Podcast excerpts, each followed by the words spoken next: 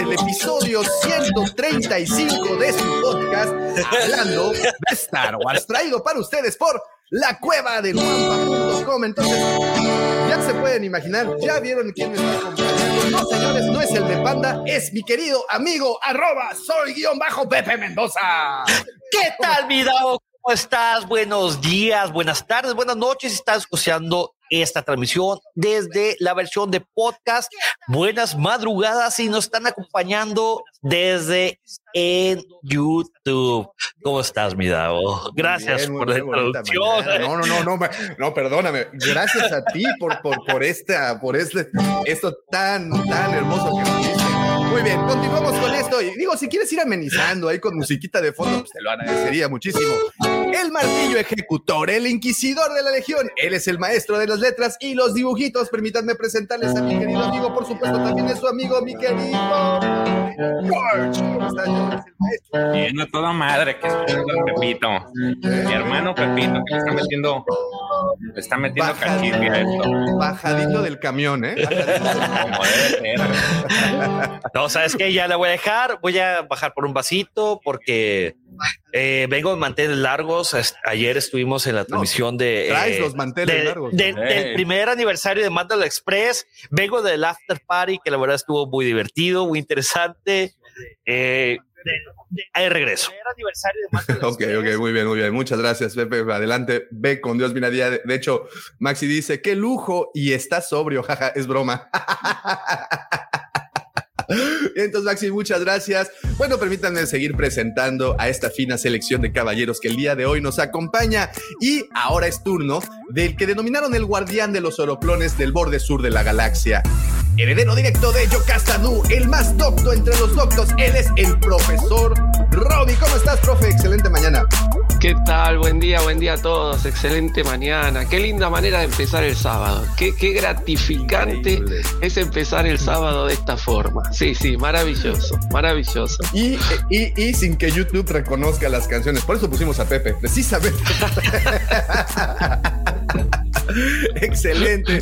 Muy bien, en lo que regresa el buen señor Mendoza, permítanme presentarles al chico que le dicen el Rex. No, se no aparece tanto en pantalla como quisiéramos, pero cada vez que lo hace nos regocijamos con su presencia y comentarios. Permítanme presentarles a mi amigo, por supuesto, su amigo, el buen Checo. Hola, buenos días, ¿cómo están? George, Roberto, Davo y bueno, ya hay Griller ahí que nos recibió con un, A ver, a ver. ahí un tema Ahí está. muy generación X, ¿eh? Muy generación X ahí. Con- ¿Cuál era? A ver, a ver. La del inicio. No, no, no, no, no, no digas cuál es, pero. No, la del inicio, por eso, la del Sí, la inicio. del inicio, la del inicio. A ver, guapo auditorio, si saben qué rola es, por favor pónganla ahí en los comentarios. El que la adivine, Pepe se va a quitar la camisa en este momento, güey. Y va a tocar la guitarra, así. Exacto. Como el cowboy ese que está allá en Nueva York. Eh... Es parte del Ok, contrato. va. Sí, Muy bien, muy bien, muy bien. Ok, ok, ok. Ahora sí, y por último, y no por ello menos importante, sino todo lo contrario, permítanme presentarles a aquel caballero que con el simple hecho de pronunciar su nombre, las manchitas de las togrutas. Desaparecen mágicamente. Los ojos de las rodianas se dilatan más de la cuenta y los lejos de las Twi'lek se enroscan ruborizados. Además, cuando las HOT lo ven, se humedece. Pero no sean mal pensados, se humedecen los labios al saborearse el manjar que se van a aventar. Permítanme presentarles al segundo troll de Tatooine, el niño bien de Mos Eisley. Él es mi querido amigo arroba Lucifago. Buenos días. Buenos días tengan todos ustedes, muchachos. George, profe, Checo, mi querido Pepe Mendoza y mi querido Davomático. Espero que estén pasando un sabadito sabroso, despertando. Profe, Checo, mi querido. Ojo, Ay, Pepe, no es Pepe Mendoza, ahí. Hay hay, alguien- un eco usted en mi cabeza. Que está, que, que está metiendo ruido. No, no, no, no es Pepe Mendoza, ¿eh? Soy, soy yo, es mi cabeza que escucho. A ver, me voy a mutear a ver si soy yo. No es Pepe Mendoza ni su guitarra. Oye, No, Qué pero bonito. es melo- melódico, es diferente. No, pero sí hay un eco, ¿no? Sí, sí. hay- Es como se pasa. Hay alguien que debe estar monitoreando en YouTube y, y no le quitó el, Sí, el audio. exactamente.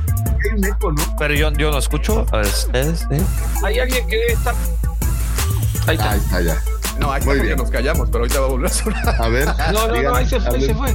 No, Sí, sí, ya, porque ya. se quitaste el, el- como el. ¿Hizo redundancia? Oh, ya, ya, ya, ya, ya. Bueno, muchísimas eh, gracias por estar esta mañana con nosotros y ya se levantaron temprano en este sabadito. Bienvenidos. Tenemos cosas maravillosas de las cuales platicar. Estoy muy emocionado porque finalmente se acabó. Gracias. Finalmente el sufrimiento Ah, ha ya, ya. terminado, finalmente vamos a pasar a cosas nuevas, vamos a ver qué sigue y eso me llena de emoción para ir avanzando y evolucionando a cosas nuevas. Pero bueno, eso por ahora no será el tema de conversación. El tema de moda, quiero que todos ustedes lo sepan, es el señor Pepe Mendoza, trayendo la alegría de su guitarra para todos ustedes a este programa. Gracias, Pepe Mendoza, por llenarnos de vida y de Ando, placer. ando de manteles largos porque ya se acabó, güey. Ah, ya entendí todo. Oye, ya entendí por qué estabas emborrachándote ayer, güey. Tienes razón. Sí, güey. Sí, claro. O sea, Pero bueno, gua- guarda esa amargura, guarda esa amargura por algo así como una hora y media más y después no es más, arrancas con No la a- guitarra tocando algo así como de pantera Algo para triste. darle como, como magia. Porque fíjate que de toda la gente con la que pude hablar ayer, solo una persona, y lo digo aquí abiertamente, me, me trató como de salvar el tema. Eso fue muy curioso. Y, y- y Dejemos es una persona a para- la que yo aprecio y que todavía me dijo este, que tengamos diferencias, no quiere decir una frase como de Paolo Coelho. que tengamos diferencias, no quiere decir que. Eso No lo qué. dijo, eso lo dijo Hunter. Y, y- Ah, y otra frase también que dijo. No, y también seguro, seguro algún psicólogo famoso, ¿no? Ya sabes. Digo, era un refritazo, ¿no? Pero bueno, bienvenidos a este programa, bienvenidos a este sabadito. La NFL regresó, entonces eso nos llena de mucha alegría a los NFL maníacos. Desde el Entonces, jueves. Desde el No, desde la no, semana desde la pasada. semana pasada, sí, sí, ya, sí. ya había juegos. Ya hubo Ah, juegos. cierto, oye, sí, cierto. Eh, Lo que sí es que es cierto. bien- es El- bien el chafa, jueves estaba viendo- Mis patriotas dieron el vuelco y también los Steelers. Y de hecho, ayer hubo juegos, hoy hay juegos, mañana hay juegos. Caray, es increíble. Yo, Oye, pero, pero ¿sabes? sí viste, pero sí viste el juego. Eh, una parte porque tuve unas cosas que hacer, pero, pero, tenía pero, un em- pero. estaba en un embotellamiento, Ah. dice. Hubo Sí, un no, no, aparte de eso, no, pero fíjate, sí sabes que es uno de los de las pretemporadas que más ratings ha tenido la NFL en toda la historia, güey. Ahora lo sé. ¿Por qué? Pero es como Porque ver, oye, ayer veía un partido, el partido de, Da- de Dallas contra Phoenix, y es como ver un juego entre, con todo respeto, el Zacatepec y los este, pioneros. Los, los dorados. y los, Sí, no, es no, que de verdad. el- No, terrible, la cuestión ¿no? es de que, la, la cuestión es de que, des- o sea, el- la temporada pasada fue en medio de pandemia y ahorita ya la gente ya está empezando a ir a los partidos en Estados Unidos malamente, pero están yendo. Pero, güey, de todos modos, güey, todos estamos esperando, güey, que ya empezara ya, NFL, güey. No había nada, güey. No había nada, güey. No, Por el amor, por el amor de Dios. Por Porque- the love of God. My. God. Imagínense Sí, sí, la nada más. que Y cuando Eso me tiene muy contento. se abrió el fantasy, así como, como perros ferales, nos fuimos encima de, de la, de, de- de la aplicación. Deja, deja tú, Davo. Digo, para los que no sepan, Davo, eh, Lucifagor y su servidor estamos en un fantasy, que es el Wampa League. Eh, yo era como que, yo no sé que era como el cuarto, quinto. La. No quiero decir quién ganó eh, el año pasado, digo, no quiero hablar de más porque luego dicen que, que la gente presume, el- pero hay algunos que ganan y otros que no ganan, ¿no? El draft empezó a las 8:30 y era 8:31 y yo ya, ya Pero mira, estaba, pero eh, fíjate. estaba, no, pero estaba ya quiero, debiendo quiero tiempo, algo. Pero quiero puntualizar algo. Fíjense las, las, las variantes y las constantes en esta historia. Señor Mendoza, ¿por qué llegaste tarde al draft? Trabajando. No, no es cierto. No mientas, güey, no mientas. Pegan agruras. Este es un No, círculo no, no, de la no, no, no, confianza, Pepe. fue- Puedes hablar siquiera- abiertamente. Aparte, ni siquiera fue por, por, por compromisos sociales, ni por compromisos A ver, de corazón. ¿por qué? No, no, no. ¿Por qué, por compromisos de garganta, güey. No, no, no, no, no, espérate, espérate, espérate, espérate, espérate. Eh, eh, No, no, no. Hay que aclarar algo. El día de ayer, que no fue el draft,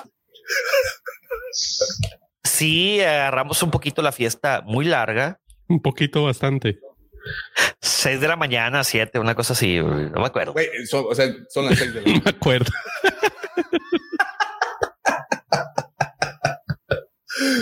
Muy bien, ¿Estás, de- señores. está- ¿estás de acuerdo que de 6 a 7 ya no es diferente? Es indiferencia, güey. Wow, esto sí es un buen dato. No, pues Dice o Maxi, sea, de la NFL no sé nada, pero Messi en su primer día con el Paris Saint Germain vendió 830 mil camisetas oficiales del club superando al bicho o al Cristiano Ronaldo en el primer día de la Juve. In your face R7. Tremendo, ¿eh? Y si no ganamos esta Champions, ya me cae que ahí sí ya. No, pero ahora sí traen equipazo, Mbappé, Messi, este, el, el- el brasileño que se muere cada vez que lo Haz de cuenta que parece, oye, parece mi equipo del FIFA. Ronaldo güey. también se fue. ¿Cómo se llama el, que, el brasileño que se muere cada vez que le hacen así? Neymar. Ah, ese Neymar. cabrón también está ahí. O sea, Oye, sin, cri- sin criticar, güey. Es- el Atlas, güey. eh, está-. Está pero al Atlas le peor, pegan güey, y ahí sigue parado que todavía. No se Blanco, güey. O sea, Neymar está peor que... Es más, está peor...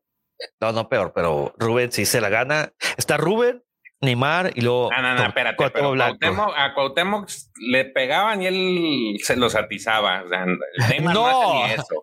No, no, no, eso. pero, güey, Cuauhtémoc Blanco, o sea, ni siquiera le pegabas, güey, era como la película de esta de Hot Shots, la de ¿Dónde está el Don pil- Cuauhtémoc ¿Dónde, dónde está? ¿Dónde está?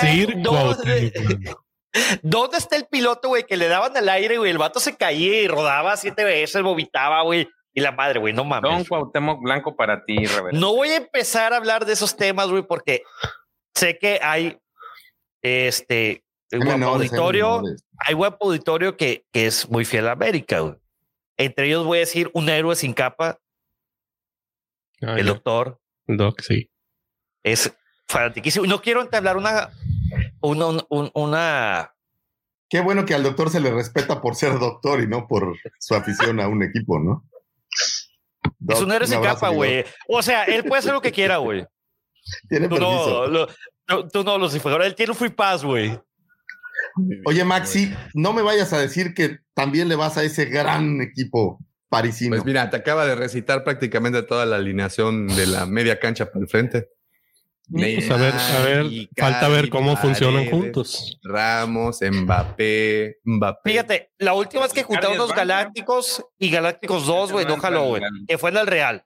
Así es. Cuando eh, juntaron los Galácticos que supuestamente iban a partir el queso, no, o sea, fallaron.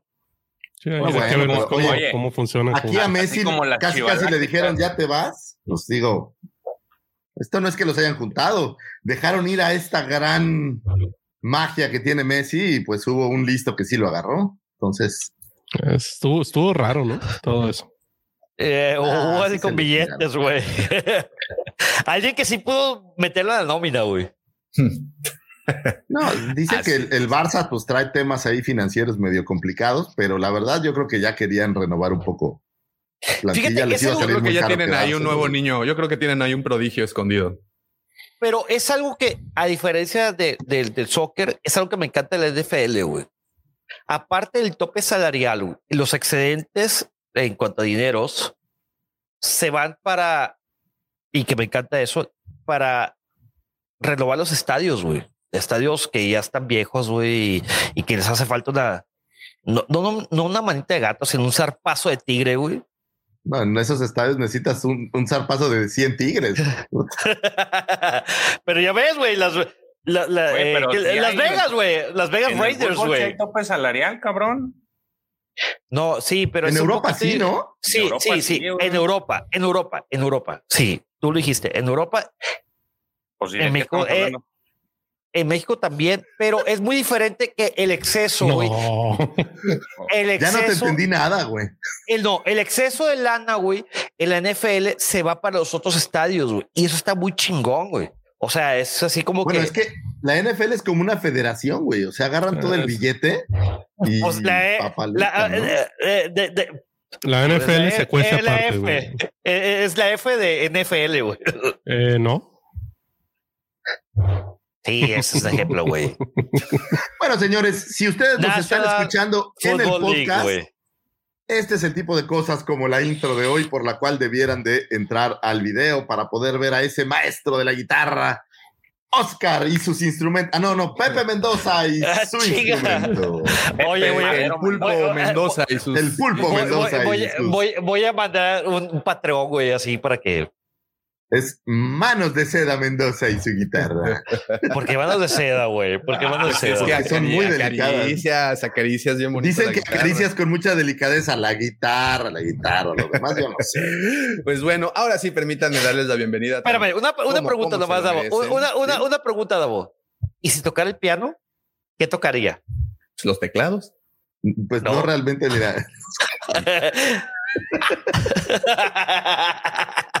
¿Las qué? ¿Cómo se llama? ¿eh?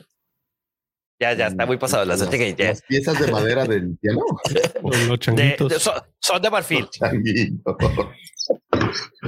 Ok. Güey, mi hermana tomaba clases de piano y los changuitos le llevó, mi hermana querida, te amo, mi hermanita Claudia, pero le tomó mucho trabajo tocar los changuitos. Los changuitos son las teclas de color oscuro. No, No, es una los- canción. Es una sostenidos canción. o Bueno, una melodía, voy a decir. Ah, como la de palitos chinos. Haz de cuenta, haz de cuenta, haz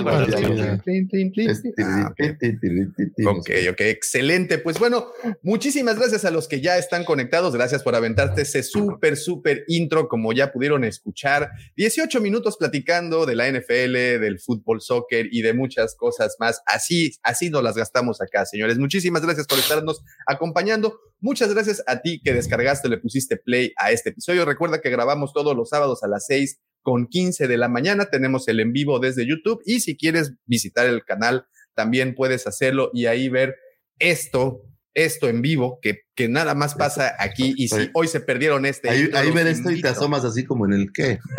A ver, ¿dónde? ¿Qué? A ver, ¿qué me presumes?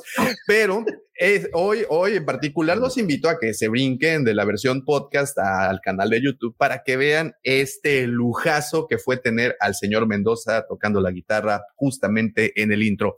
También quiero agradecerle a las personas que eh, están conectadas desde temprano y ya comentando. Muchísimas gracias por enriquecer tanto este programa. Y también, por supuesto, quiero agradecerles a nuestros queridísimos patrocinadores, la cueva del guampa.com. La cueva del guampa.com, como ustedes bien saben, es Ahí podrán encontrar absolutamente, ya si eres fanático o coleccionista, podrás encontrar todo lo referente a la más hermosa de las sagas. La cueva del guampa.com, el santuario para todos los coleccionistas y fanáticos de Star Wars. Y Oye, una cosa, una cosa rápida. Tenemos nuevo intro y la verdad, Abomático, te Está quedó ¿Ah, perrísimo, güey. de Sí, claro. Increíble. Genial. Hay que Muy decirlo, bien. me gustó mucho. Si ustedes están oyendo el podcast, señores, salten a ver el nuevo intro. Ay, Kudos. presumido, bien. Me gustó esa playera, eh, muy bien. A ver, ¿Es ¿cuál, del cuál, Atlas? cuál, Entonces, cuál? Como del Atlas, güey. Este sí es equipo de veras.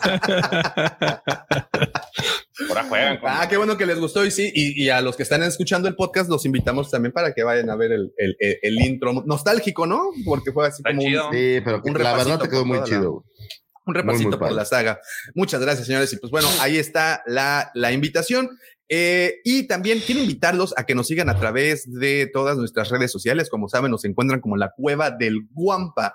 Guampa es de Guerra de las Galaxias y nos encuentran en cada una de ellas. La cueva del Guampa. Y hoy en nuestro famosísimo conteo de TikTok, señor Lucifagor, ¿cómo vamos en esa cuenta? Déjeme ir rápido a esta herramienta poderosa. Estamos en este preciso momento en. Oye, te iba a decir 110 seguidores, pero no esa era la cuenta que yo hice originalmente. Nos queda bastante claro que no tenía ¿Eran los tamaños. 7200 qué? Era No, no, no, ya le había 10 pegado mil. Era No, 10 mil No, ya pasamos seguidores. 11 mil, señores. ¿De qué están 11,000. hablando, señores? Ay, muchachos. Eh, para que vea nada más. Ay, muchachos. Aplausos a la. Estamos exactamente en 11.400 seguidores, señores. Lo hemos logrado. Ahí está, ahí está. Tenemos a lo que mi hija llama un video viral de 90 mil reproducciones. ¡Wow! Otro de 47 mil reproducciones. Y nuestro récord personal, 192 mil reproducciones. Entonces, ¡Wow! ahí vamos, Oye, ahí vamos. favor. Así, Lucifer. ahí vamos, ahí vamos dando la batalla. Lucifer, una pregunta, güey. Dime. ¿Y tu OnlyFans, güey, cómo va, güey? Mi OnlyFans No, va creciendo poco a poco. La gente, ¿sabes que he tenido este problema que la gente no quiere pagar por mi contenido? ¿Creen que es bastante chafa? Entonces, cuando entran, dicen, no. es, es, ¿eso es, es, es muy ¿Eso? modesto, Lucifagor. Ah, ¿Así te eso? asegura tener como 20 mil seguidores y más otros No, tanto. no, y... Empiezo a bailar y la gente le hace, ¿por eso pagué? Entonces, no, no, no está muy, no está creciendo a la velocidad que yo quisiera. Oye, pues, pero, pero de todas maneras, 11 Te mil. falta marketing, güey. O sea, Davo, o sea, ve el intro increíble, Davo, kudos. Sí, O sea, que Davo un intro, güey, este, o güey. sea, yo, o yo no he podido, ¿qué- oye, yo no he podido aprender a, a que cuando me paro la cámara se detenga, güey. Tú quieres que yo haga algo. Me da miedo preguntar, güey, más a fondo de esa, de lo que acabas de decir, eh. El contexto. El contexto de, de Es que yo veo, de- a ver, yo veo cuando ustedes, todos ustedes tienen que moverse por alguna razón, Ah, ok. hacen como que salen de cámara. O sea, Yo esto. no sé cómo hacen eso. Hay, Ahora, ¿lo hay un botón que dice quitar cámara. Ahora no. Ahora me ven. Ahora no. Ah, Al. Exacto, pero yo no puedo uno, hacer eso y quieres que cámara haga dos. un- una cosa así Cámara elevada, uno. no. Cámara 2. Oh. Por ejemplo, yo, yo soñaría con, con que mi fotito, ve, Checo, sa- salte tantito. Digo, no te quiero correr ni nada. Ve, que mi fotito quedara ahí está chido. Eso estaría padre, no tengo idea. Le pude cambiar el nombre a YouTube hace dos días, dos semanas. Entonces, Yo, yo te ayudo, güey. no pidan demasiado, por favor, de mí. Yo, Viene tu hija, güey. O sea, que, que, oye, este, Es- ¿cómo le hago? sí. Ya, yo- a ver, te ayudé, papá, eres, eres- Ya- eres ya bien old school, güey. gracias. Fíjate, Gracias, me siento mejor, güey. antes di, güey, de que no, por ejemplo, yo a mi papá, con mucho respeto a papá Griller, es de que cuando hablamos es de que lo primero que le digo es, ¿qué pasó, mi Betabel? ¿Cómo está mi rock and roll, güey? Y mi papá me dice, güey, ya no respeto. No, no, no, no, no. Y me dice, ya no respeto, ¿verdad? Yo, no. It is what it is. It is Oye. what it is.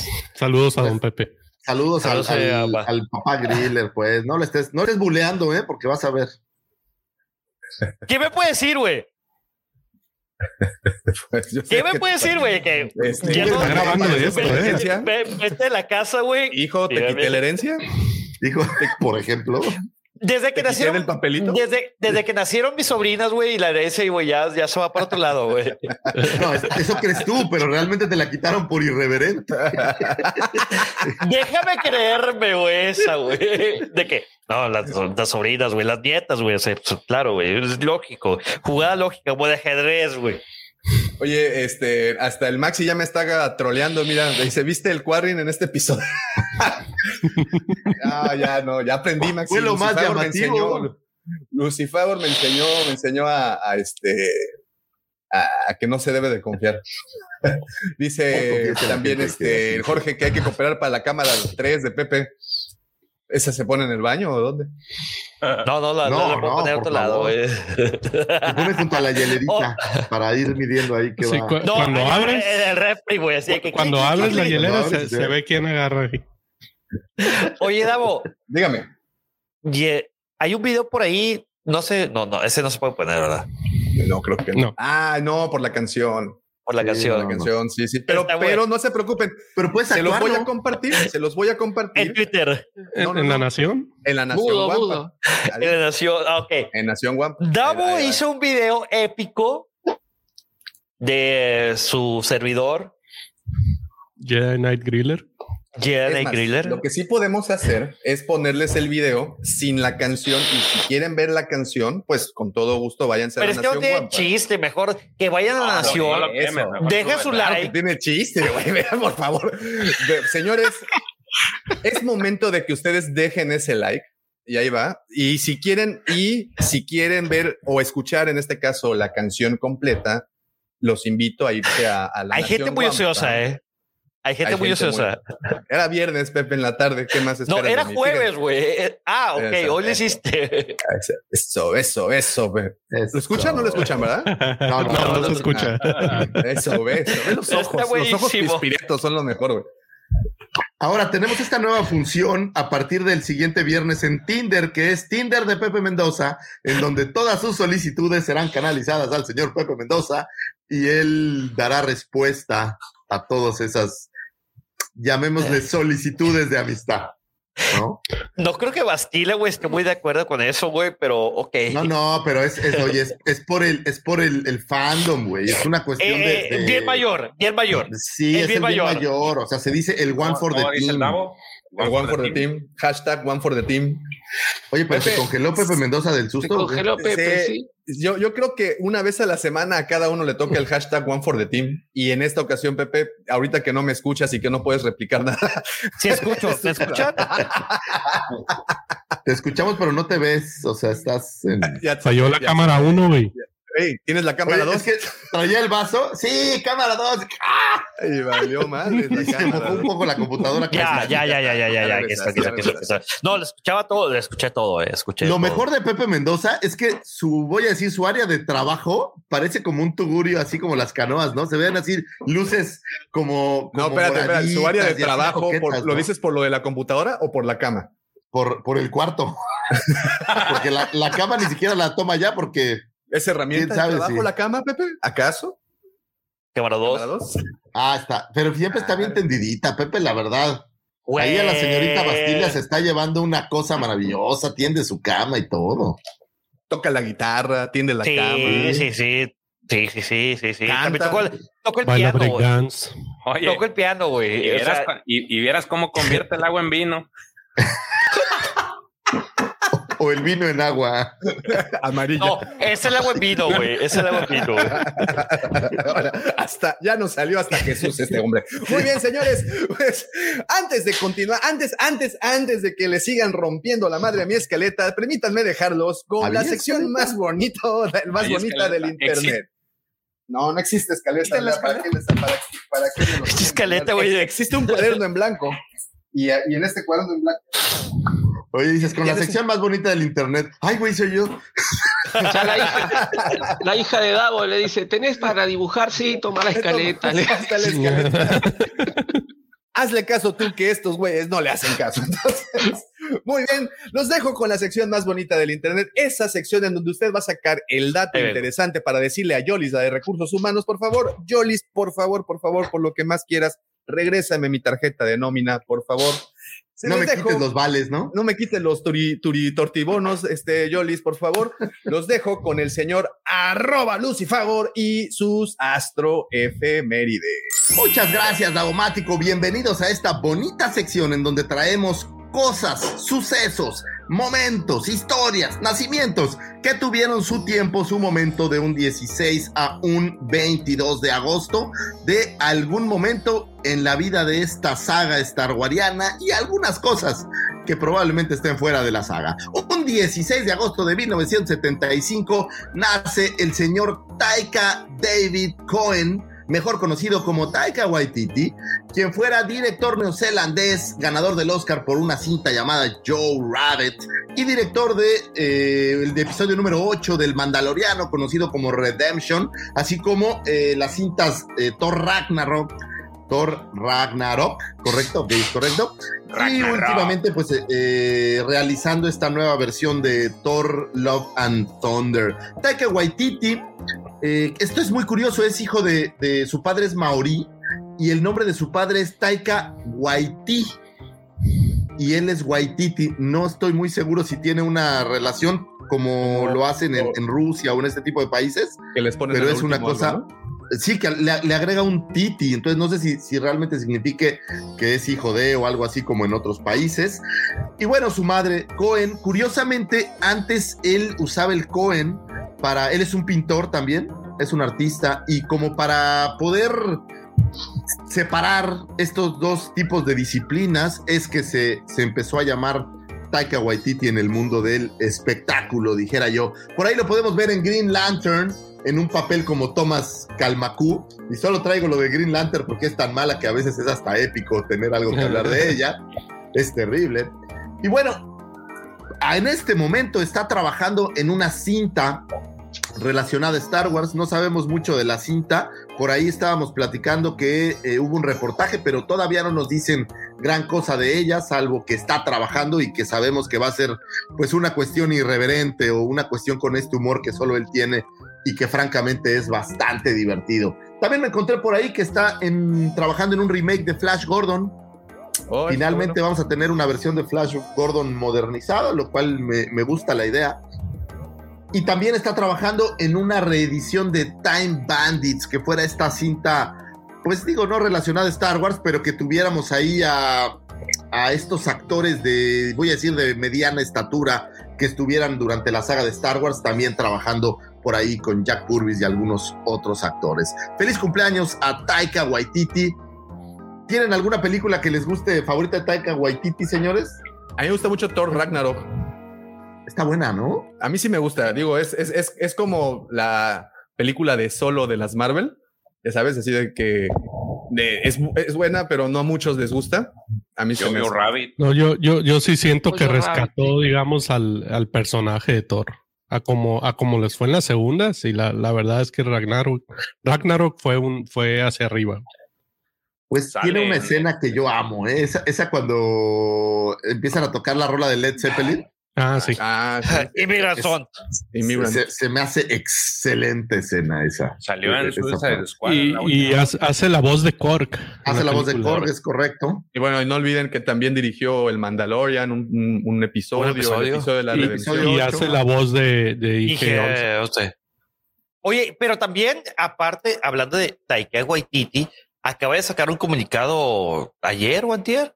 Un beso a la señora Fernanda Manjarres que se levantó temprano a saludarme. Hasta nervioso te pusiste, La amo, señora Fernanda Manjarres.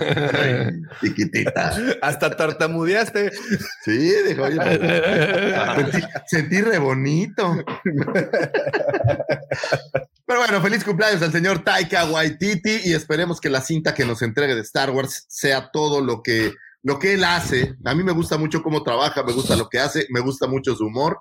Entonces esperemos que nos traiga algo, algo divertido que seguramente será, será así. Un 16 de agosto de 1993 nace Cameron Monaghan, actor norteamericano quien interpretara al señor Cal Kestis para el videojuego Jedi Fallen Order y que bueno que fueran las delicias, digamos, eh, recientes en videojuegos de Star Wars. Y creo que la verdad le queda bastante bien el papel. Por ahí también me parece que aparece en esta serie de Gotham, que es como la versión juvenil de, de Batman.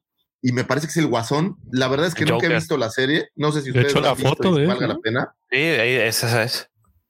La verdad, la serie está muy chida, güey. Vale la pena desde mi humilde punto de vista. Eh, tocan temas bastante, hasta cierto punto de vista, crudos, no tan crudos como la de Nolan, como la trilogía de Dark Knight, pero está muy bien hecha la serie. Y sí Vale es como, digo, me queda claro que No, ya, eh, ya se ha eh, vuelto eh. como una palabra común, pero es que es como parte del, digamos, canon de Batman. No, no, no, o sea, No, pues es que se, se es- resetea en cada serie. es- ¿no? es un universo diferente, güey.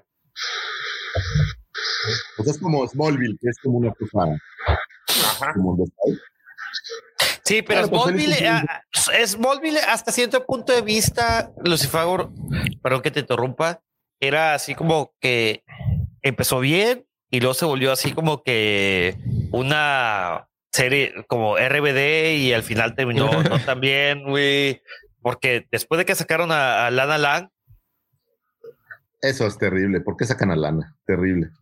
Era lo único bueno y la rola creo que era a lo único Christy, bueno que Christy. Croy,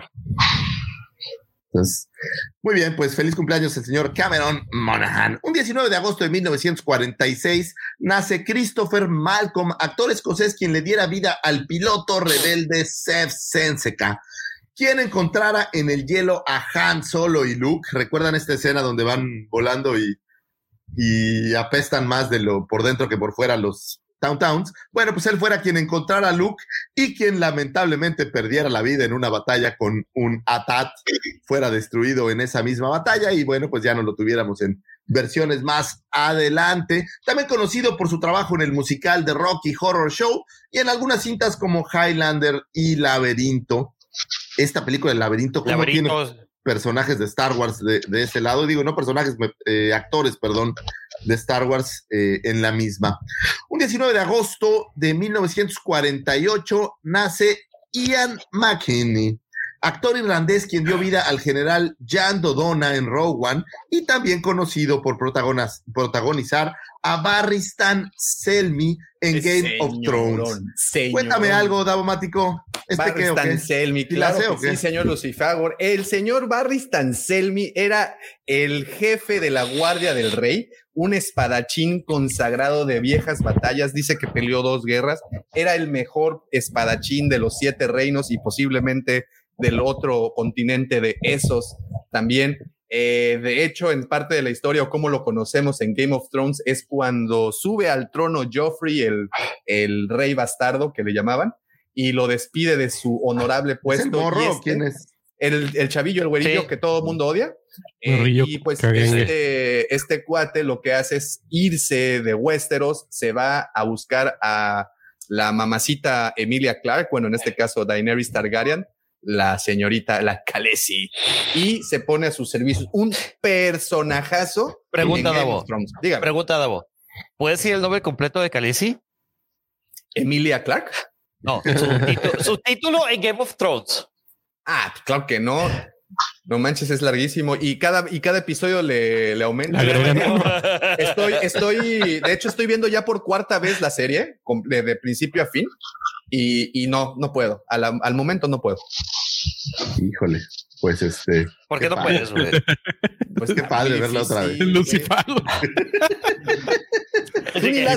no, qué la padre, dice. Qué padre, No, no, güey. yo, yo no le. Eso yo sé que yo no odio al, al morro porque no lo he visto, no tengo No, idea. eh, es que, fíjate, Game of Thrones, las primeras seis temporadas están increíbles. Y ahí quédate. Oye, Pepe, ¿hasta cuál llega el, el escritor original, por así decirle? Creo Ah, que al, el- escritor- al quinto el- libro, ¿no? El, escritor eh, escribió cinco George libros. R. R. Martin que sigue el cinco primero libros. se llamó Juego de Tronos, que fue de donde agarró la serie. El Ajá, segundo se llamó Choque de Reyes, que es con el que se hizo la parte de la segunda ter- temporada. El tercero se llama Festín de Cuervos, que es con el que se hizo la tercera temporada.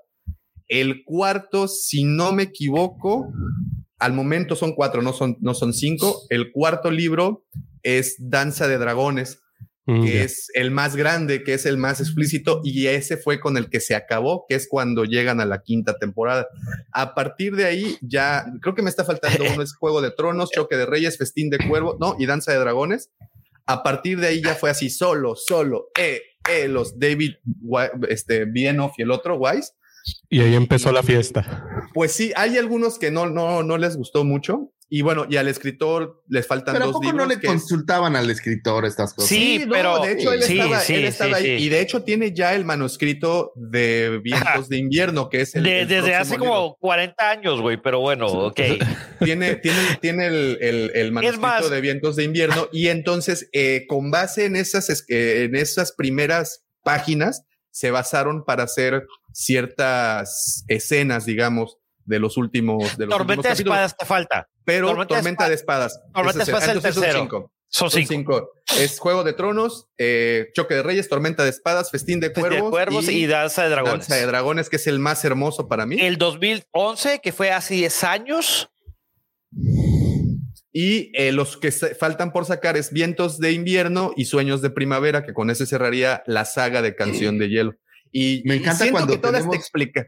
Eh, siento que Me encanta que cuando eres un personaje de Game of Thrones porque a Davo le aflora Game of Thrones así, lo empieza a con un placer y que es una delicia escuchar a No, es que Lucifer por Game of Thrones. La verdad está bien perro, güey. El O sea, los libros están increíbles, güey. Eh, te los ponen en una perspectiva porque cada, bueno, muchos de los capítulos es de la perspectiva, es point of view de un personaje, güey. Y, y sobre todo hay unas teorías de conspiración increíbles. El Azor Ahai, eh, No. Eh, Oh. Oh. No, yo también lo pensé, pero Eh. como no me la sé. Pero no me la sé. Excelente, pues felicidades al señor Ian McKinley.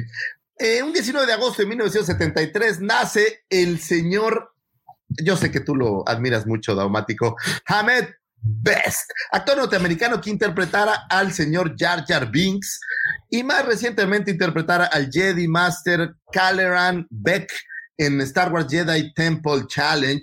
Eh, este actor, fíjate que es bien curioso, eh, porque yo no sabía lo que le había sucedido al actor posterior que hiciera este papel de Jar Jar Binks. me y no sé si ustedes están enterados, pero el cuate intentó suicidarse derivado Sí. de la mala recepción que se tuvo del personaje de Jar Jar Binks.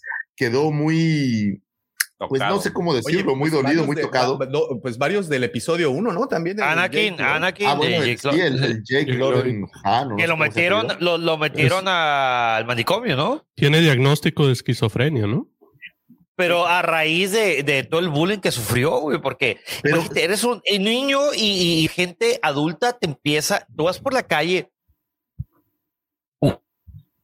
Pero lejos día del- cualquiera, del tema No, de lo pero- malo que fue el personaje, qué poder tienen las redes, es, es verdaderamente increíble. Digo, es el mismo caso que tuvo nuestra Rose. querida Rey, ¿no? O la misma Rose, que cerraron redes sociales porque de verdad los ataques Oye, eran pero la brutales. la- él, él la Y- tiene más difícil porque en aquel entonces todavía las redes no estaban Eh, así en su eh, apogeo eh, que digas. eso a comentar. Eh, Justo eh, eso iba a comentar. No, no es, no, no había las redes que hay ahorita. No, ya había internet, pero no era- había las redes que hay ahorita. Imagínate. es que eh, eh, Jake Lloyd iba caminando tranquilamente por la calle y la gente, o sea, le empezaba a aventar cosas, o sea, terrible, Ah, no sé. que es terrible, o sea, es un veces niño, un niño, caray. no salía, salía caracterizado, ¿no? Tampoco es Ah, como que en la también, calle todo el mundo lo reconociera.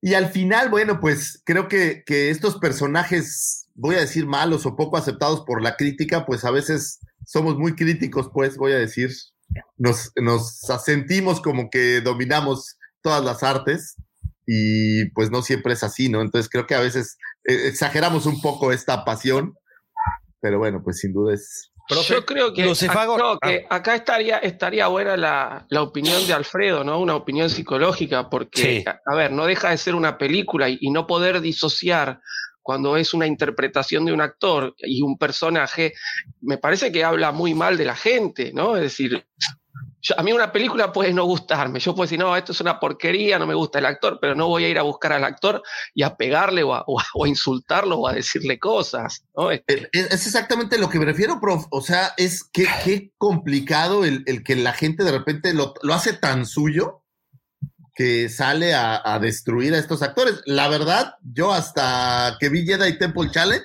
nunca había visto a Med Best. Honestamente, no- Sí. nunca me había fijado, ni mucho menos. Y hasta ahora lo, lo tengo claro, ¿no? Pero imagínate la Pero fanaticada que, fíjate, bueno, le agarró dos- odio. Profesor. me gustaría, me gustaría agregar Ah, dos cosas. Yo- yo- perdón, perdón, eh. perdón. La primera, cuando fue la celebration de Chicago, cuando anunciaron Oh, el sí. episodio 9, Nueve. cuando apareció Ahmed Best en, en escena, la gente se volcó.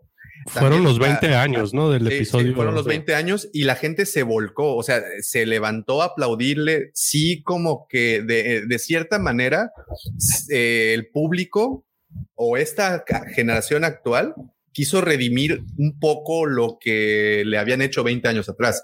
Y actualmente, pues bueno, el cuate creo que sí goza de un poquito mejor fama que lo que tenía. Y lo segundo que me gustaría agregar, que es lo más interesante, es que este Jedi que tenemos en pantalla, que es el señor Ahmed Best, con su programa este Jedi Temple Temple, Challenge. este Jedi ya era canon. En el 2000 Ya, ya aparece por ahí. apareció, apareció en la premiación, bueno, en la premiación, en la celebración de, de Naboo, aparece este Jedi. Entonces lo que me lleva a preguntarme es que el Jedi que aparece en Jedi Temple Challenge es el mismo que este. Es el mismo, según yo. Sí, ¿no? pues. Entonces Sí, ya es claro. canon, es Jedi canon. Oye, y, y sale también como con Ahmed Best. Sí, o sea, es, Eh, es sí. él caracterizado, pues. Es- ya. esta, esta fotografía, o, no, o sea, es él, es así, tal cual lo estamos viendo. Ah, no, pero me refiero al el de Naboo. Ah, sí, sí está. ¿Cómo se dice? Está, está Lo acreditado. que pasa es que es una escena donde se ven caminando y solo se ve como de pues, torso para arriba, ¿no? O sea, no se ve su cuerpo completo ni se ve en acción. Se ve, se ve la que no cara. le quitaron el- se ve que no le quitaron la parte de abajo de Yayar y solo le pusieron la manta arriba. Oye, y tema curioso, por ahí en, en esta novela de Aftermath, la tercera parte, se habla un poco de que Jar Jar terminó siendo un payaso callejero. La gente lo odió derivado de que, pues, obviamente, él da el, los poderes a el Palpi. poder a, a Palpi, ¿no? Entonces la gente de Naboo terminó odiándolo como senador y pues lo trataron muy mal y termina siendo un payaso, un mendigo, un payaso callejero. Pero Yo fíjate, Lucifagor, Lucifagor, es- es- está muy interesante la historia de, de Jar Jar porque todavía agarra a alguien más y lo hace.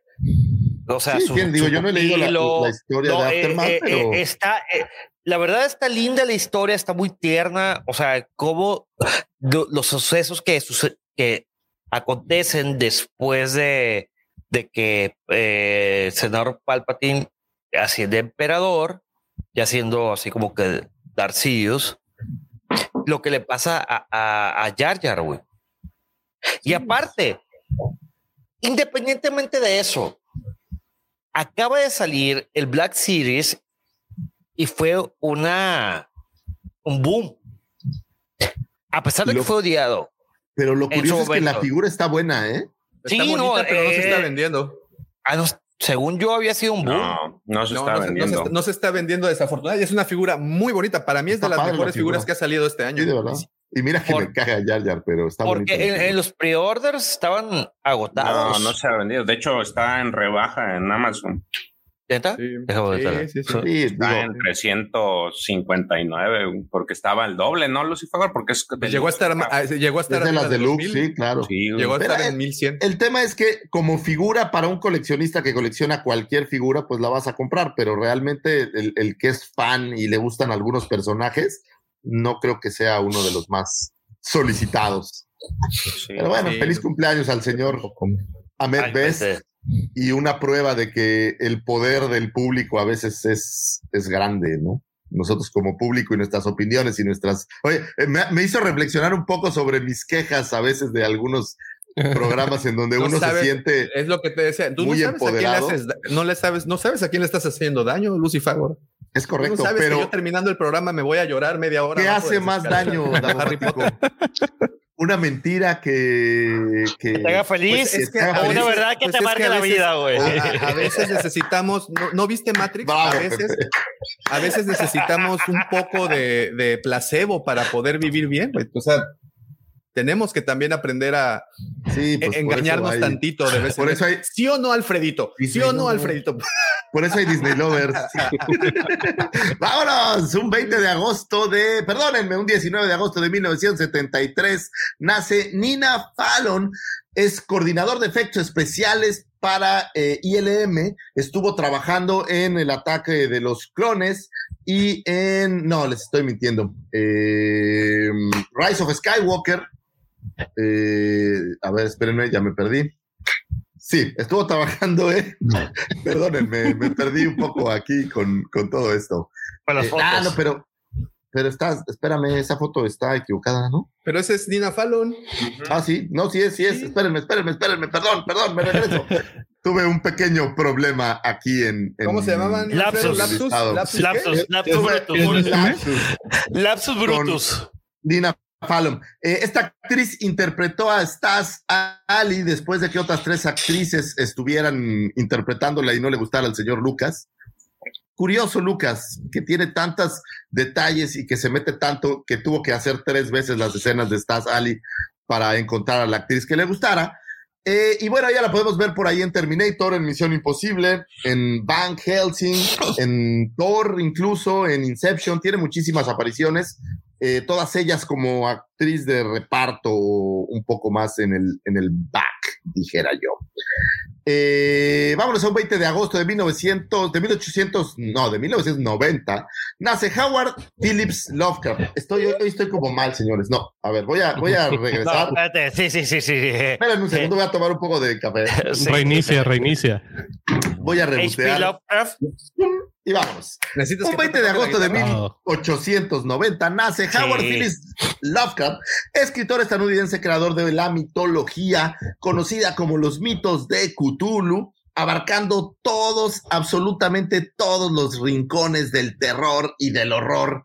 En donde lo busquen pueden encontrar eh, terror que está relacionado con el señor Lovecraft. Por ahí en Star Wars tenemos esta bestia antigua llamada Catol, que es una referencia clara a Cthulhu.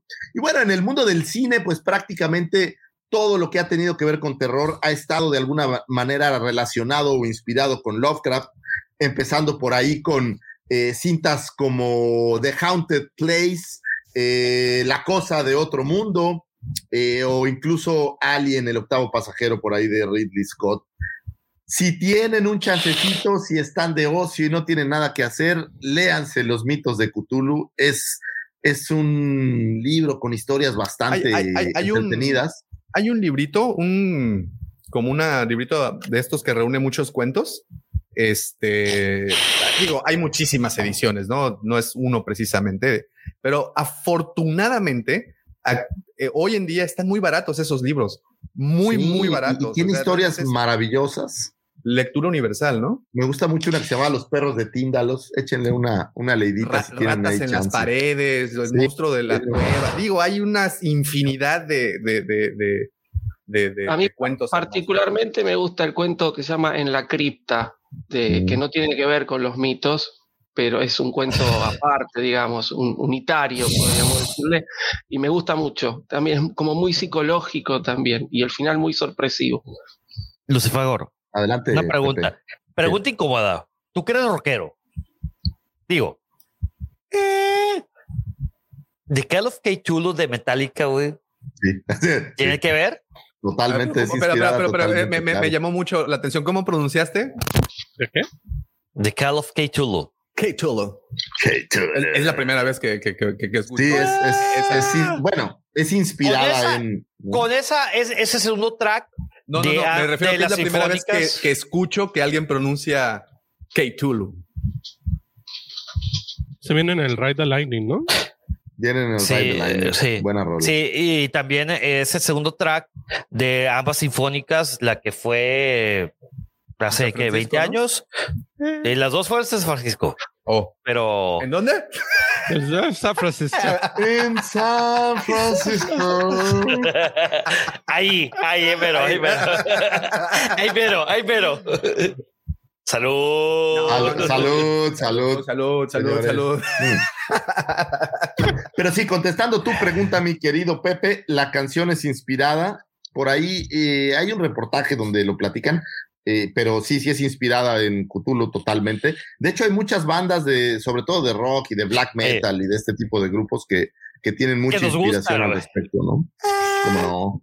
Sí, sí, sí, es, es, es la onda. Echen una leidita, señores, les va a gustar lo que hace eh, el señor. Ah, y, también tenemos un podcast, Lucifagor. Tenemos por ahí todo un programa que habla de eso, ¿verdad? Sí, ¿Ah, tenemos un, neta? Sí, tenemos un, un, un episodio de una hora, eh, de dos, de, de hecho fueron dos episodios, lo tuvimos que dividir en dos, de crónicas de zombies, dragones y marcianos, en donde platicamos de, de, de pues de toda la vida de, de, de- de Lovecraft, o sea, desde la las broncas que tuvo ¿eh? con su mamá en un principio. Pregunta, pregunta, Lucifer. Y pregunta, Davo. ¿Lo tuvieron que dividir porque era demasiado tiempo? ¿Eh? Tuvieron que dividir el podcast porque era demasiado tiempo. Y a- Se antes sí nos preocupaba el tiempo, hora. ahora ya, ahora ya. En esa e- No, lo que pasa es que en ese, en Todavía. ese momento la plataforma no te dejaba, como era gratuita, no te dejaba subir. Ah, sí, este, Spotify.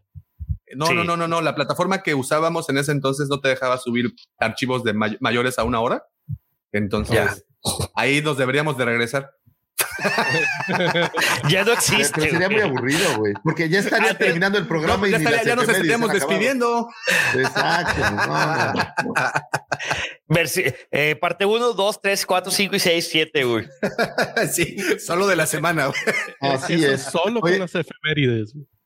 En otro tema rela- no relacionado, importantísimo, y bueno, hablando de que ya llegó la NFL, un 20 de agosto de 1920 se funda la NFL, originalmente eh, conocida como American Professional Football Association, incluyendo 11 equipos, de los cuales hoy en día solamente nos sobreviven eh, Green Bay, los Osos de Chicago, por ahí Buffalo, y me parece que los Cafés de Cleveland. En aquel entonces la mayoría de los equipos estaban relacionados, o bueno, estaban ubicados en Ohio, en Illinois, eh, por ahí había algunos de Wisconsin, Pero bueno, eran estos equipos como mucho más, voy a decir, pequeños, equipos que no tenían todavía el empuje. Y bueno, al paso de, pues ya ciento y cuatro años, me parece, no, ciento y cuatro, ciento un años, pues la NFL ha crecido muchísimo y creo que es uno de estos deportes maravillosos. Digo, el Super Bowl yo creo que se debe de comparar como la final de un mundial o algo así en, en audiencia es, es visto en Y todo con el la mundo. diferencia que es hecho con mayor periodicidad que el... Que el, Es- que el- que el- Es correcto, es cada año y bueno, pues es uno de estos deportes que ha conquistado al mundo entero y me declaro un fan absoluto del fútbol americano. Vamos Raiders, por cierto. Hoy juegan Disculpen los esa contra los osos. By the way. Ah, bien. ¿Cuándo es hoy? Oye, oye, oye, oye. Los- Ah, mira, vamos a ver, aquí porque yo- Santiago, bien Santiago, tú llegaste al lugar Ay, por correcto. favor. Bien, Palero, Santiago. palero. Sí, ándale, palero, Santiago. Ah, no es cierto. un, 20 de, a- un 21 de agosto del 2008 se libera el videojuego conocido como The Force Unleashed de Star Wars. Eh, la versión descargable del juego, desarrollada por LucasArts, era liberada para la plataforma de Xbox y PlayStation. Y bueno, hiciera las delicias de absolutamente todos los que solemos eh, entrarle a los videojuegos. Este videojuego en el que tú tenías la obligación de manejar al señor eh, aprendiz de Vader, el señor Galen Marek, que originalmente fuera, eh, con- voy a decir contratado, pero bueno, fuera traído para ejecutar aquella purga en la que se desharían de todos los Jedi que habían quedado después de la Orden 66 y que posteriormente se diera cuenta de que la cosa no debía ser de esa manera y que la harían diferente. Y bueno, se da cuenta de que Vader está haciendo clones de sí mismo, vamos, y que fíjense que, que me quedó ahí, digo, lo platicaremos más adelante, pero me quedó como la idea de una referencia justamente de este videojuego en el final del Bad Batch. A lo mejor lo platicaremos un poquito más, más tarde. Pero bueno, salir este videojuego, yo les debo decir que es probablemente el videojuego que más he disfrutado de Star Wars. Lo digo abiertamente. No soy un gran fan de los shooters, entonces toda la parte de shooters no me hizo muy feliz. Pero esta versión me, me pudo fascinar, la verdad. Ni Jedi Fallen Order le quitó la magia a este juego. Fíjate ¿Ustedes que, qué tal, jóvenes? No, es lo que iba, eh, iba a comentar. A mí me hizo, después del 2005, después de que terminara, diga- digamos, las- la, trilogía de las, de las precuelas, pues te quedas con esa desesperanza, ¿no? De preguntándote cuándo volveremos a tener material de Star Wars o al menos material que valga la pena. Y este, pues apareció tres años después y me hizo recobrar el, el- el cariño por Star Wars y de verdad que era sentarse, el primer juego en particular, sentarse horas y jugar y jugar y jugar y además No, que la- jugabilidad era muy buena. La Estaba jugabilidad es excelente, es muy divertido. La historia está muy buena. Francamente, la historia está, está padrísima y es, es una lástima que no sea canon, ¿no? Al final de este videojuego, en teoría se destruye camino, las instalaciones. Y bueno, ahora sabemos que eso no pasó así, pasó de otra manera. Entonces, eh, pues, pues digo, ya sabíamos que no era canon desde antes. Sin embargo, creo que es uno de esos personajes que sería padrísimo que de alguna manera integraran y pues quién sabe, a lo mejor sucede. Es que sabes de- que, que creo que por qué no lo podrían integrar y desgraciadamente sí es uno de los personajes que dejaron fuera y que los que más nos dolió por, por la situación de los, de los inquisidores. Siento que como que los inquisidores tomaron el lugar Sí, de, de, de Galen Marek. Ahora, re- hay que recordar que también Vader estuvo en contra de los inquisidores por algún tiempo. Esto George y, Pepe y el profe este, nos podrían aclarar mejor esto, pero siento que ahí en un rinconcito de la historia podrían todavía meter a un aprendiz que en este caso puede ser Galen Marek. Todavía yo- existe la pequeña posibilidad de que se pueda hacer. Yo creo que sí, es más, la verdad, tengo este, esta corazonada de que va a suceder y lo voy a platicar más al ratito, pero me da esta corazonada de que sí podría suceder, no en el mismo contexto que el videojuego, realmente creo que la historia del videojuego no, no cruzaría, pero bueno, en algún spin o en alguna cosa ahí que mezclen, Pero creo está que sería interesante, padrísimo. ¿no? Está interesante la idea de, de que Vader tuviera un aprendiz y que pues lo tuviera ahí reservado, ¿no? Se me hace, siempre se me hizo muy buena la premisa de, la- de- de- de ese juego. Y bueno, pues es algo muy común en los hits, entonces creo que, creo que la idea siempre fue, siempre fue buena. Sí, sí. Buen videojuego. Eh, y fíjate que el otro día lo descargué, está muy barato en. Yo tengo la plataforma de Xbox, está bien barato, ¿eh? Entonces Ah, ¿lo tienen ahí? y- Sí, sí, sí. Oh, y ok, está estos juegos que cuestan 100 pesos o 150 pesos, entonces vale la pena, la verdad. Te lo descargas, te echas un jueguito y, y recuerdas todo lo, lo divertido que, que era. Un 22 de agosto de 1971 nace Richard Armitage, actor inglés, quien en uno de sus primeros roles interpretó a un piloto en The Phantom Menace. Por ahí se ve el piloto así, lejos, lejos, lejos, caminando. Y lejos del tema del piloto, miren ahí lo están viendo ustedes, lejos del tema del piloto, posteriormente este actor es quien le diera vida al rey enano para toda la saga del Hobbit hecha por Peter Jackson. Y bueno, pues es estas conexiones que, que a mí me encantan entre sagas que me súper fascinan. eh, de, actores que pues de repente tienen que ver ahí en, en ambos lugares, como siempre comentamos de Doctor Who o del Señor de los Anillos o de algunas otras sagas. Fuera de eso, bueno, pues no tuvo mucho más que ver con la serie, de- con Star Wars, pero bueno, siempre es bonito estas conexiones. Un 22 de agosto de mil- del 2016 fallece Neil Hanby, que es el primer fan de la saga que pudiera ver Rogue One. Resulta que él estaba enfermo de cáncer, tenía un cáncer terminal, y bueno, de alguna manera eh, el público se juntó y lograron que eh, él fuera antes de morir quien pudiera ver el, el- la cinta, ¿no? Él le pidieron todos al, a Gareth, el director, que, que los ayudara para que pudiera ver la cinta antes de fallecer, y así fue. Y esto habla que también me encanta siempre traer esto a colación de el buen espíritu que hay alrededor de estas cintas. No solamente es la cuestión financiera, voy a decir, creo que los fans y creo que muchas veces eh, la gente que se encarga de hacer estas cintas tienen un buen espíritu y eso se deja ver en estos momentos en donde ayudamos. La semana pasada tuvimos el caso de Katie y aquí tenemos este otro caso que, que creo que es maravilloso que se puedan hacer estas cosas, así como hay cientos de clubs de fans que se encargan de hacer buenas, buenas obras y buenas labores y traer alegría por todos lados. Creo que es admirable el que, el que se utilice estos mecanismos para traer alegría en, en uno que otro lugar de esta galaxia que de repente es un poco más amarga de lo que nosotros quisiéramos. Estas fueron las astroefemérides, señores. Espero que hayan encontrado información útil y valiosa para su cita con Carmen, la de la de recursos humanos, o la de compras, o con Lupita, o con Don Ezequiel, el de las copias, o Juanito, el de los tamales, o con alguien con quien ustedes puedan abrir conversación y tener estas charlas maravillosas que nosotros podemos tener aquí, pues que ustedes las puedan tener en donde sea que se encuentren. Muchísimas gracias, señores. Señor Lucifer, al contrario, muchísimas gracias a usted por tan bonita sección, por tan bonitos datos. Usted acaba de dar el banderazo para muchas personas de salida para la semana, para iniciar la semana, porque definitivamente un hombre informado es un hombre que vale por dos y sobre todo un hombre que puede ligar mucho más fácil.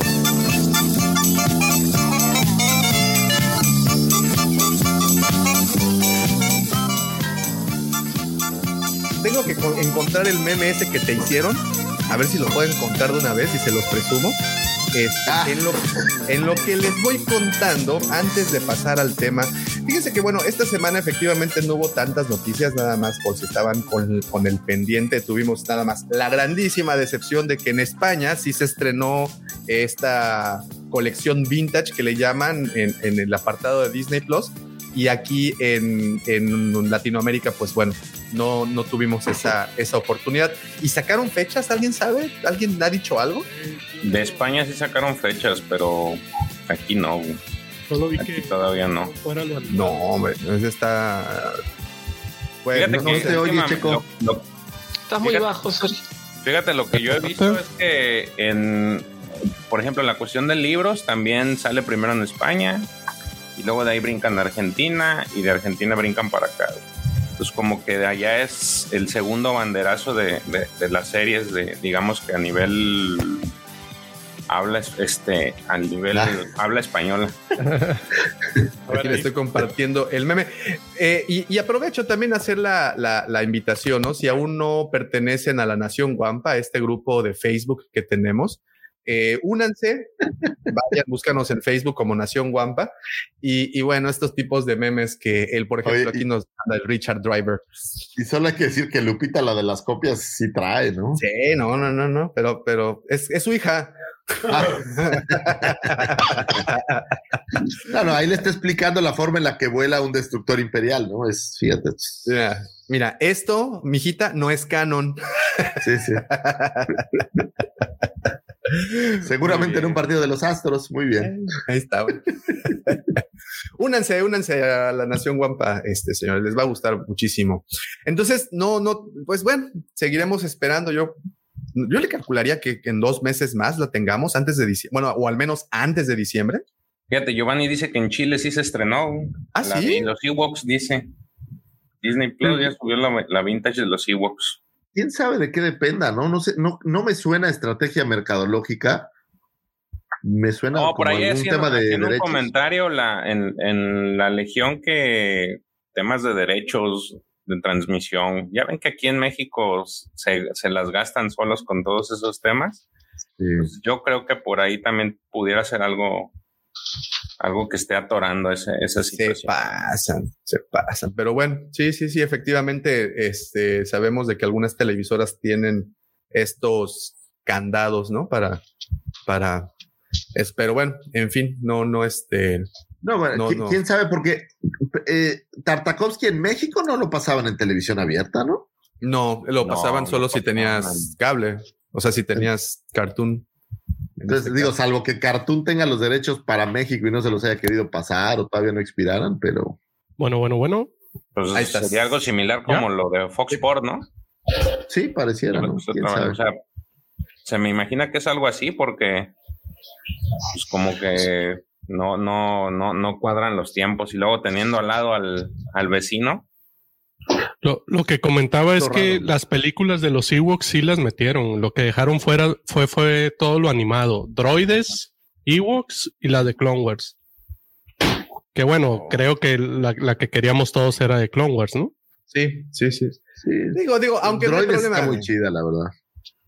Y, y, y, sabemos realmente que no hay ningún problema, ¿no? Que te vas a YouTube y ahí están. Entonces, no, no, este, no, y completitas y en español, y bueno, entonces, no, no, no pasa nada, ¿no? Este, mira, desde hace...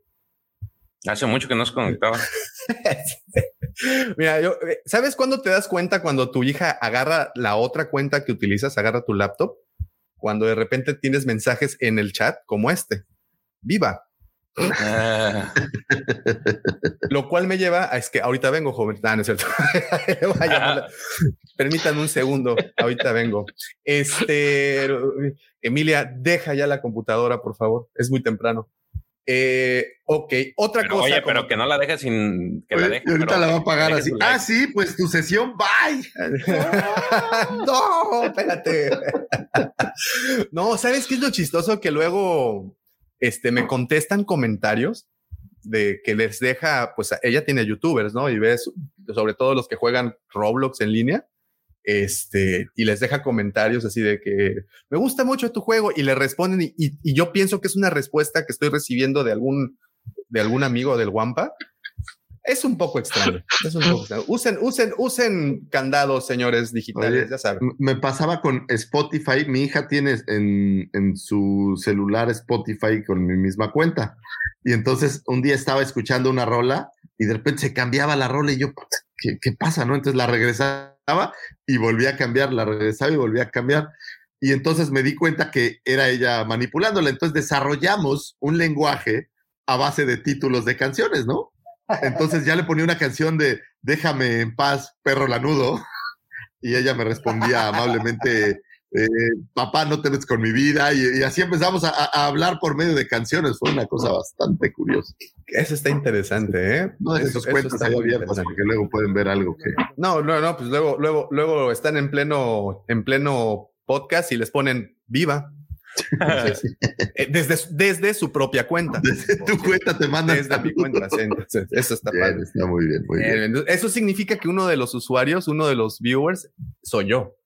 Esto es, esto es multiverso, señores. Ok, eh, otra cosa que apareció esta semana y fue una nota así que salió muy, muy, muy de, muy así de, embarradita por encima, es que eh, Taika Waititi concedió una entrevista en donde platicó un poco del proyecto, obviamente sin decir de qué va, pero bueno, platicó que está escribiéndolo junto con esta escritora que trabajó eh, para la película 2000, 1917. No sé si la, si la vieron, la de Christopher Nolan. Sí, que es un solo plano, ¿no? Así es, así es, así es. Entonces, este, pues están ya en eso, pero lo que ya. No es de Nolan, ¿no? Sí. No, no, no, sí es de Nolan, ¿no? ah, no, no, la de Nolan es la de Dunkerque. La de Dunkerque. Sí, sí, sí, pues ya sabes, guerras en Europa, perdón, hay muchas y muchos directores. Este, pero bueno, 2017, otra vez, 1917, eh, con la escritora de esta película y Taika Waititi están trabajando sobre el proyecto de Taika Waititi, pero lo que llamó mi atención fue que en la entrevista él dijo que no va a perder ni la esencia de sus películas ni el humor de sus películas, lo que me lleva a pensar algo muy interesante. ¿A ustedes les gustaría ver cine de autor en Star Wars? Olvidándonos un poco, quitando un poco la franquicia, quitando el tema completamente de los Skywalkers, quitando todo lo que conocemos al día de hoy de Star Wars. ¿Les gustaría ver algo de autor? A mí sí. Sobre todo porque, sobre todo porque Taika ha hecho películas buenas y ya lo habíamos hablado al inicio. Por ejemplo, Thor, este, Jojo Rabbit. Eh, son películas que, que tienen su toque y están, están muy, este, demasiado entretenidas y, muy buenas. Entonces yo no lo vería mal. No, al, híjole, Alfredo, me acabas de dar un Gracias. Pachetadón, papá. Gracias por el acomodadón de ideas. Oye, a mí la verdad sí me gustaría, al final del día, ok, ya la saga de los Skywalker ya se acabó, ya, eh, ya eso ya pasó. Pues vamos a empezar a hacer cosas nuevas para que la saga siga teniendo, teniendo magia y teniendo vida. Hay tantas historias por ahí y puedes hacer tantas historias en una galaxia lejana que creo yo que, que, sí podrían hacer algo divertido. Me encantaría que Taika Waititi hiciera algo totalmente con su ADN, porque si lo obligan a hacer cosas, no va a ser un gran producto, si lo obligan a hacer cosas fuera de lo que él suele hacer. O sea, es, es perder. a la bestia. Sí, claro, que lo dejen hacer una versión con este humor raro y, o sea, estas cosas, eso, eso sería lo ideal. De otra manera, pues dentro de la no dentro de la física y biología de Star Wars, ¿no? O sea, sí, sí, o sea, agarran los elementos del espacio, a lo mejor los Jedi, las criaturas, yo qué sé, pero a lo mejor un spin-off, o sea, no tiene que ser todo siempre la misma historia que está relacionada con los Skywalkers. De hecho, ¿no te diste cuenta, Davo, en las noticias que, bueno, no sé si tú, en las noticias que viste, siempre le ponían ahí con, con un título, bueno, la imagen que ponían era un, estas letras de Star Wars, pero como estilo Tierra de Gigantes. Sí, sí, sí, sí. Eso, eso es algo que llamó. De hecho, a ver, les voy a compartir, a ver si puedo agarrar el. me acordé porque cómo me encantaba ver esa serie. A Bernardo creo que no le gustó Jojo Rabbit. Eh, a, mí, a mí desde que anunciaron en el día de inversionistas esto y la primera, digamos, este imagen que tuvimos de este proyecto haya sido esto. O sea, esta tipografía a mí me, pues, me, me, me, voló la cabeza. No es algo que, o sea, ni los colores, ni el cómo acomodaron las, nada. No es algo que eh, hayamos visto antes en el universo de Star Wars. Y eso es lo que más nos habla de que vamos a tener algo novedoso, algo bueno. Es que ya es.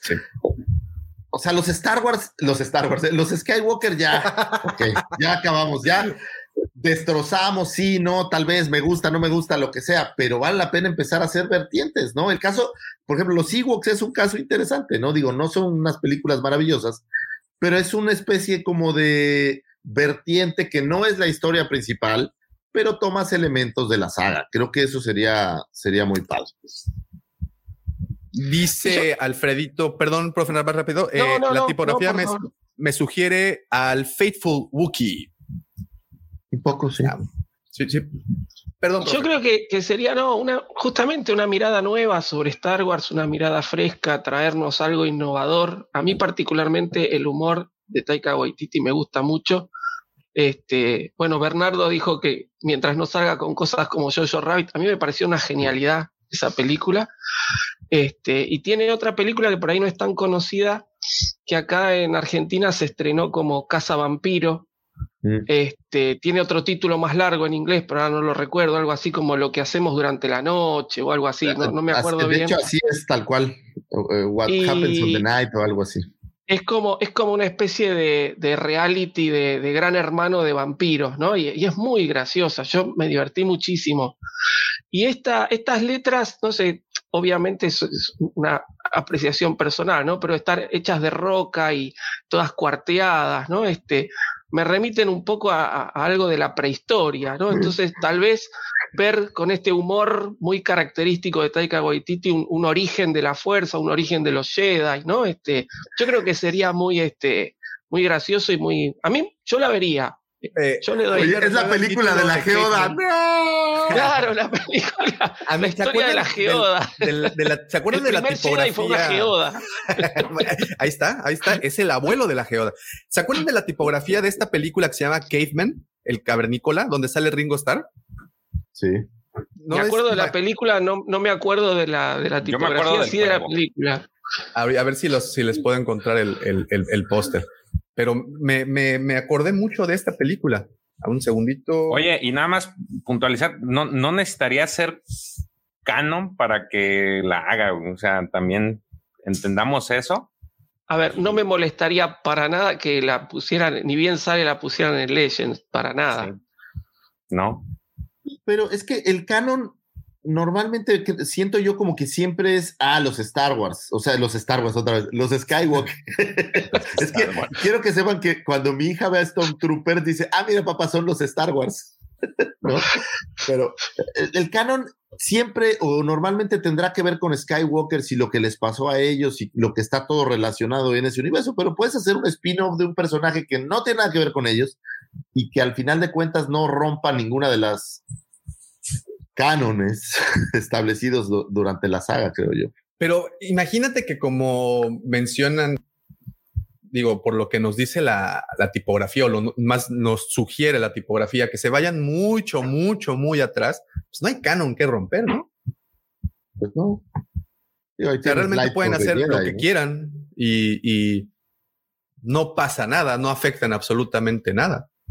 ¿No? Y como dices, pueden ser una, una comedia bastante interesante, como dice el profe, hacer algo completamente nuevo, que es por eso, creo yo, que están trayendo a un director como Taika Waititi. Sí, vamos a ver qué sale. Creo que va a ser algo interesante. Ahora, ¿esta va a ser la primer película que va a salir después de, lo que ya tenemos o hay otras cintas programadas antes? Antes, claro, está Rose Squadron, por ejemplo. ¿no? Y, y, creo que antes viene esa, sí y, posteriormente esa y posiblemente la trilogía de, de Ryan. No, pero no antes, esta es para 2025, según yo. Pues, Entonces, pues no sé cuánto crees que falte para el 2025. No, no, no, a lo que me refiero, la, la, trilogía de quien sea que la vaya a hacer, ojalá que no sea tu brother. Eh, ojalá que sean los de Game of Thrones. Ojalá que fueran ellos, eh, pero va a ser como después, o sea, asumo, porque esta película pues es, ya está a la vuelta de la esquina 2025. Sea, deben de empezar a filmar que en un año, año y medio, ¿no, prof? Y depende de, eh, yo creo que ahora los tiempos de la, de la pandemia hacen todo como más largo, ¿no? Yo creo que tendrían que empezar a filmarla en el 2023, este, pero si no para estrenar, supongamos que quieran estrenar en la Navidad de 2025, eh, se toman los desde enero de 2024 para filmar y, todo el resto para editar. La edición es lo más, este, eh, o sea, la postproducción de la película es lo que más tarda siempre. Filmar por ahí en 3, 4 meses, si tienen un plan programado, la pueden hacer tranquilamente. Pero con el tema de la pandemia y los protocolos, que además seguramente va para largo, tal vez em, empiecen a filmarla en el 2023, por una cuestión justamente de estos protocolos de que por ahí no puede haber tanta gente en los sets y demás.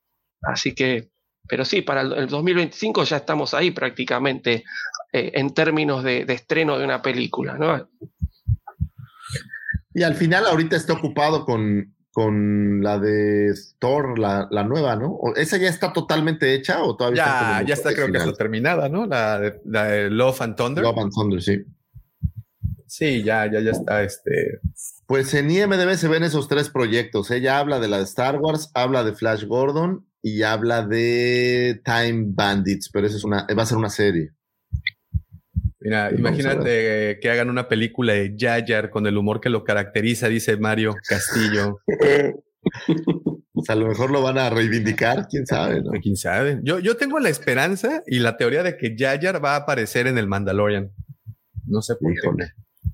Eh, Maxi dice que tal vez algo como un What If de Marvel. Mm, puede ser.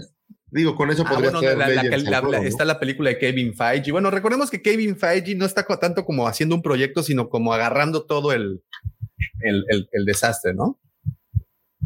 Pero ya el tema del desastre creo que pasó un poco de moda, ¿no? Ya ahorita. Pues ya nadie habla de Caitlyn. Ya, ya, perdonaron a Katie, ya nadie la molesta. Bueno, no tanto. No, he visto últimamente a los amigos de Fandom Menas, pero. Porque de algo se han de quejar, si no, ¿qué programa hacen?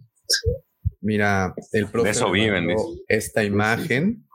Este. Oye, Davo, me. Dígame.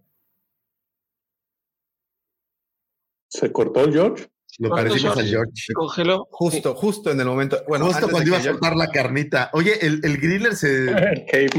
se fue a dormir. Ah, no, no me acordaba que Dennis Quaid salía ahí. vamos a. Por eso les digo. Ajá se, volvió, a congelar. Por eso les decía que me recordaba un poco eh, la tipografía y ahorita cuando ya viéndola, pues no, no, no, no es como muy parecida. Sin embargo, pues trae esa pues, onda de piedra. No, pero es como la piedra, ¿no? Sí, con piedra, pero se ve cómico, pues es algo que no se ve serio, no es un título que dice 1917 y sabes que se trata de la guerra. Ahora, digo, ¿no pudiera ser por la tipografía a lo mejor una serie animada? ¿Una película animada? Híjole, no, ni le tientes. No, no sé, digo.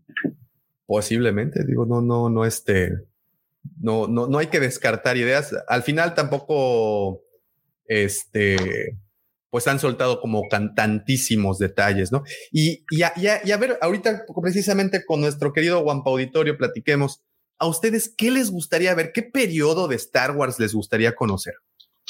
Y, se lo, y les pregunto primero a ustedes, queridos amigos, que estamos aquí en esta tertulia. La verdad, yo voy a decir que sucumbí ante los placeres de High Republic. Le hice caso a George. Estoy a punto de terminar Light of the Jedi y la neta, la neta sí me agarró. La verdad, lo voy a aceptar con toda. Tenía mis dudas. No lo puedo creer. La verdad sí me gustó. Honestamente, digo, digo, e, esta novela es un es, la entrada a todo este asunto, pero la verdad sí me gustó. aquí tenemos The Monty Pythons. Life of Brian. Es donde nace el güey como a dos a dos casas de donde nace Jesús, ¿no? paralelo que nace, sí, sí, sí, sí, nace justo ahí cerquita de donde nace Cristo. Ahí. humor, humor, humor, muy graciosa. Finísimo humor. Ahí esa, esa tipografía sí es un poco sí, más. esa sí es mucho más parecida. Pero de toda cuenta, tenemos esta, esta connotación como humorística, ¿no? No, no sé si. Justamente. Para, para ustedes sea igual. En una parte de la película sale George Harrison, creo que la, la produjo. No, pero aquí en Monty Python hay un chorro de actores, ¿no? Sí, ahí dice George Harrison, eh, Executive Producer. Sí, tenía una, compañía de filmes que se llamaba Handmade Films y él financió la, la, película. y sale, en el fondo sale... George Harrison. Uno de los Beatles más talentosos y es una discusión que muchos no están dispuestos a tener. Ok. Ah, mira, aquí, a ver, dice Maxi, la vieja república. Pues, eh, ¿se acuerdan cuando estaban estos de Game of Thrones entrando a los proyectos que era, pues, no es lo que queríamos con ellos, precisamente algo muy viejo, algo muy antiguo? Sí, algo con espadas, espadas. Con espadas de verdad. Eh, dice Super Soldado, estaría bien ver qué pasa después de las secuelas, ya con un tono más serio y sin chistes sobre la mamá de Hawks. Mm.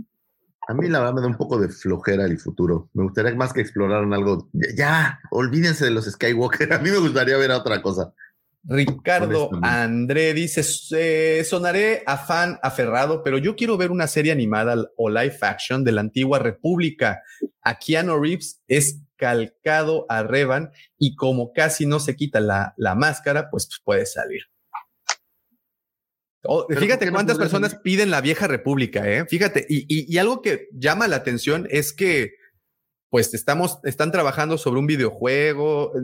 Yo creo que la gente de Disney debería empezar a escuchar un poquito estas, o si no es que ya los escuchó. A lo mejor ya escucharon, no sabe. ¿Eh? Espifumeta, a mí me encantaría ver toda la época en la que los Jedi eh, luchan a fuego contra los Sith y no existía la regla de los dos, que esa es de nueva cuenta ese periodo, ¿no? La, por la antigua república es cuando se dan en la torre todos. Era el, el, este, el emperador Sid, ¿no? A mí, ¿sabes qué me gustaría mucho ver? Una película de horror en el universo de Star Wars. Eso oh, me, bueno. me, me, encantaría. Que tienes ya ahí un esbozo con, con este libro bueno, que comentas, ¿no? Es, este libro de Dead Troopers que, que es, está bueno pero me gustaría a mí ver, digo, me encanta el cine de horror y que lo mezclaran sería de verdad maravilloso. Mira, dice Javi One, eh, no me odien por esto, pero quiero, quiero ver más de Rey y Finn. Yo también. Yo Veo Ophelia. Oye, yo sí creo que en algún momento van a juntar a, a Grogu con Rey, ¿eh? Pues son los dos productos más vendidos para los niños. Sí, pues, ya, ya lo, en, en, YouTube ya los juntaron. Eh, mira, Javi One también dice en The High Republic eh, y The High Republic es muy top. Sí, señor. Pues digo, pues fíjate, fíjate de algo, fíjate de algo, Lucifagor.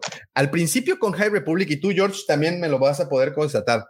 Eh, no fue como que muy bien recibida High Republic y ahorita con el tiempo, poquito a poquito tengo la, la, la sensación, digo, aquí tenemos el claro ejemplo de que poquito a poquito está cayendo en la aceptación de la gente pero yo no me, o sea, yo no me quejé porque yo no sabía nada. Digo, no, no estaba bueno, seguro. Pero ahora que yo, yo creo que ese era el problema, Davo, que, que se quejaban sin conocerla y, y hasta donde yo recuerdo, sí, Lucifagor nunca, o sea, nunca, ¿cómo se dice? No, Habló no, no, mal de la High Republic, simplemente no la, no la he leído y no tengo idea de qué va. pero seguro voy a quejar después, eso sí. sí ya que llegues a ya, oye, ya con el hecho de haber evangelizado a, a el corazón más frío de la galaxia. Mira, ya, George, te acabas de ganar el título de Jedi, güey. Sí, sí, sí, sí. Evangelizaste al corazón. Oye, pero ya, ya terminaste el libro o todavía no? Me quedan 50 hojas. Entonces me falta el, la carnita final. Digo, tengo, tengo mi. Hay cosas que digo no me hacen sentido, ¿no? Como. Bueno, ahí lo voy a tirar, pero oye, todos los Jedi durante, dentro de toda la galaxia se juntan para detener un tanque de Tebana Gas y que no vaya al, a un sol desde lejanísimos. Y hay dos Jedi persiguiendo una carroza y no pueden hacer nada para detenerla. Digo, a veces hay cosas que uno no entiende, ¿no? Pero, pero es, está, la verdad está bueno el libro. Digo, hay que verlo como este, eh, esta presentación de muchísimos personajes, de situaciones, de ideas. Y digo, seguramente conforme vayan avanzando las novelas y los libros y demás, pues va a haber mucha carnita de ellos, ¿no? Habrá que ver cómo los desarrollan. Pero me, me ha gustado, la verdad, he disfrutado el libro.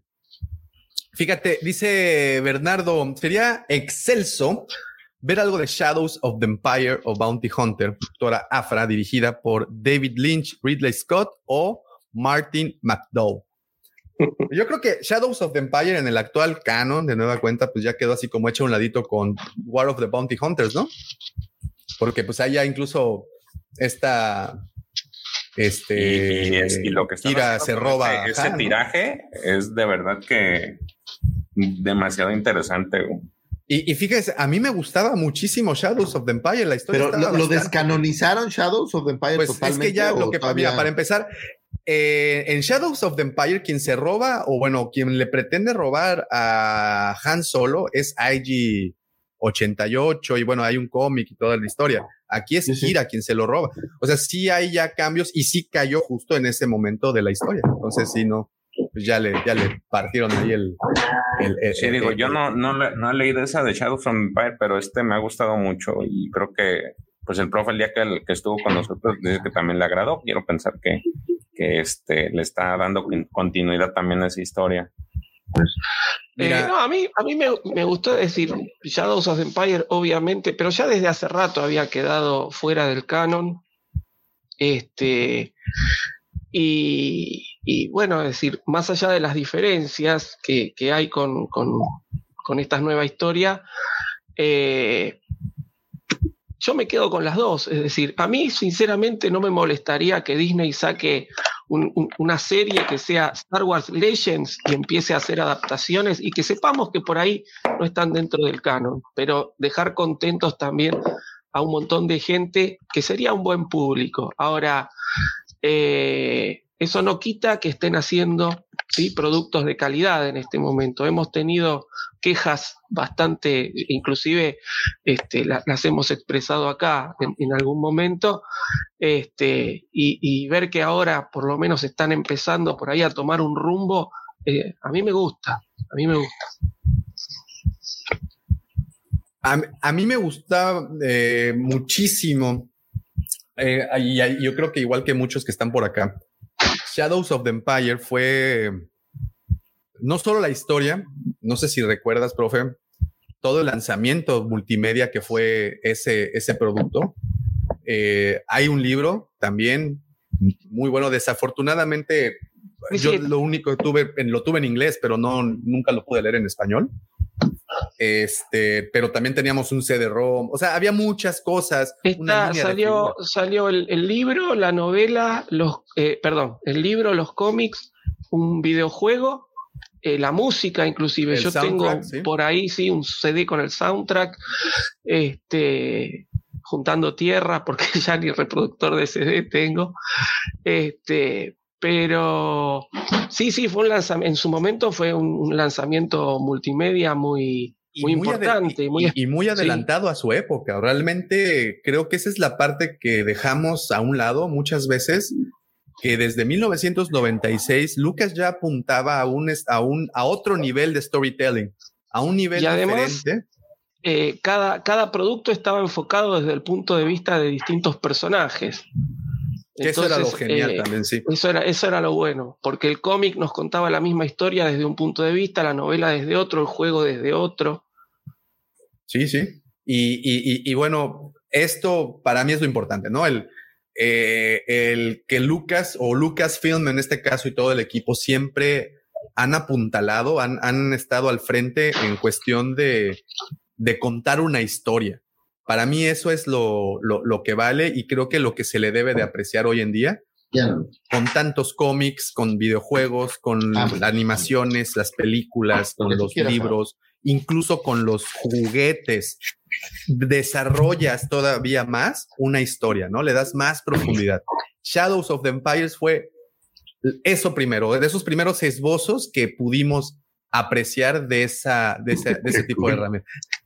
Güey, fue eh, lo mejor que te pudieron enseñar en esta, en esta, en esta semana, ¿verdad? Fue muy cool, cama arriba, cama abajo, cama arriba. Para las personas que nos escuchan a través de la versión podcast, el señor Lucifagora aprendió a, quitar la cámara y a regresar a la transmisión sin necesidad de... Ya nomás te falta agregar el avatar. ¿Cómo agregas el avatar? Digo, si se. Eh, esto sí nos va a llevar un poquito más de tiempo. ah, este, digo, yo sé que los amigos. Perdóname, la otra semana. Nada más te falta decir este baboso le va a costar trabajo. Después lo vemos. Gracias, ¿eh? Gracias. No, esperaba menos de Hazme sentir bien. bueno, mejor vamos, vamos con los comentarios. Jacob Lugo dice: una película bélica de los clones y que sea cruda, tipo la caída del halcón negro. Vámonos, algo que donde todos mueran, ¿no? ¿Cómo ven eso? Mira, el profe ya te está presumiendo cómo se hace ya con todo. Ya, también el profe aprendió. ¿No les gustaría ver así una película como de la Legión 501? Sí, pero yo creo que con lo que pasó en el Bad Batch, como que ya. No, pero agarras y te traes a, a clones. Hay una, hay un, hay un libro que se llama del el Escuadrón Twilight. No sé si lo han visto. Es precisamente de Battlefront. De Battlefront. En donde dejan olvidado a una legión, a un. A pues hacer una película netamente de guerra. Sí, sí, sí, sí. Sí, me Clones muriendo por todas partes y eso estaría bueno, ¿no? ¿Sabes qué me gustaría? Una película así como de este tipo de guerra de Vietnam. Hay tantos planetas en donde pudieron pasar tantas cosas en donde llegaran a un planeta raro, donde hubiera cosas diferentes y tuvieran que pelear una guerra. Sí, me gusta tu idea. ah, mira, está, Checo te mandó un tutorial al, WhatsApp. No, ya aprendí ahorita. Es que no viste que. no, ahí puso al santo. Ah, sí, al, santo de los guampas puso ahí, sí. Ah, no, no vi, no vi, no vi. Sí, mira, ya, ahí va, ¿Sí? va, Ah, San Medorio. Bien, gracias a San Medorio que aprendió. Sí, sí, sí. Prendamos de un, un sirio a San Medorio. Eh, dice Jorge Sánchez, Grogu va a ser el puente para el episodio 10, 11 y 12, ya que su edad le permite explorar futuros de la saga sin tocar a los Skywalker. ¿Quieren ver a Grogu? Yo ya me cansé de Grogu, para serles muy honesto. La verdad, la verdad, no, yo pensé me que ya no iba a salir y dije. No me odien, no me odien, pero creo que ¿Sabes qué? Y no me odien por esto que voy a decir, amigos, pero ya estoy teniendo una fatiga de Grogu, güey. ¿Ves? A mí me pasa que cuando voy a algún lado y que busco algo de Star Wars, no hay otra cosa que no sea Grogu, ¿no? Sí. Estos peluches, los monos. Mira, Incluso ves, el Black Series así. Y ves, por ejemplo, lanzamientos este, de marcas como Iron Studio, por ejemplo, que van completamente con su propia agenda, que dejan a Hasbro, a Sideshow. Son los brasileños, ¿no? Esos. Y ellos no han dejado de sacar cosas del Mandalorian. Tenemos a Grogu, tenemos al Mando, que en la, Mando en la moto, Mando volando, Mando peleando, Mando con la lanza. Grogu sonriendo, Grogu vomitando, Grogu comiendo. Con la sopita. ya, güey, ya. Incluso. En Digo, Planeta si Libros es lo que sigue. hay unas cosas bien bonitas también. En, en, la editorial Planeta es lo que sigue un libro para niños de Grogu.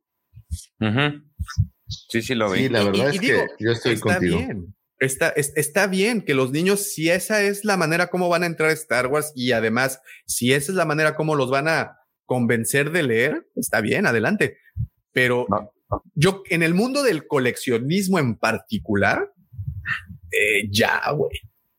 Por favor. No sé si le vaya a pasar lo que le pasó a Bar, ¿no? Con su yo no fui. Ah, güey, ya haz lo tuyo, ¿no? Sí, sí, sí, sí, sí. O sea, va a ser el Minion. Grogu llegó a ser el Minion para lo que los Minions fueron los Bart Simpsons, que posteriormente fueron los Minions, y luego va a ser, ahí vas a ver a Grogu pegado en el microbús, güey. Todos lados, En todos Vas a ver a Grogu así volteado haciendo pipí, güey. Ahí vas a ver. ¿Ya saben qué, ya saben qué estampita digo? La de Calvin y Hobbes. Sí, sí, Está Calvin así haciendo pipí. Bueno, pues ahí vamos a tener a Grogu. Ya estoy cansado de Grogu. Por favor, ya dejen de sacar cosas, dejen que descanse un poco ese producto y pues el siguiente año ya nos vuelven a atacar, pero aguanten, güey. No, no, pero espérate, están alargándolo lo más que pueden para que regrese la tercera temporada honestamente yo pensé que íbamos a ir a, otro lugar, pero ahora tengo esta impresión de que va a regresar Grogu a las andadas, entonces habrá que ver. Es, la gran prueba de fuego si el mandaloriano puede sobrevivir sin Grogu. Y me refiero al programa, no, no al, personaje, güey. Sí. Qué interesante reflexión acabas de Porque, por, eh, sí, exacto, porque cuando se llevó eh, Luke a Grogu, todos dijimos, y, y, y, y, bueno, ¿y ahora el Tin Larín qué va a hacer? ¿A qué se va a pues, dedicar? Eh, eh, está la historia de Mandalore, ¿no? Pero no sé qué, a, a cuánta gente realmente le interesa eso. No, a, qué, a Mandalore, perdón. ¿Y Grogu? Exacto. va a ser, ¿y en qué episodio sale Grogu? sí. Y, y, y en Mandalore, ¿ahí vive Grogu? Güey, ¿Quién por sabe? favor. Yo, yo estoy de acuerdo contigo, Edavo. Yo también estoy así como ya fastidiado un poco de, de, Grogu. Curiosamente, eh, llegaron a la tienda unas, unos peluches de Grogu que no me vas a creer, pero tenía año y medio que los pedí. ¿eh? Cállate, cállate. Ah, perdón. Habían llegado, pero se acabaron. Y ah, agotaron enseguida, sí. como en las preventas. Perdón, oye, ni siquiera sé qué dice mal ahora, güey. Pues nada, que, que, que, la señora Cristi anda por acá. Ah. y pues. No, no, o sea, hablo, de, hablo de hace meses. George. No, ya, ya me. No le digas, George, no le digas que al rato va a haber Super Sábado en live desde la cueva del Wampa. No le digas eso. No le digas que va a haber descuentos. estas cosas tienes que decírmelas antes, güey. No mames, ¿cómo vas a saber esto? Pues yo aquí iba a saber que ibas a salir con eso. Oye, güey, es que pero, iba a ser un punto. Pero, ahora ya puedes quitar la cámara. Ya puedes, ya no, ya no tapes. ya no ah, espera, espera. Oh, ah, pero se oye mi voz. Ahí oyen mi voz. Claro. Claro. Sí. Pues el pedo que me eché si lo oyeron. Ah, sí. Oh, tristemente sí, güey. No, es que decía que en una tienda que yo conozco hace tiempo, les llegaron muchos Grogus y mi, mi señora esposa, que Quería la verdad, lo único que le gusta de Star Wars es que yo la amo, yo creo, porque no es muy fan de nada. Eh, los vio y luego, luego me dijo, oye, ¿y, ¿y, qué no? Este, ¿No me guardaste uno? Y yo así, no. Porque aparte ya tiene como dos, ¿no? mira, mira, aquí dice Alfredito, Grogu es el Nermal eh, de Garfield. ¿Se acuerdan de Nermal? Sí. Era, la, gatita gris, ¿no? Sí. De Garfield, de las caricaturas de Garfield. No, me acuerdo de Garfield y de Era un gatito más chiquito, ¿no? Era un gatito más chiquito gris que tenía, que todo el mundo odiaba. Es como el Scrappy de Scooby-Doo. ¿Como Goodstock? No, pero Gusto, tenía más onda, güey. Gusto tenía como filosofía. Pero, por ejemplo, Scrappy Doo o sea, sí lo quieres, ahí está, güey, pero pues no es Scooby. Bueno, tanto que en la película de Scooby es el malo en el live action. Eh.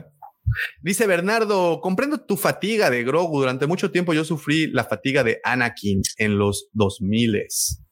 Sí. Fíjate, LGP Vintage Toys han cansado los juguetes de Grogu, no es el personaje.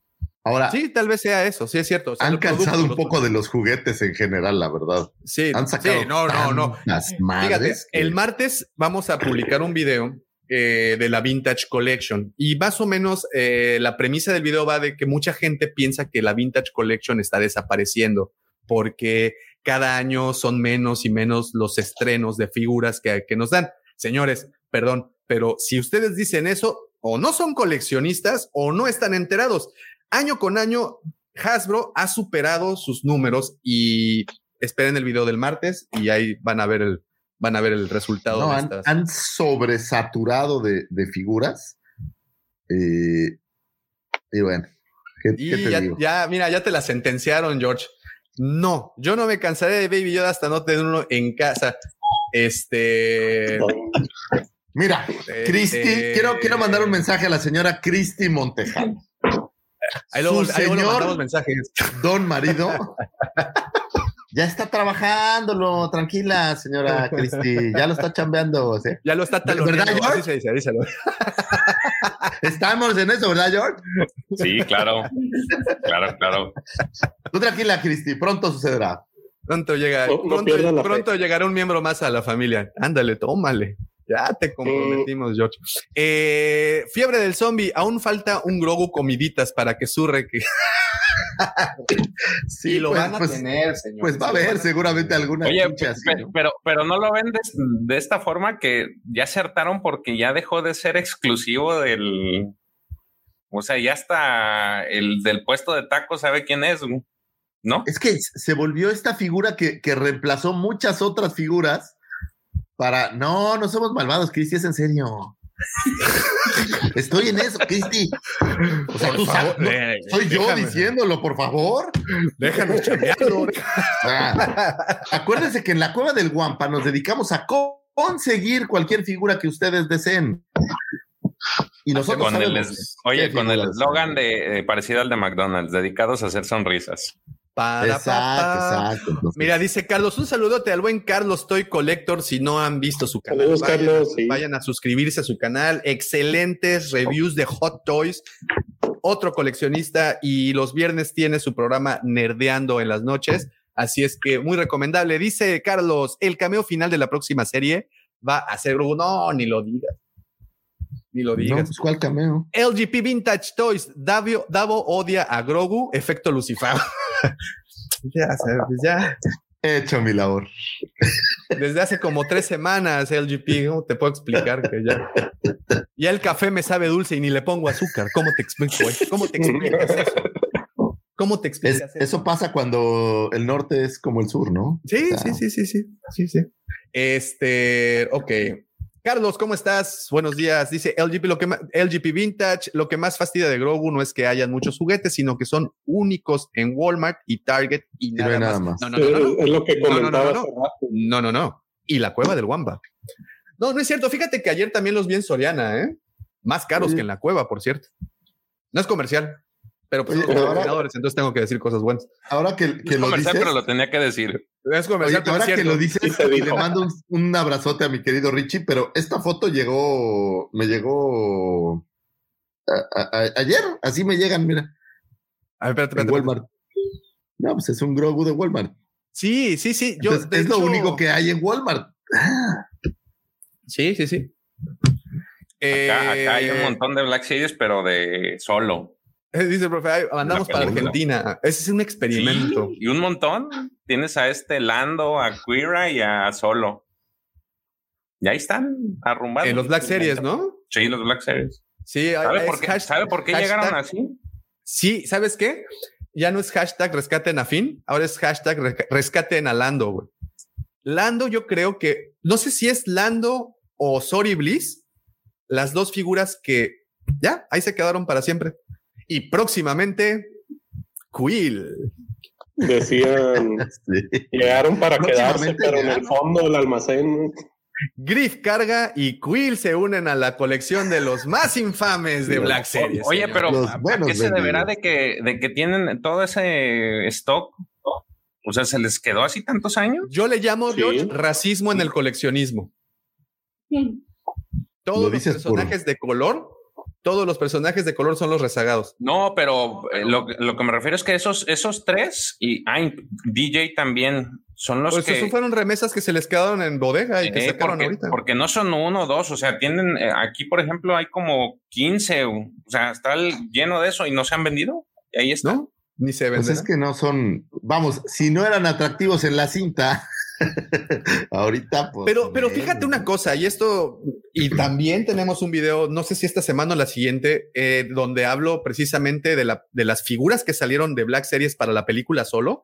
Creo que son de las, me- en, hablando solo de figuras, no de los personajes, son de las mejores figuras que ha editado Black Series y no se venden. Tienes a un Range Trooper que es una figura, güey. Es una cosa. Tienes a un Moloch que es un monstruo de figura. No, o sea, sí hay figuras muy buenas en esa línea, pero pues no se vendieron. ¿no? Sí, pero acuérdate También- que no es solo la figura, también es No, no, la popularidad del influye el personaje, personaje, me que, queda que muy- Me gustó mucho Lando. Y Sí, de Lando hecho, está sí. muy bien hecho, él se parece a este, a Glover, ¿no? Dani, Donald. Glover. Donald. Donald, ¿no? Da- Dani es su papá. Eh, dice Alfredo, ya hay Grogus ucranianos de color rosa y con vestido y lo promocionan como la novia de Grogu. Eso está poca madre, güey. Necesitamos a la novia de Grogu vestidos como Por mesera de Sambors. Necesito eso, por favor. Si alguien, que las personas de los amables guampautores que estamos por acá, necesito dos cosas. La primera es una fotografía de ese Grogu rosa vestido para, por favor, una fotografía de ese Grogu rosa. Y lo segundo que necesito es saber en dónde está Pepe. Pepe se desapareció, se oyó como que fue al baño hace Pepito, rato y ya. ¿Dónde estás? ¿Se habrá desmayado en el baño?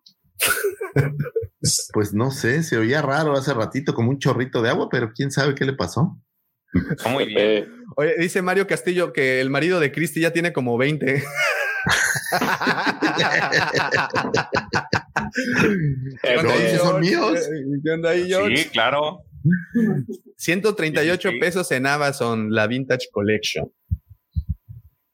Wolfie. ¿cómo estás, hermano? Un saludo también hasta Argentina. Wolfie, vayan a visitar su canal, otro, otro, otro de esos grandes canales de coleccionismo. Este, a ver, eh, eh, ahí está el primo, dice, Primo. eh, han sobreexplotado la imagen de Grogu. En diciembre se convirtieron en el regalo preferido de los niños y así seguirá. Sí, sí, sí, sí. Fue el, Güey, bueno, pero llegó a han, empezado a quedarse en los anaqueles ya, ¿no? Ah, ya los veo como. ¿Cuánto llegó a costar el Grogu de, de, de peluche? Este que te enseñé. Cinco mil Cuatro mil pesos, sí, sí. Oh, mames. Eh, y solo en la cueva lo vendíamos al precio correcto, ¿eh? Y eso es cierto, ¿eh? No, no es por hacer publicidad, pero pues es la verdad. En la cueva les respetamos el precio desde el principio hasta el final. No hubo precio revende hambre, hubo precio real, señores. Dice eh, Carlos Maldonado, Quill es una bonita figura, es como Yayar. Pero incluso hasta Quill fue un personaje más querido que Yayar, ¿no? como que ver ahí, verlo ahí tiradito como bolsita de papitas después de que lo alcanzaran los troopers, sí nos dolió a muchos. en Mercado Libre está la novia de Grogu. A ver, búscalo. bueno, hay que buscarlo. ¿eh? por favor, búscate novia de Grogu. El buen Carlos, ¿cómo estás? Un saludote hasta Argentina. Eh, Alfredito, Pepe ya me preocupó, no es normal cómo se desconectó. Y no solo por eso, Alfredo, hay muchas cosas que nos preocupan. No, Pepe, Pepe se quedó, se quedó ayer este, en el vivo de, de, los chicos de Manda que cumplían un año y no. Está la novia Ay, ay, ay, es una delicia este, este México que tanto nos caracteriza. Imagínate vivir en Dinamarca y no poder comprar a la novia de Grogu. Y, está en 450 pesitos, ¿eh? No está no, mal. yo ya te encontré un combo, güey. Dame un segundo. ¿Están los dos? Güey, oh manches, esto es una hermosura. ¿Por qué no sabíamos esto antes, eh? ¿Por qué no nos habían platicado de esto antes, queridos Wampa Auditorio? Voy a comprar una novia de Grogu nomás. Por, favor. Ve esto, güey. No, espérate, espérate. Ve el combo, güey. Ay, con vestidito. sí, güey. Bueno, pero ese es Amazon o es mercado? Esto, esto es, esto es, no, no sé, ¿eh? no, no sé, encontré la fotografía realmente ahí. Es Amazon. No manches. Digo, porque es, Amazon, o sea, se supone que es un poco más. Bonito es lo bonito. Este, no es por nada, Cristi, pero están en oferta. 849 en Mercado Libre, mira, lo voy a, lo voy a pedir para hacer un unboxing. Mira, a 12 meses. Sí, está bueno, está bueno. Nada más. Wow, qué bonito. No, no, no me esperaba. Había, uh, e, e, este podcast ha sido legendario. Tuvimos apertura o tenemos intro nuevo, tuvimos a un guitarrista consagrado en el estudio. Que, ya cayó como Stacy Jacks en el piso. Lo noquearon como a güey. Sí, sí, sí. ¿Te acuerdas cómo señorita, quedó Señorita Bastia, usted no se preocupe, está bien, solo está inconsciente en el piso porque... Nos encargamos con la cámara 2 de ver que esté boca abajo. Sí, sí, sí, o sea, no, no, se va a ahogar ni nada, entonces. ya, ya, ya estaba ahogado. Eh, que no se preocupe, que tomas el after fue en su casa, la comodidad de su casa con eh, todas las este. Eh, pero me encanta que aquí ya se armó la plática entre la familia. Ahora le contesta Cristi a Mario: en esta casa cada quien tiene su colección y el esposo no presta nada. Uh, y ni la colección, dice. Tampoco. Hasta acá se escuchó la risa. Oye, pero hay buenas variantes de Grogu, ¿eh? Mira el Grogu espía. ¿Es Grogu espía o, Grogu Amish? Amish. ¿Es Grogu menonita? Mira, y, Grogu con su dije del Mandaloriano, está bien completo ese Grogu, güey. No, pero el Grogu con dije Mandaloriano sí llegó, ¿no? A, a Costco, si no me equivoco. No sé, güey. Esto es de verdad insólito. ¿Cómo estás? Ah, con sonidos. Mira. ¿Qué tal, Grogu? Con sonidos. De tóxica. con la musiquita china viene ese, ese Grogu. con unos beats Ay, ay, ay. Ahora sí, ¿cómo estás, Pati? Muy buenos días. Este, ya, ya, ya, ya, ya, ya está lanzando. Qué bonito. ¿Quién, Lucifagor o el Grogu? Aquí hay que especificar. Oiga, no, ya, ya en serio, dice Alfredo que mejor hay que marcarle a Pepe. Yo no creo que vaya a contestar, Alfredo. No sé por qué. No sé por qué. Mándalo. Mira dónde. Mandalor, nos dejaste, nos dejaste, ¿Cómo nos dejaste a la piltrafa de Pepe, Mandalor? Te pasaste. Con una llanta de refacción menos, Mandalor. Eh, ya le dije, cuando se conectó, le dije, me lo, nos lo mandaste en buen tono. Eh, sí, caray. Adrián Magaña. Eh, Lucifagor se queja de Grogu, pero tiene su vaso. No, no se queja de Grogu. Se queja, se queja, de los juguetes de Grogu. Pero es que tienen que entender por qué este vaso es muy importante. Este vaso es. Hay una connotación. De entrada es de mi vieja. O sea, de entrada no es mío, ¿no? y, Luego estás tomando té. Estoy tomando té, sí, estoy tomando un té para, pues, para ser así como muy, muy nice. Llegaste a ese momento de tu vida en donde sí, dejaste el café y ahora tomaste el té. Eh, estaba hablando con mi jefe Antier y se compró un reloj muy bonito como un este, Apple Watch, pero como más grande, ¿no? Y me empieza a presumir, es que te mide el, el, ritmo cardíaco, te mide cuánto respiras, y me dio todas las funciones de salud. Y le digo, ¿sabes cuándo te hiciste viejo? Cuando en vez de comprar un reloj porque se vea bonito, compras un reloj para que te mide el pulso, ¿sabes? Ahí es que le puedas notificar a otra persona. exacto, y puede hacerlo el teléfono, eh, pero esa era la diferencia entre un joven y un viejo. Entonces, pero este, eh, tuve que comprar una maleta adicional cuando fui a Galaxy Edge para poder meter a este pequeñín y algunas otras cosas. Entonces, tiene, tiene cariño. No, eh, dice justifiques el vasito para las otras cosas. No, güey, no, no, no, no, espérame. Otro momento épico. Acabas de ver a Lucy Favor tomar té desde un vasito de Grogu. Él, Qué tierno. ese señor que escucha Slayer, ese señor que escucha, escucha a, a, a Megadeth, es el mismo señor que toma té en un vasito de Grogu. Nomás le faltó el Michi así en el hombro, así. ese señor que el siguiente unboxing va a ser la parejita de Grogu. Ya lo pedí, ¿eh? De verdad ya lo pedí. Me preocupa las hormonas que tengan ese té, Lucifer. A mí, a mí me preocupa la integridad de la novia de Grogu. Porque le vas a levantar la falda, ¿verdad? Pues hay que ver, ah, es un unboxing, hay que ver de qué está hecho. No, no, no, es, es un unboxing, no es un undressing, güey. Dice Max, atento a lo que hacía Yoda. A la novia de Grogu decapitada. Oye, mira, esta es una pregunta interesante que dice Max, que hace Max. Atento a lo que decía Yoda. ¿Su especie tiene sexo o lívido? Ándale, papucho. Oye, se nos compras al, al, baby Grogu y su novia, güey, y dice, oh, alguien ha robado tus datos y tu identidad y tu tarjeta. Ay, no, cancelar, cancelar. Alfredo, me decepciona Grogu que no sabe que los Jedi no pueden hacer apegos. Bueno, eso dicen, pero, todavía no Yo sigo creyendo que Jared y Yoda tuvieron algo que ver con Grogu, la verdad. A mí no me van a decir que no. Ay, nomás con Lady Yoda.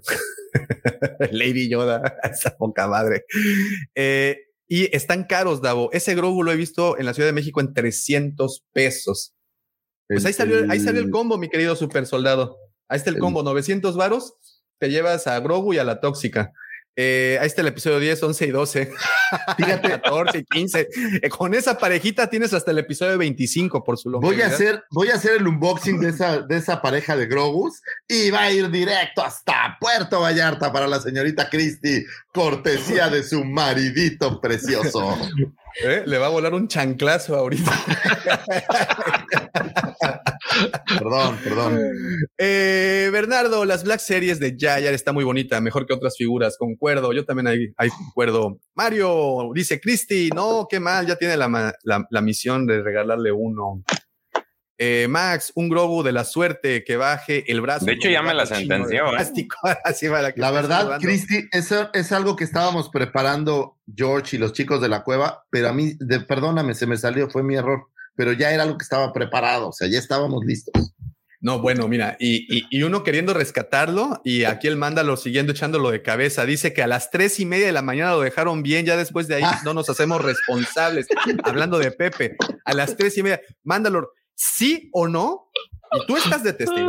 Eh, Alex, tú estás de testigo. Yo puse un mensaje anoche diciéndole, por favor, díganle al señor Mendoza que se regrese. Yo estaba todavía. Ah, es cierto. Yo estaba todavía ahí. Sí, sí, yo estaba todavía. Yo me fui al ratito. al ratito yo di buenas noches y me fui a dormir como corresponde, porque después Davo nos hace leer la letra chica y dice, esto es lo que firma. Yo ya no me quedé, los estaba viendo y creo que por ahí me, creo que por ahí me marcaron, pero ahí hay una situación con mi hermano que ya saben cuál es y pues ya me, tuve que desconectar. Saludos, saludos también al carnal del buen George. Estamos contigo, hermano. Este dice Mandalore Express, Lord Griller anda caminando en el lado ámbar espumoso desde el jueves. No nos culpen a nosotros. Oh, mira, desde el jueves, no, eso tiene años, güey. O sea, el jueves es. No, desde el miércoles. No te equivoques. Desde año nuevo en que un tal Sergio llegó con una hielera camaronera. camaronera. Ah, ese está bueno. ahí, lo, perdimos. En playera de Antrax. ¿Lo, ¿lo perdimos o lo perdiste, güey? Sí, ahí lo perdí. Ahí está. Eh, Mandalore Season in the Abyss, mi álbum favorito de Slayer. Muy buen disco. Aguas, ¿eh? Porque dicen que los que escuchan Slayer ya después, después de los 40 empiezan a tomar té en vasos de Grogu. No dicen, Es algo que sucede. o sea, no lo dicen. Este momento se queda mucha para honra, Mira, cuando te empiezas a ser viejo y te dicen, mejor deja un poco el café, es cuando te das cuenta que ya la edad te está alcanzando sí, eso me temo. Bueno, ese es tema para otra conversación. Y pues bueno, aquí los demás comentarios. A ver, este dice Bernardo, ya en serio, la sobreexposición de ciertos personajes produce fatiga. Recuerdo que hasta todos los packs incluían los Battle Droids, Anakin, Django y Kenobi. Eh, Max también dice: si hubo la novia de Chucky, queremos la novia de Grogu bien splatter y filmada por Ellie Roth. Uh, ah, estaría buena. Así uh. bien Green Inferno, así que se coma la novia. Oigan, también otra cosa, si están en, la Nación Guampa o si no están en la Nación Guampa, permítanme presumir, Max, nos comparte unos peliculones, luego manda los archivos, bueno, los, los links de las películas. Este, otra razón más para estar en la Nación, en la Nación Guampa. Dice John, ya hace falta un video de la cueva del Guampa con, con el tío Pixel. Claro que sí, cuando, cuando nos conozca, digo, yo sí lo conozco. Pero cuando eso pase, este, con todo gusto, seguro dice que sí, pues sí, hay que mandarle mensaje. Este, Alfredito, según yo, la especie de Yoda no tiene reproducción sexual, sexual, basta que se mojen. No son los gremlins. Bien, muy, muy explícita eso. Manita en la boquita, ya se la saben, ya se la sarla, ¿para qué? ¿Para qué se? según yo la. la si ya te la you know. Exactamente, ¿para qué si ya te la sándwich? Muy bien. según yo la especie. Eh, se mojan para generar más. Sí. sí. ¿Qué estás pensando, Davo? Es que, pues, ese, eh, en, que fíjate cómo, cómo, todas las especies de la galaxia se parecen en algo. todas en la misma hidro, hidrodinámica. Tenemos la misma hidrodinámica en todas las Doña Carmen es una embajadora de eso. Ah, no manches, ese le tuvimos que poner una presa a Lucifagor. Mi amor, espero que ya no estés viendo este programa, mi amor, porque de verdad esto es tabomático, no soy yo. Pero bueno. Eh, no es rojo, es, el, es la luz de la computadora que me hace ver de otro color. ¿Creen que Hasbro retome Indiana Jones de 3.75 para la nueva película? La verdad, la verdad, la verdad, no creo. Más bien yo creo que van a lanzar figuras un poco más grandes. Sí, sí, sí, sí, sí, sí. lo que rifa son Marvel, las, las de 6 pulgadas. Ahí está, mira, también el doc estaba cuando dejé el mensaje de que por favor regresenme a Pepe temprano, no vaya a ser. Ah, eso iba a preguntar, es que no habías terminado de decir el mensaje. Sí, sí, pero, pero le pasó como la canción, caso omiso, hicimos, dimos vueltas. Oye, pero aquí nos está, a ver, Pepe, perdón, te queremos mucho, pero este... Pepe, grítale, Pepe. Uy, ya sé. No, pues ya. lo sacaste? Ya le, puso como. No, ya ahorita yo lo saqué. Ahorita que ah. aquí lo tengo ya en primer Oye, es que dijo, voy a cerrar tantito los ojos. Por eso le quité el micrófono. Y luego que el micrófono es más sensible que yo, imagínate. Este, yo vi live con el Rob hace una semana. Ah, yo también vi con, ahí de hecho, yo ahí fue donde conocí al Dio Pixel, con el live que hizo Rob, o con Carly, no estoy tan seguro. Eh, hablando de Grogu y Yoda, ¿qué tal una película de la especie de Yoda tipo cristal encantado? Dice Max. No suena mal, ¿eh? Pero no una película directa para Disney, ¿no? Con, con la gente de... de Pero le fue este mal a. Netflix, ¿no? Con el cristal encantado con la revisión Ajá. les fue mal, entonces no creo que vaya que vaya a haber algo así. Digo, estaría, estaría interesante. La verdad es que por el cristal encantado la serie está aburridísima. Sí, no fue lo mismo que la película. ni nada. Y, y de- además sí fue como muy atemporal, muy, muy en, muy sacada de su época, ¿no? Creo que ahí la dejamos, ahí está bien. Eh, Mario Castillo, sabremos que fue demasiado Grogu cuando lo veamos con playeras del equipo de equipos. Es correcto. Ya Cuando pasó. traiga la del, la del Atlante. Güey, cuando te- ya, ya vi- ya lo vi con la del Atlas. Entonces, Todavía la del París, güey. es la misma, trae una A. Eh, Dark Cannibal, ¿cómo estás? ¿Cómo estás, querido hermano? Un abrazote. Eh, Alfredo Lucifagor, tú di que es el té de los profetas de Halo. Es el té de los profetas de Halo. ¿De qué estás hablando? Tú, tú O sea- que quieras, este. ¿Tú no tomas té Bueno. nunca, Daumático? A ver, a ver, a ver, a ver. Cuéntanos, Daumático, ¿cuál es tu bebida predilecta? Fíjate, café negro que con- después de platicar contigo me sabe dulce, güey. Entonces, eso es, eso es algo. Un, café negro dulce. Negro y, y duro y fuerte, así. Ya sabes, así como, como los caribeños que te gustan. No, yo ya no, ya no doy. Mi OnlyFans está, es- está, entran y se salen. No. Oye, yo no sé, ahí va un dato. Yo no sabía que hay una isla en el Caribe, cerca de las Bahamas. eh, no recuerdo exactamente el nombre, tiene un nombre muy corto, San, San Tomás, creo que se llama, en donde habitan cerdos. Es una isla donde habitan cerdos. No sé si la han visto. Entonces, Pero- cuando llegan, Así, pero oye, pero en todos lados hay cerdos, ¿no? o sea, pero, pero de los que andan en cuatro patas y hacen oink oink, no de los que Ah, dicen cuánto, cuánto va a ser, señora. Este, de ese tipo de, este, no del tipo que dice cuánto va a ser, doña Carmen. es este otro tipo.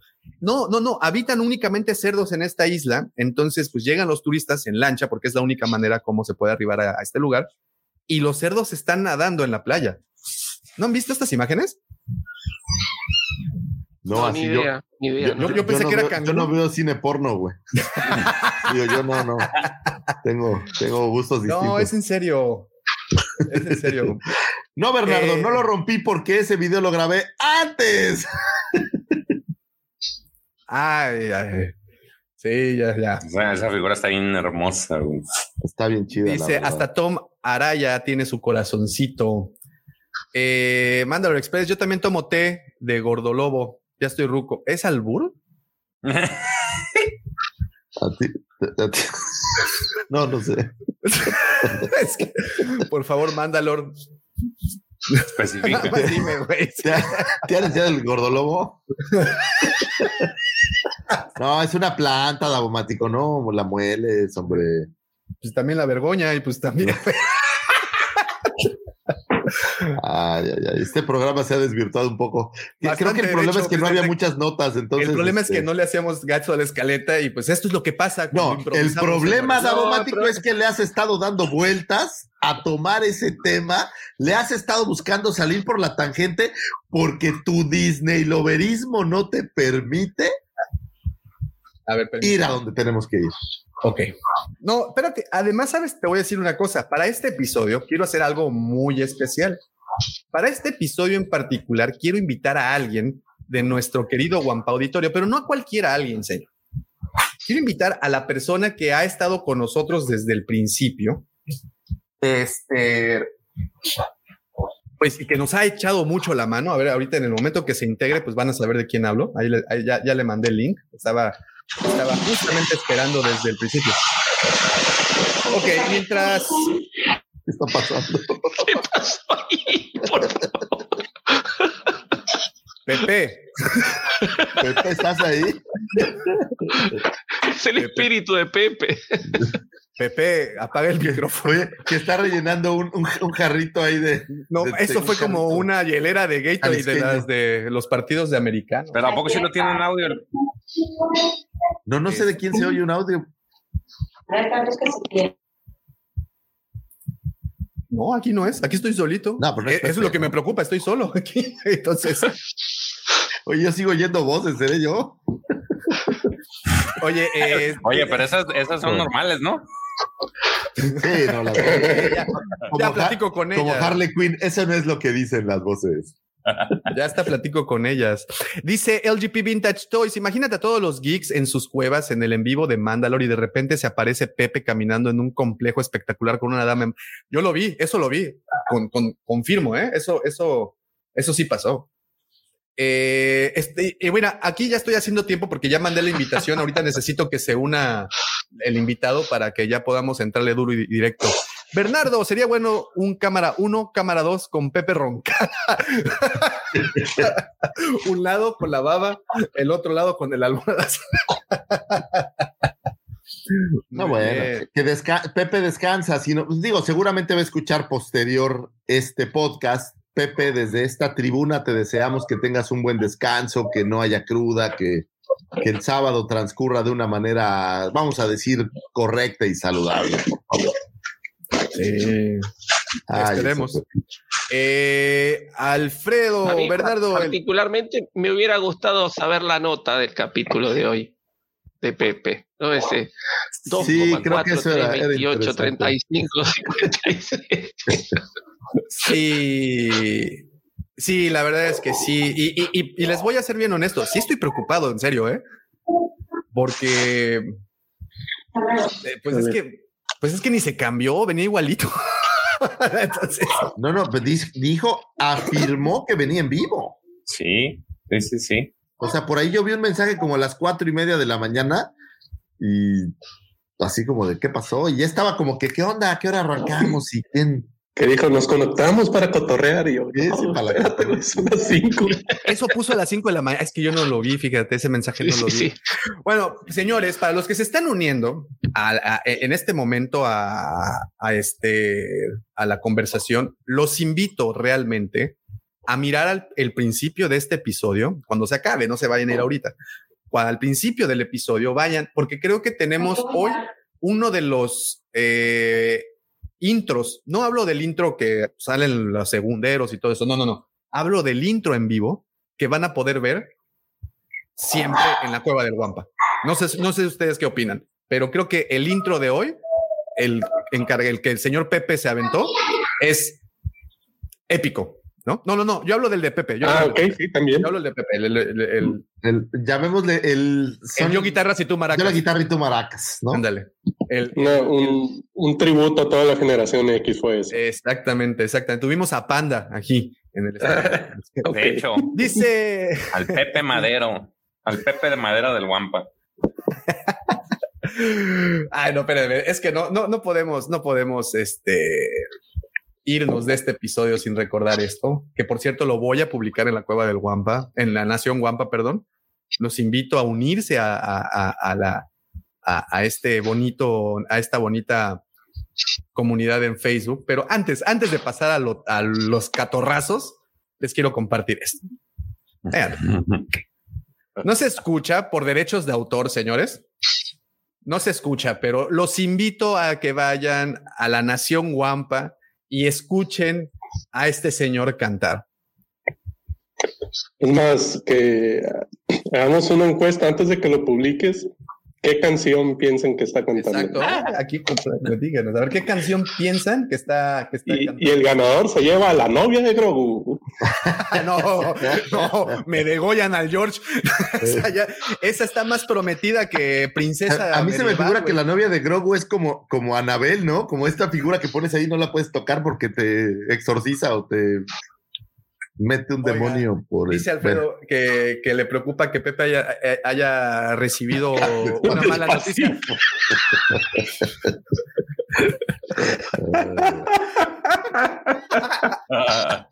Es una, es una buena apuesta, la verdad. Sí. La. Eh, La ¿Qué serie. dice? Pepe se está, está cantando el acereje. Ay, ah, váyanse a Nación Guampa, por favor. Los invito a Nación Guampa. Si no están unidos, vayan. Un ramito de Guampa. violetas.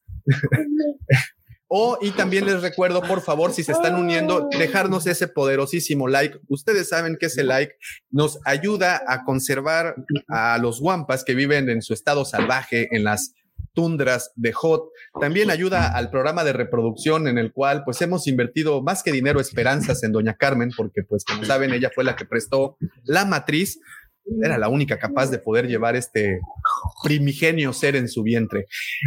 Y ustedes pueden ayudar no dejando un super chat, señores. Nosotros no pedimos dinero, lo que pedimos es un super like. Y si nos pueden dejar ese super like, se los agradeceremos muchísimo.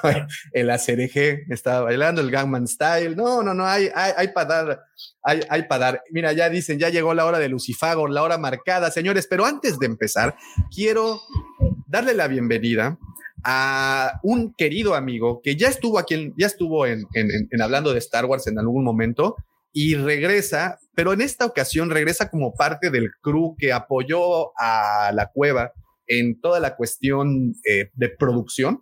Y me refiero nada más y nada menos que a nuestro querido hermano, el buen Alejo. ¿Cómo estás, ah, Alejo? Hola, chicos, ¿cómo están? Bienvenidos todos. Muy, muy bien. ¿Y tú cómo estás, hermano? Muy bien, muy bien. Con frío. ¿Qué dices? ¿Qué cuentas? ¿Cómo, cómo, cómo? ¿Con frío? Sí. Súper abrigado, emponchadísimo. Con el calefactor. A todo lo que da. Sí. sí Mira, el cuadro de Pink Floyd atrás, ¿eh? Sí, soy muy floydiano. Justo ayer me aventé todo el, el, camino de regreso del trabajo a la casa y la puse así en loop. Sheep. Chips, perdón. Chip de, de, Animals. De Animals. Una obra maestra. A mí me gusta mucho menos. Pink Floyd tiene el disco más subestimado del, del, rock y también el más sobrevalorado. Que para mí, ¿no? El más subestimado es Animals y el más sobrevalorado es The Wall. A mí, ¿sabes cuál se me hace el más sobre subestimado? El de Metal. Ah, ya. A mí me encanta ese disco de principio a fin.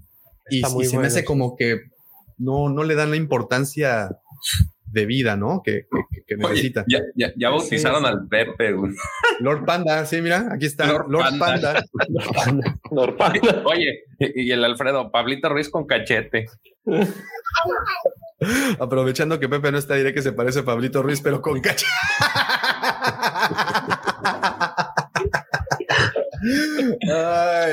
eso está bueno. Alejo. Hola, Lucy. Lord Panda no se limpia los besos. Tremendo disco Animals, una de las mejores críticas de Waters al capitalismo. Es correcto, es un discazazazo. Mándalo. Hola, Alejo. Saludotes. Mira, todos saludando. Saludos a Maxi, que estuvo de cumpleaños ayer. ¿Y qué tal? 50 melones se metió. Vámonos. Todo eso. No, no, ah, mentiras, 46, 46, perdón. Ah, ya le estabas pegando al medio siglo, qué gacho. no, no, no, no, no. A ver, un segundo, permítanme. Este, bueno, en lo que termino de, de leer, no, pues ya los saludos terminamos. Y pues bueno, le, le, traté de dar todo el tiempo del mundo al señor Pepe, porque creo que traía así como, como muchas cosas que decir el día de hoy, pero pues por lo visto, pues, pues lo perdimos. Entonces, este, pues bueno, vamos a, vamos a, empezar esto. Entrar en materia. Vamos a entrar en materia porque creo que ahora sí nos va a llevar eh, algo de tiempo debido a que es el final de temporada. Pero estoy también yo haciendo la emoción en lo que encuentro el archivo que me mandó Alejo. un segundito, por favor. Aquí está, siento mucho. Ahora sí. Ahora sí, señores, es momento de entrar en materia porque sí, sí nos va a llevar mucho tiempo esto, sobre todo por la parte de que si estás o no de acuerdo. Llegó el final de temporada de la primera temporada del Bad Batch.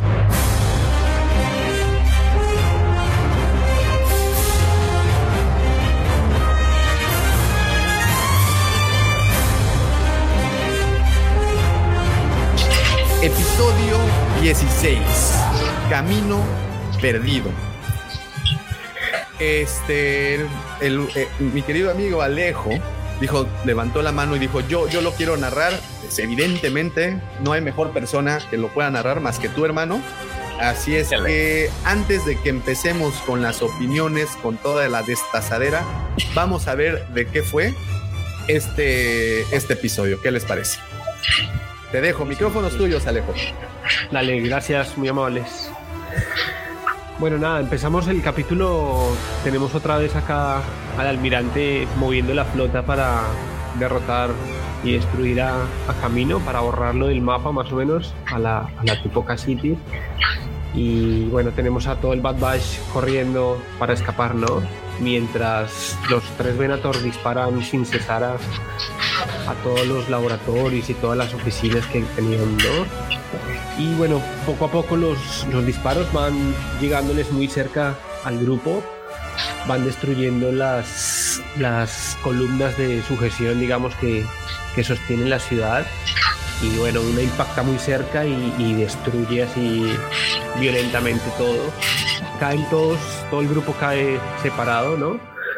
Eh, y Omega queda separada del, grupo junto con Crosshair que le cae como una columna o alguna, algún escombro. Y bueno, la ciudad empieza así a hundirse en fuego. Eh, en esta imagen eh, me pareció curioso que, bueno, todavía tienen clones manejando los Venator pero todavía tienen el logo de la, de la flota eh, de la República, el, símbolo ese amarillo con, con, rojo. Me pareció curioso todavía, ¿no? Como que ya debería estar implementado los símbolos imperiales, pero bueno, siguen estando ahí. Y lo mismo que vemos también un, clon con armadura blanca de los regulares, de los básicos. Eh, no sé por qué todavía siguen saliendo esos clones, pero, pero bueno. Eh, y se acerca al almirante Rampart eh, y le preguntan que cuál es el estado ¿no? del, del, de la maniobra y bueno, dice que todas las instalaciones se desplomaron y se están hundiendo en el mar. Así que asumen que, que nada sobrevive a eso, ¿no? Y bueno, eh, el almirante manda a mover toda la flota hacia, hacia alguna ubicación externa donde está todo el resto del imperio, ¿no? Eh, bueno, aquí tenemos al, al droide AC que empieza lentamente a, recuperarse y a, levantarse después, del, después de todos los disparos que, hicieron los Venator y todo el desastre que hubo. Eh, Omega también está inconsciente y bueno, poco a poco se van despertando todos. Y bueno, le dice que, que no quiere alarmarlo, pero pues ya como la ciudad está dentro del, dentro del agua, obviamente se está entrando el agua por todos lados y, y van a morir y, y, se van a quedar ahogados, menos el droide, ¿no? Porque el droide es impermeable. Y bueno, aquí vemos a Omega siempre con, con su nobleza tratando de salvar a Crosshair. Y bueno, despierta a los otros que están dormidos de, de, los impactos, pero están del otro lado de la sala porque se cerró una de las puertas, ¿no? Y bueno, Crosshair está atascado también, no se despierta. Y bueno, tiene un bloque así metálico gigante que no lo puede mover Omega. ¿No? Sí, aquí estoy. Eh, bueno, dice que las puertas se cierran para, para mantener el, la inundación estable y que no puede anular los protocolos eh, TEC para poder abrirlos, ¿no? Pero nuestro querido Greker dice que él sí puede y saca su machete y, y le inserta en la, en la puerta para tratar de abrirlo, ¿no? Con todas sus fuerzas, mientras se sigue inundando y lo que no está inundado se quema, así que es un desastre toda la, toda la ciudad. Y bueno, ahí por fin creo que se recupera el, el, aliento y la noción y está preguntando qué pasó, ¿no? Porque recordemos que en el capítulo anterior a él le habían disparado bolita y había quedado dormido y bueno, no supo qué pasó. Hasta que nuevamente se despierta y, bueno, le están diciendo que hubo un ataque aéreo y está a punto de ahogarse. Así que el agua empieza a inundar rápidamente todo toda la sala esa donde están y, bueno, Omega trata de, se mete dentro del agua para tratar de ayudarlo y bueno, no lo logra y bueno, saca su arco, le dispara a la parte metálica, a la, columna metálica y lo logra, lo logra salvar, ¿no? Y lo arrastra fuera del agua, aunque sigue llenándose todo y bueno, trata de abrir la puerta rápidamente. Ahí se ve el, cuchillo de, de Greker intentando hacer algo pero bueno, ya le quedan pocos segundos para que se llene toda la cámara y, y muera. ¿no? Se, parece a Leonardo DiCaprio, no sé por qué. Exacto, sí, sí, sí, en el Titanic. ¿En Critters o qué? No, pues el Titanic. Ah, claro. Falta que sonara la flautita. Y bueno, ahí vamos ya viendo que Greker está logrando abrir, empieza a entrar el agua del otro lado. Y, bueno, ahí lo logran abrir la puerta un poco, ¿no? Ahí no se ve bien la imagen, pero bueno, eh, Omega sale disparada y Kreuzer también sale con disparado. Y bueno, alcanzan a salvarse, cierran la puerta y bueno, todo, todo muy bien, ¿no? Logran pasar la primera prueba.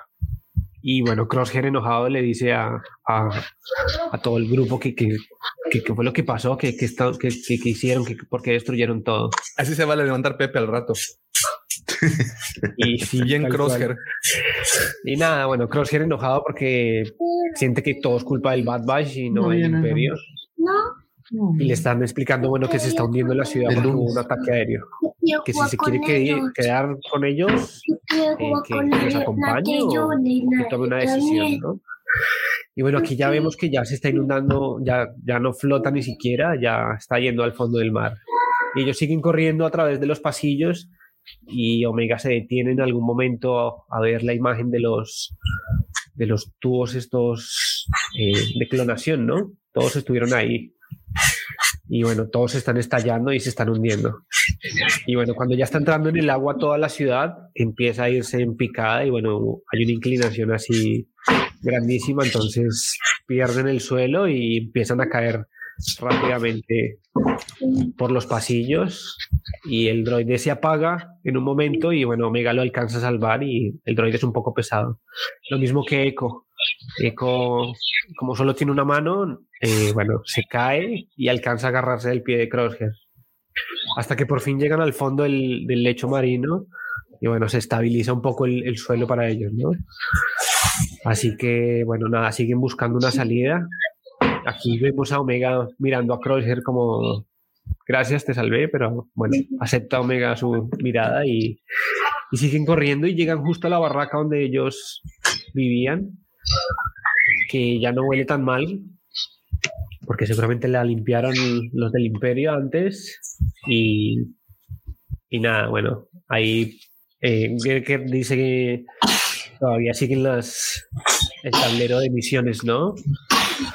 Y ahí es donde Crosshair, bueno, mete la cucharada y dice que, que, todo eso lo tiraron a la borda por, por no seguir las órdenes, ¿no? Así que, eh, bueno, Hunter le dice que, que, ellos eligieron y que cada uno tomó su elección, ¿no? Como, como esto, ¿no? Entonces dicen que, que los soldados siguen órdenes. Ellos nunca seguían órdenes, pero bueno, Crosshair está empecinado en que tienen que seguir las órdenes que las órdenes eran, bueno, ejecutar la orden 66 y, y seguir adelante con el imperio. Entonces, bueno, Hunter ahí le dice que, que, él ya se convirtió en un peón, ¿no? Que dejó de pensar como escuadrón y ahora solo hace caso. Que un verdadero líder, eh, pues, mantiene su grupo estable, ¿no? Y dicen que van a morir ahí, que ya era el fin, pero bueno, Omega descubre que justo eh, la barraca cayó encima de uno de los túneles y que podrían seguir caminando por ahí para llegar a, a, la nave y, poder escapar. Y bueno, Crosshair irónicamente eh, les dice que, como así, que ahora ella es la que da las órdenes, es la más pequeña y porque da las órdenes. Y bueno, aquí con su super escáner dice que justo cayó ahí, así que, que, justo están debajo del túnel, así que podrían entrar Así que ponen a a, soldar, a, cortar el piso de acero y en el punto exacto para poder entrar al, túnel y poder seguir escapando, ¿no? Para que no se inunde más esto. Así que es un super corte con sus, con sus herramientas y, y bueno, logran acceder al túnel para poder seguir escapando. Y bueno, Crosshair nuevamente con su mala onda dice que tienen que regresar y buscar otra forma de salir. Y a lo que el droide les contesta que, que no es una buena idea y que la mejor opción es seguir hacia adelante por donde van. Así que siguen corriendo, siguen corriendo. En algún momento Greker se enoja también y le dice que si ya se terminó de quejar, que por todo lo que está pasando es por culpa de Crosshair y, sus decisiones y bueno, ellos están ahí varados es por eso. Y que, bueno, Crosshair le dice como ¿tienes algo que decirme? Decímelo ahora que estamos acá. Y bueno, ahí asumíamos que iban a pelearse, pero Greker humildemente le dice como, pudiste haber venido hace mucho tiempo con nosotros y te hubiéramos recibido bien. Siempre fuiste como nuestro hermano, ¿no? Como que nunca, nunca quisiste volver con nosotros. Y te, como que siempre se mete ahí filosofando y le dice como que se olvide que de hablar racionalmente con él porque, porque él siempre ha sido duro e inflexible y es su naturaleza y que ni siquiera él, él mismo la puede cambiar, es como su forma de ser. Entonces Crosshair se sorprende y le dice, pero, pero ¿por qué lo, lo defiende a él, no? Y entonces él le dice que no lo defiende, que solo quiere decir que lo entiende, que comprende su situación, pero no quiere decir que esté de acuerdo con, con lo que hace, ¿no? ¿Ves, Lucifer? Lucifer? Primera lección de vida. Tal sí, cual, Pablo Coelho también lo dice en una novela. Igualito. Es igual, sí, sí, sí. sí. Y bueno, nada. Eh, aquí hay, AC les dice que, que, si no hay ninguna otra complicación, eh, van a lograr poder salir de ahí por ese túnel hasta, el, hasta la nave, ¿no? Y bueno, de pronto suena un gruñido, un, un ruido afuera, muy lejos, y, y, bueno, dicen, tenemos un problema. Y se supone que antes los túneles estaban protegidos con algún campo eléctrico para, para protegerlo de las criaturas y, y, el agua, ¿no? Así que de pronto se ven unas fauces así gigantes que se acercan hacia el túnel y nada, les toca salir corriendo rápidamente porque es una criatura gigante. Una, una duda, y, ¿no bueno. fue el mismo monstruo del episodio 1 que se come? No, no es. No. Es otro, ¿verdad? No, Es no otro, es sí. el mismo. Este es, Es como una anguila gigante. Y el otro tenía como patitas, ¿no? Este tiene seis patas. Oh. Así No, que. y el otro es como un. Es como un Yo dragón. creo que dinosaurio, ¿no? Sí. Claro. Bueno, nada, así que golpe, el, el, el, bicho este golpea el túnel y bueno, caen todos y, y poco a poco los vidrios se están rompiendo y AC dice que, que, va a restaurar la energía para, para generar ese campo. Así que justo el, el, el monstruo está mordiendo el túnel mientras que AC está tratando de recomponer los escudos y, y antes de que destruya todo y, y bueno, lo logra AC y, y, el escudo hace que el, que el bicho este se electrocute y, y ya deje de, de, de, morder todo esto y se vaya pacíficamente. Ahí se alcanzan a ver las patas del, del Sí, bicho, es como, como una tortuga patitas. gigante. Así que nada, bueno, ahí les explica que provocó un cortocircuito y que ya no hay más energía en, el, en todo el sistema. Así que por ahora están a salvo y, y nada, les queda, les queda seguir ya lo poco que les queda para llegar a, la nave. Así que llegan a- hasta el laboratorio de Nala C, que bueno, es un lugar que Hunter no conocía y les está, bueno, te- le explica que es donde los manipularon a ellos, ¿no? Donde les hicieron sus mutaciones defectuosas y, y Crusher tampoco había estado ahí, ¿no? Entonces le pregunta que, que- que cómo hace Omega para saber esto. Entonces Crusher le explica que, que ella es la mayor de todos, que ella es de la primera generación. Me imagino que así como, como Fett es de los mayores, así que ha visto todo y ha estado presente en todos los momentos de todos los clones. Y bueno, nada, se- están ahí en el laboratorio y se dan cuenta que el túnel que sigue para llegar hasta, el- hasta la nave está destruido y ya no tienen más opciones, ¿no? Para poder, para poder salir de ahí. Así que, bueno, en un momento eh, se queda dormido, así como Pepe se queda dormido. El droide también empieza a cabecear ahí como, ¿qué le pasa? Y le dice que, bueno, que las baterías se le están agotando. Se desconecta de la Matrix. Se desconecta, sí, pobre. Eh, nada, bueno, están ahí diciendo que en, pocos, en pocas horas se, van a, se va a acabar el oxígeno y van a morir todos ahí si no, si no encuentran otra opción, ¿no? Y bueno, Crosshair siempre con su ironía diciendo que esto es la culpa de, echándole la culpa a Omega, ¿no? Que no se le olvide, y Hunter le dice como, che, no se te olvide que, que te salvó esa chiquitina, te salvó. Y bueno, vuelve otra vez a, con las conversaciones y le dice que, que todo se lo toma personal Hunter y, y, trata de Hunter explicarle que la culpa es del imperio, ¿no? Que, que él simplemente es un número más, pero él, él, le, da, él le da a entender que no, que, que, la culpa es de ellos porque ya Camino, la República, todo eso ya, ya se acabó y que bueno, que el imperio es ahora el que necesita controlar la galaxia y él quiere ser parte de eso, ¿no? le encanta esa parte bélica, ¿no? Y bueno, Hunter le trata de hacer entender que es un número más, que por eso fue tan descartable. Aquí en esta imagen, no sé, él se agarra la cabeza, pero no sé si, si es un dolor físico o es un sentido de culpa. Y se aleja del grupo ahí como que se siente en una esquina y Omega siempre con su nobleza, bueno, viene a hablar con él a, tratar de, hacerle entender que, está mal, ¿no? Entonces, que pasó su vida ahí en, camino, en un laboratorio encerrada y que por eso no le gustaba nunca camino, ¿no? Pero que ella los conoció desde que eran, digamos que bebés y por eso estaba empecinada de encontrarlos nuevamente para, para estar al lado de ellos. Entonces, eh, Crosshair le dice que, que, ella, por más de que sea un clon, no quiere decir que sea parte de, ese Bad Bash, ¿no? De, ese grupo, de, esa milicia. Y bueno, Omega ya como que se rinde y dice que pensaba que era el chip que lo hacía así, pero, pero nada, que se equivocó, que, y, y no sé si, si viste en esa escena como que, como que no completa la frase Omega, ¿no? Como que le iba a decir, eres un culero o algo así y le cortaron la escena antes. sí, tal cual. Editaron la escena. Sí, editaron, sí, por, por, producción. Nada, entonces se dan cuenta que, bueno, tienen esas cápsulas de vídeo donde, donde se gestan los clones y dicen que, como son herméticas, eh, lograrán flotar a través de, del mar, ¿no? Y que con el aire obviamente llegarán hasta la superficie del agua. Y bueno, Daisy siempre con su raciocinio robótico le dice que, que nunca se probó para eso, ¿no? Que, las cápsulas podrían surgir alguna falla. Y bueno, Hunter dice que no, que no va a poder manobrear porque siguen cayendo escombros de, de toda la ciudad y como son de vidrio, bueno, se van a romper y, y no van a tener control sobre las cápsulas.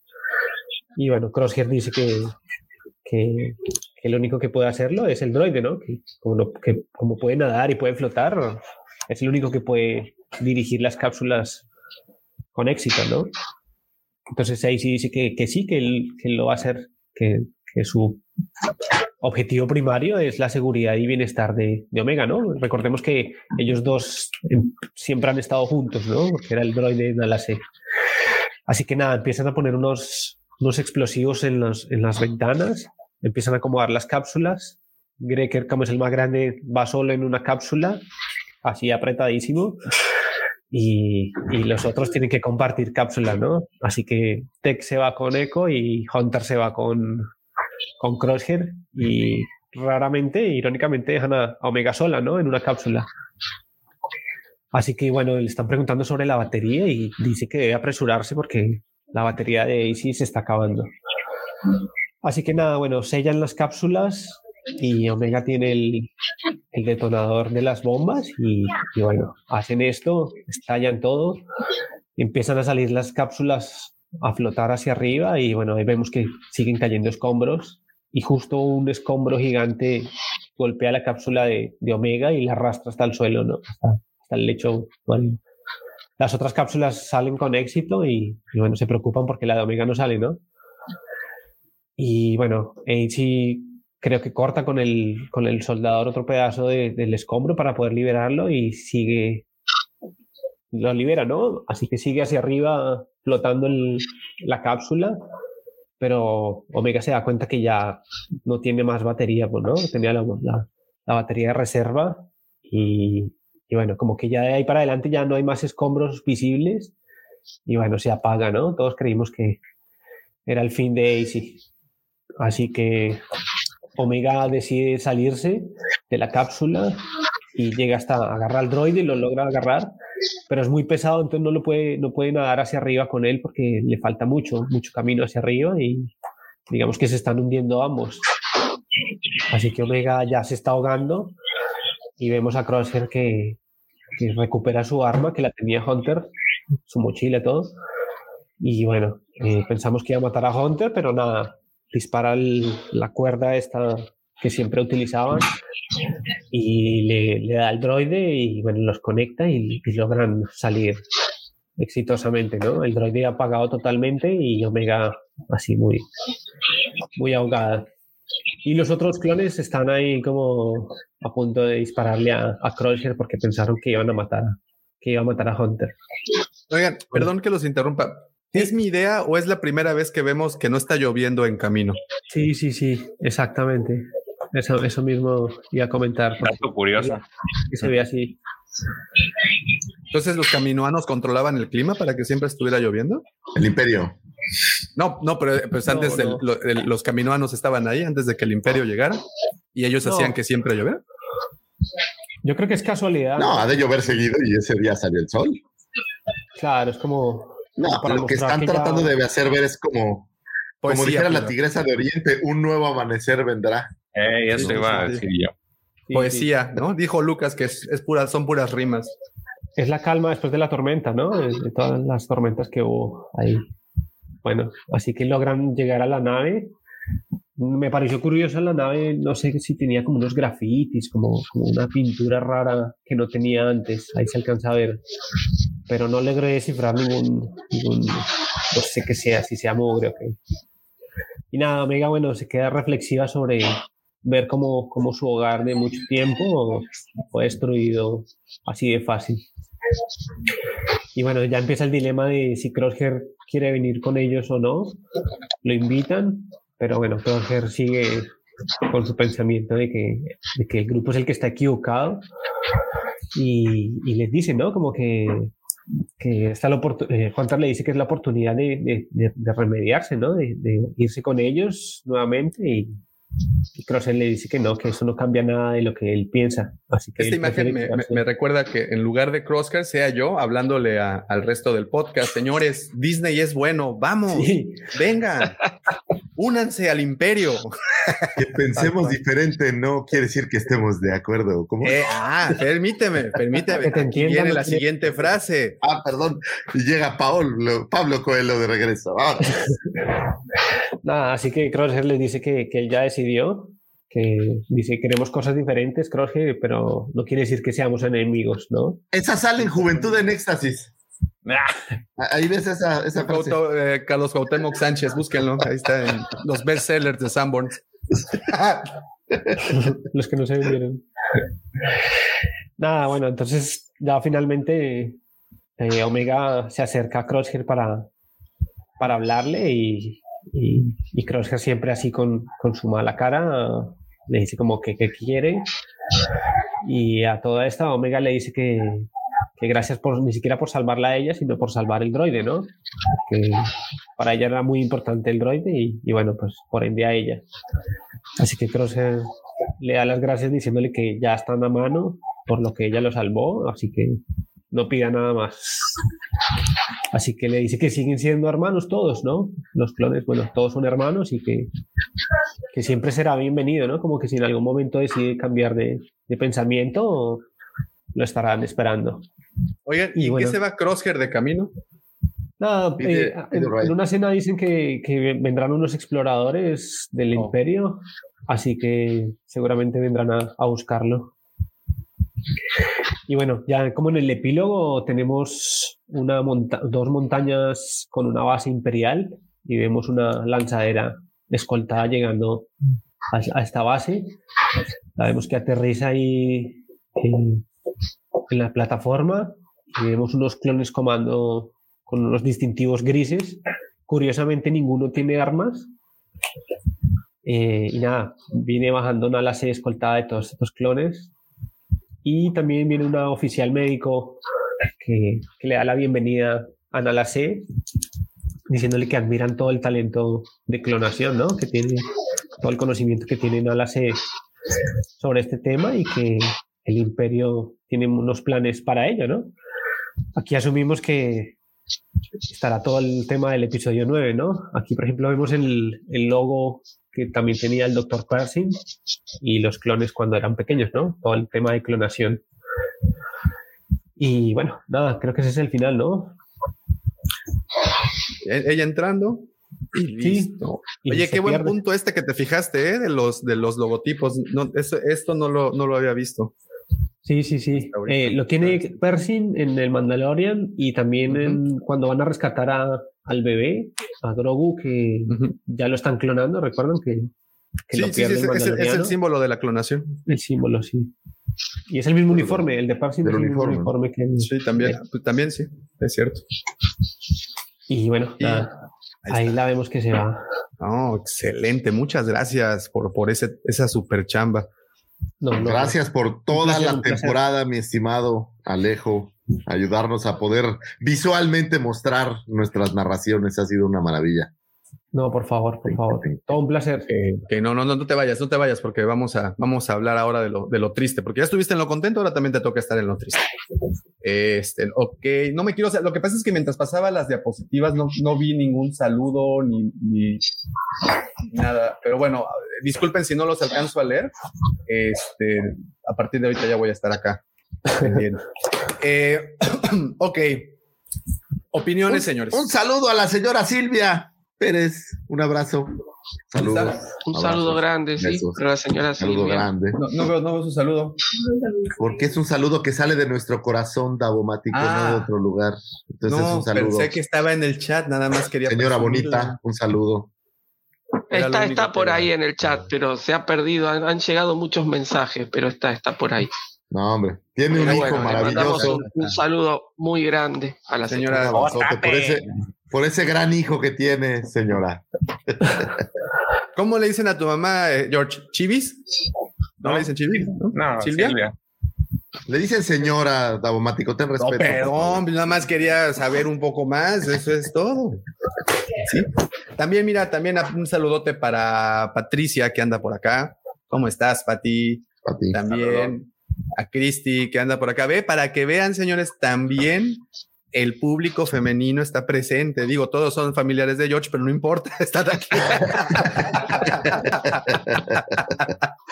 Muchas gracias por, por, estar, por estar tan atentas. Ahora sí podemos usar la palabra atentas. Este dice eh, Carlos, yo lo que vi es que Omega en estos dos últimos capítulos se nota más madura. Qué madura. No fue ¿Cómo, ¿cómo, va a ser esto, Daumático? ¿Cómo va a estar el, el asunto? El destripe. No, pues, pues así, este, opiniones antes de calificaciones, pensamientos, cosas que les preocupen.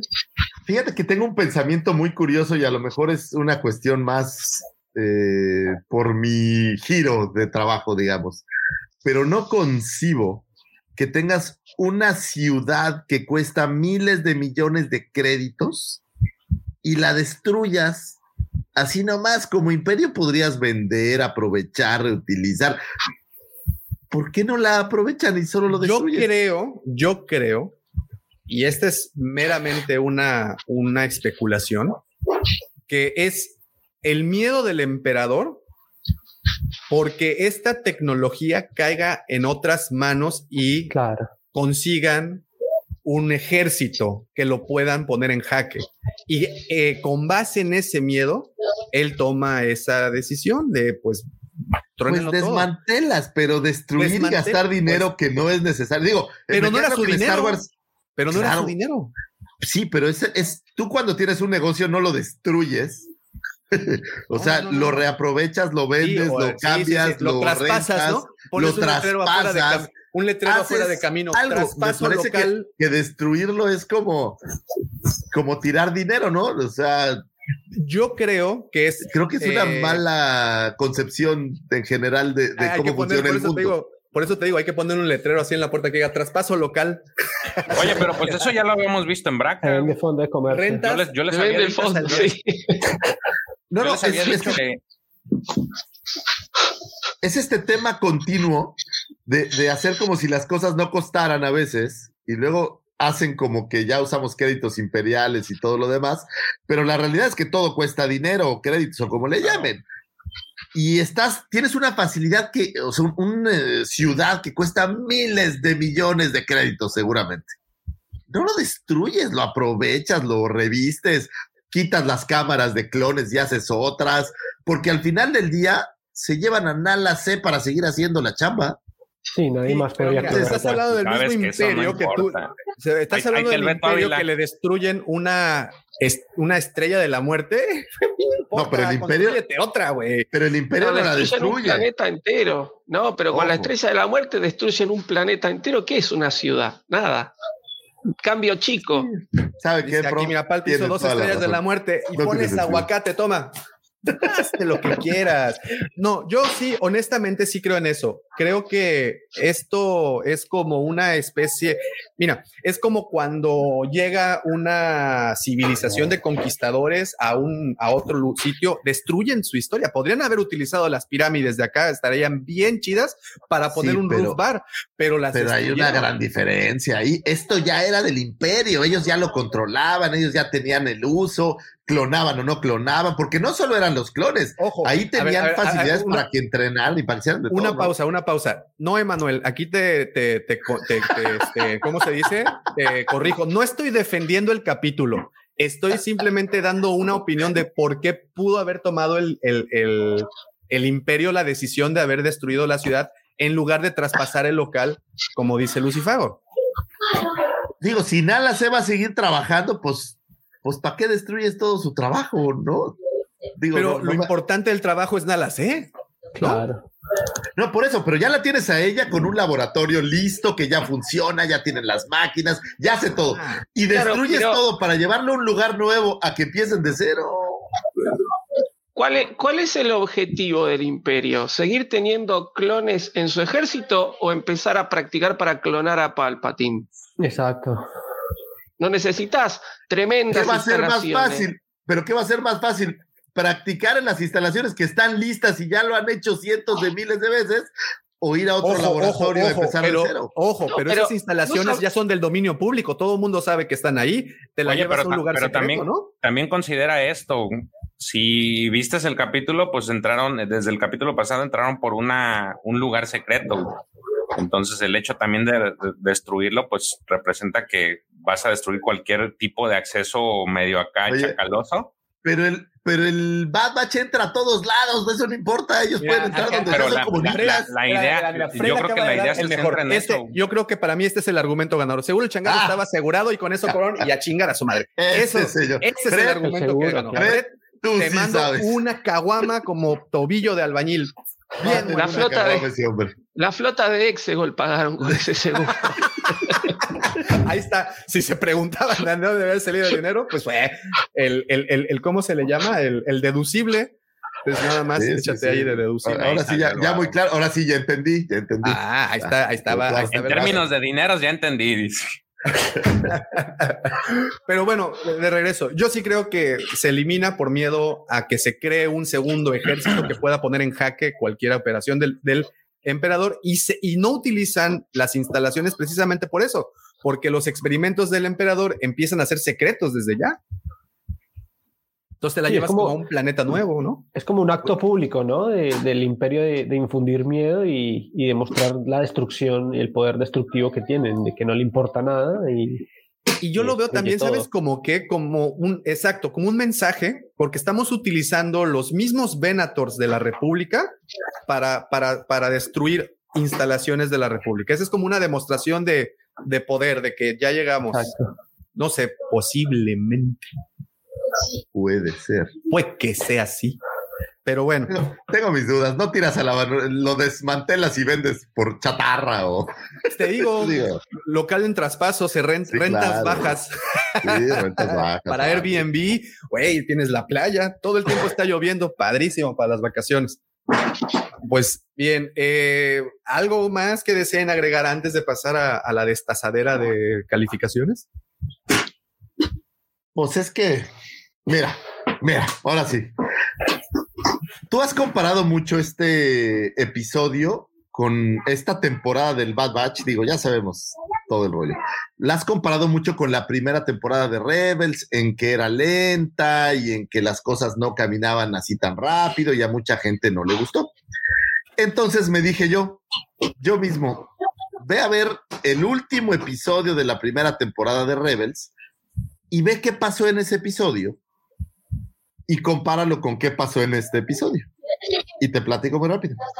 El último episodio de Rebels, es el número 14, se llamaba Fuego a través de la galaxia. arranca con una batalla estelar muy vistosa.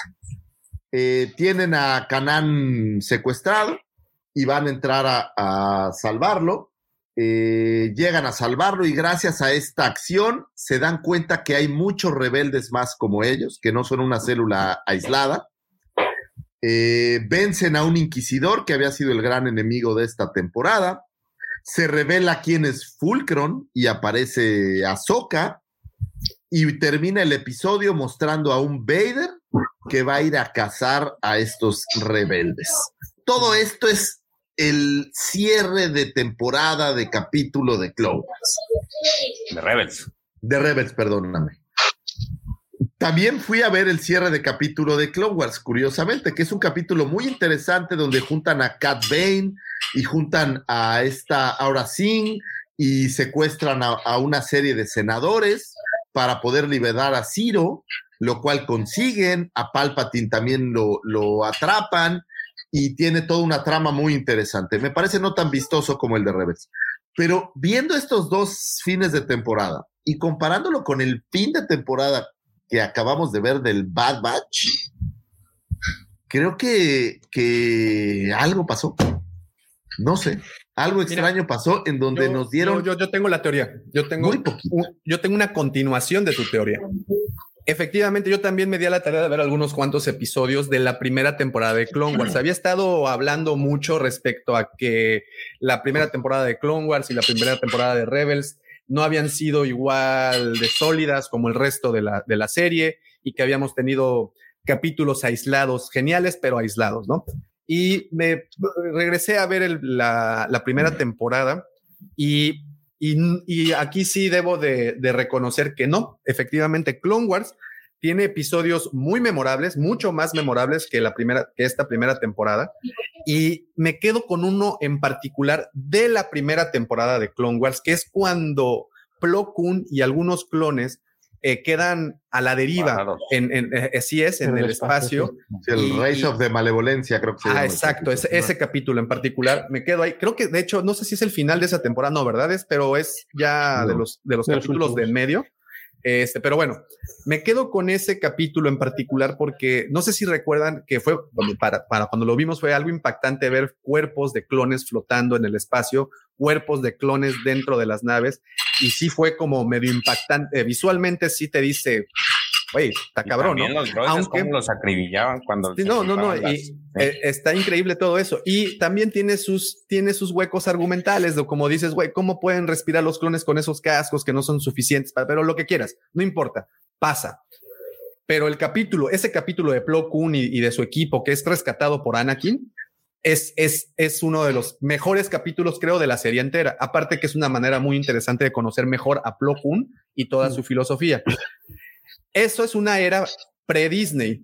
Hoy en día, ya con Disney a bordo, dudo mucho que esas mismas imágenes se puedan repetir. Claro. Las dos caricaturas iban, iban eh, dirigidas al mismo público. Dudo mucho que hoy se puedan permitir mostrar cadáveres flotando en el espacio. Pero ahorita ya termino porque es, una, es como el arco completo.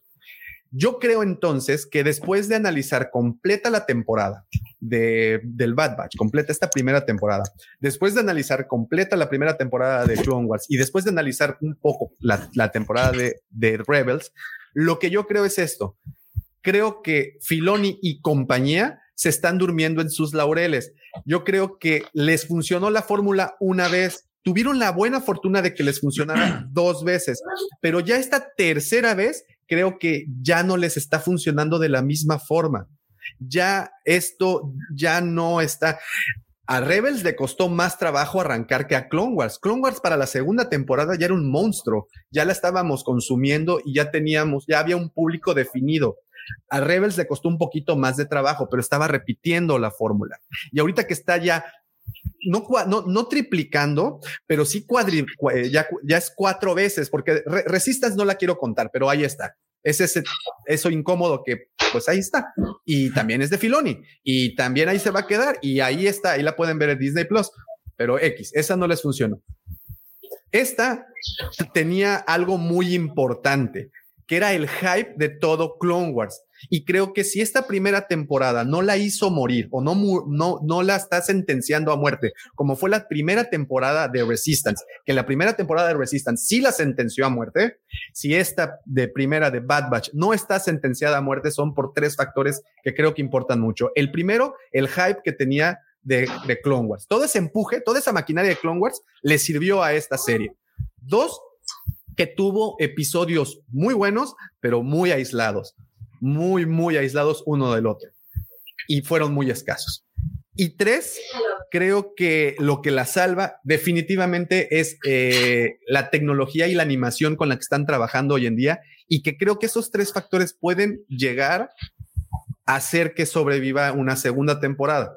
Ya pasó lo que tenía que pasar, tendieron todos los caminos que tendrían que entender, ah, ya, si a partir de ahorita para la siguiente ya la riegan, ya pues ahora es como te dije cuando el episodio 8, no puedo defender lo indefendible. Voy a defender hasta donde sea lógico defenderlo, pero ya más allá, pues ya no. Y actualmente esto es mi análisis. Creo que se están durmiendo en sus laureles. Creo que la fórmula les funcionó una vez de tener una temporada floja porque la vamos a utilizar como una herramienta argumental para poder tender el resto de historias, el resto de las ramificaciones que se van a hacer. Nos funcionó. La tratamos de replicar en la segunda vez que fue para Rebels. Nos medio funcionó porque la primera temporada estuvo de, la, de así pésima y la siguiente temporada tardó en arrancar. Ya tuvieron una tercera experiencia con Resistance, simplemente la, desde los primeros tres capítulos sentenciaron a la temporada. Bad Batch trae la suerte de que trae el empuje de, de, de Clone Wars pero es muy posible que ya también sea una cuarta vez que estén utilizando la misma fórmula y ahora sí terminen por sentenciar no la serie, sino el know-how que tiene Filón. Gracias, señores. Esto. Qué bárbaro. Daumático es, un análisis tan profundo y, que, coincidimos en tantas cosas que casi lloro. Sí. Me salen las lagrimitas, dice.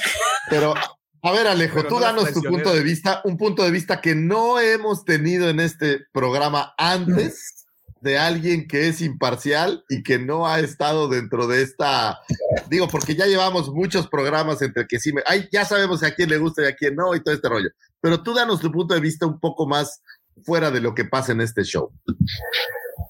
Nada, pues yo llegué con muchas expectativas a la serie, ¿no? Porque era un momento cronológico en, en Star Wars que nos iba a explicar muchas cosas, ¿no? Cómo empezaba el imperio, cómo terminaban los clones, cómo se iba a ejecutar la Orden 66. Y creo que ahí falló mucho la, la, serie porque no llegó a explicar muchas cosas que, que, los fans queríamos, ¿no?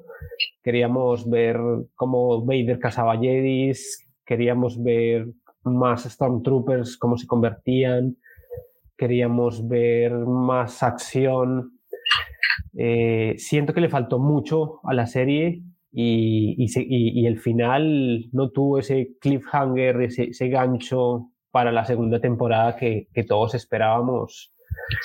Creo que decepcionó mucho el final. Creo que la serie tiene muy buenos capítulos, eh, tiene muy buenos cameos, mucho fanservice, pero le hizo falta, le hizo falta más poder al final para, para dejar el hype muy arriba. Para que aguantara, ¿no? Luego, luego. A ver, mi, mi prof. Usted cuénteme, porque ese es, eh, su comentario fue uno de los que más me sorprendió, prof. La verdad, yo creí que lo iba todavía a defender un poquitín, iba a encontrar de dónde, pero creo que ya no dio para más, pues.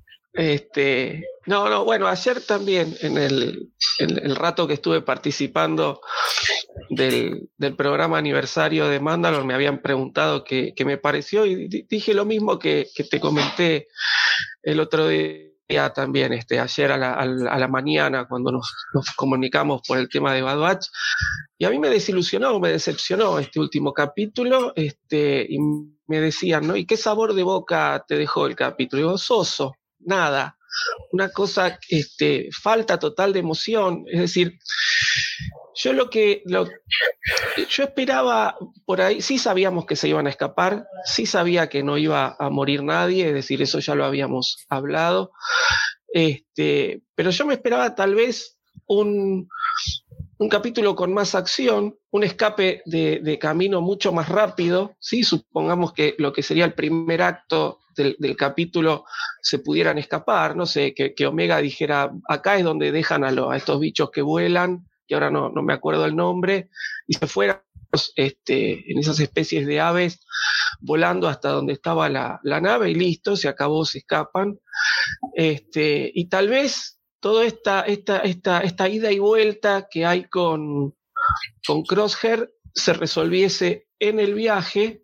Y es decir, no, no me hacía falta que Crosshair se uniera al, al grupo, tal vez sí que, que, tomase conciencia de, de, que el imperio a él ya no lo necesita, porque el imperio, a ver, eh, nosotros el personaje no lo sabe, pero en el capítulo anterior dice, le dicen a uno, vigilalo, y si ves que la cosa medio se va de mano, avisanos que nos deshacemos de él. Entonces el imperio ya no lo quiere a Crosshair. Y Crosshair sigue empeñado, ¿no? Por más que, que, no tenga el chip, yo creo que no tiene el chip. Hay este, hay varias personas que, que, sí piensan que tiene el chip, yo creo que no, que no le hace falta. Este, sigue empeñado en mantenerse bajo las órdenes del imperio, es decir, no ha evolucionado. Yo la, semana pasada decía como que el gran desafío que va a tener esta serie, la segunda temporada, es mostrarnos cómo estos clones que necesitan estar bajo las órdenes de alguien eh, empiezan a desarrollar su libre albedrío. Y creo que este hubiera sido un muy buen capítulo para que Kroger evolucionase en ese sentido y al final dijera, bueno, no, no me tengo que quedar con, este grupo porque obviamente mi, mi visión no es la misma, pero se fuera por libre, se fuera por su propio camino, no sé, hacerse cazarrecompensas, pirata, granjero de humedad, lo que sea, pero irse para irse para otro lado, ¿no? Y entonces empezar a demostrar que, tiene su, que su propia personalidad la hace valer. No, decide seguir quedándose a las órdenes del imperio, decide, es decir, el buen soldado sigue órdenes, el buen soldado no piensa, el buen soldado no tiene libre albedrío, le dicen lo que hacer y lo hace, no se responsabiliza de sus actos, porque la responsabilidad es de otro. Bueno, tanto Crocker como el Bad Batch lo están haciendo, uno bajo las órdenes del imperio y los otros bajo las órdenes de sí, en este caso. Y es eh, Omega la que más o menos los está empezando a hacer ver que hay otras opciones. Eh, el tema del, del robotito ASI cuando empiezan, se me están acabando las baterías, se me están acabando las baterías, dije, bueno, acá está la muerte que todos esperamos, ¿no? Se le acaba la batería y queda el robot perdido en el, en el planeta. No, la tiene que, este, Omega tiene que salir a querer rescatarlo y el otro con la soga lo levanta. Y entonces ni tenemos la pérdida del robot están escapando en el, en el túnel que aparece este bicho gigante. Si ya sabíamos que no lo iba a romper el túnel, ya sabíamos que no se los iba a comer.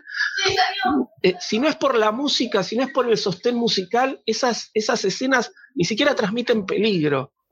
Entonces, a mí está bien, estará hecha para chicos, que los chicos por ahí hay cosas que no conocen, como yo lo vengo asegurando desde hace varios capítulos, pero siento que este capítulo no, no, me, no transmitió emoción y es lo que yo quería que, o lo que yo esperaba que transmitiese, ¿no? Y, no transmitió emoción, no nos dio nada que no esperásemos. Y el final, como dijo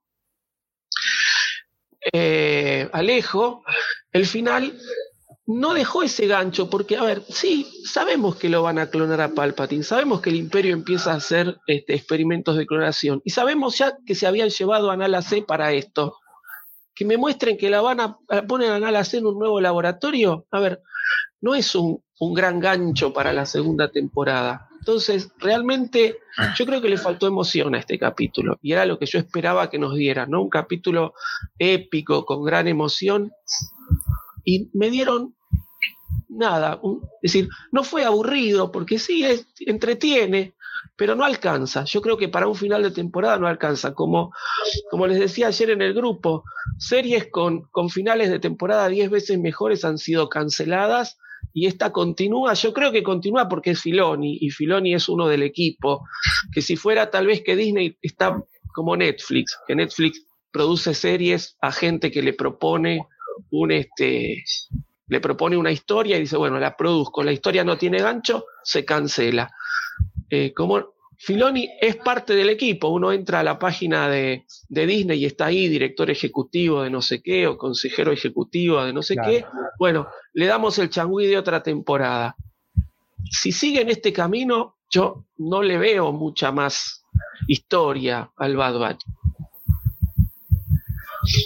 Fuertes declaraciones, profesor. Sí, sí, y ahora después cuando eh, eh, creo que la nota que le voy a poner al, al, al episodio, este lo va a decir todo. Va a decir todo de mi parte, en este caso. Fuerte. Mi George, ¿a ti cómo te fue? Cuéntanos.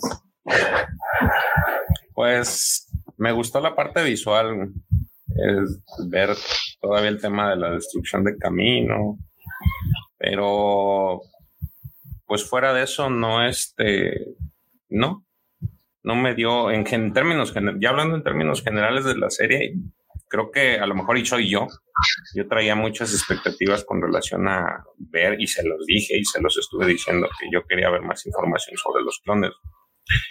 Y también por ahí lo publiqué en Twitter. Yo siento que hasta aquí quedamos con los clones, no va a haber más. Y a mí, pues la verdad, me dejaron a medias.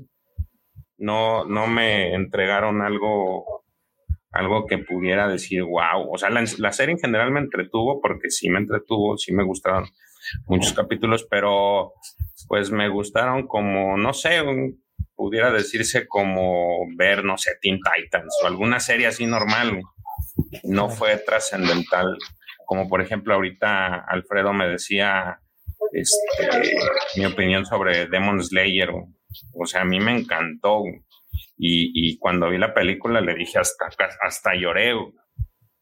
Pero sí, también entendiendo que son dos tipos de, animación, pero sin embargo a mí sí me atrapó y en este momento yo estoy esperando a ver si van a sacar, cuándo van a sacar la siguiente temporada a comparación de lo que fue Long Wars, pero creo que vuelvo a lo mismo, no sé si sea que yo me planteé muchas expectativas con relación a lo que quería ver y al final, pues como no las conseguí, pues sí me dejó a, medio gas.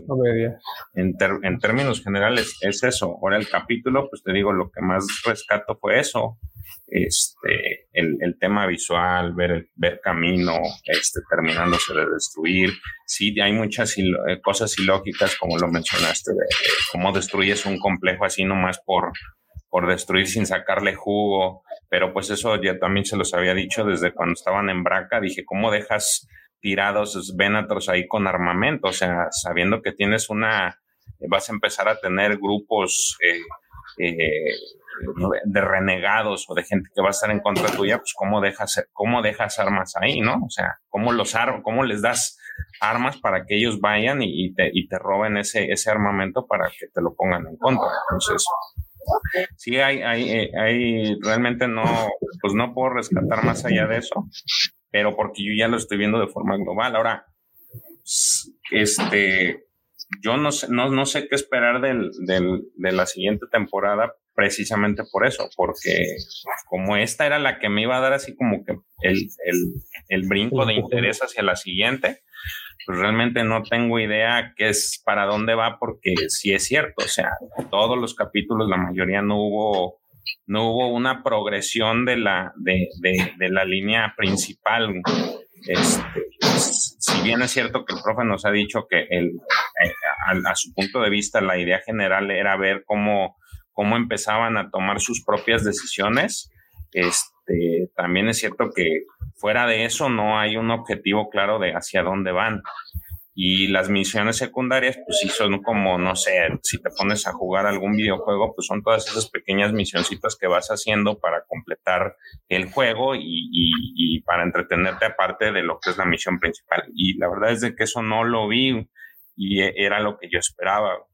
Entonces, no sé, también siento que a, Filoni se le está acabando el, o a lo mejor ya tiene algún cansancio mental, pudiera ser en cuanto a, pues, tratar de ver qué más, qué más mete, porque, pues, no ha parado el hombre, o sea, tuvo Clone Wars, tuvo Rebels, tuvo Resistance, este, tuvo participación del Mandalorian. Ahora, el Mandalorian no fue nada más él, o sea, también estuvo Fabro y Fabro, pues es un, es lo que hemos visto en sus películas, es una, es una persona que pues ya tiene un camino bien, este, bien llevado y, y, ha procurado y se juntó alrededor de muchas personas, por eso cada capítulo pues fue también, este, tuvo, tuvo muy buena aceptación porque pues aparte de que lo manejaron directores distintos, pues estaba él, o sea, entre los dos se complementaban.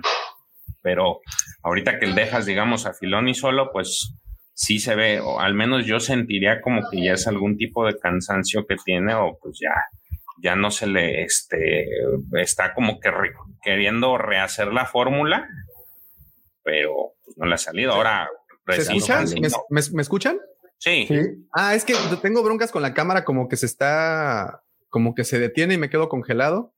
Y no, mejor, si escuchas. Mejor, mejor así. Y, no, este, ¿sabes qué siento, George? Eso, eso, a eso que dices y para compensar el resto de todo lo, el, sentimiento aparentemente de todos, eh, cuando Filoni crea o bueno, o retoma Clone Wars, creo que eso vino meramente de su inspiración, ¿sabes? Como que de, de su tuétano, fue un producto, fue su bebé, como Ahsoka fue algo muy honesto.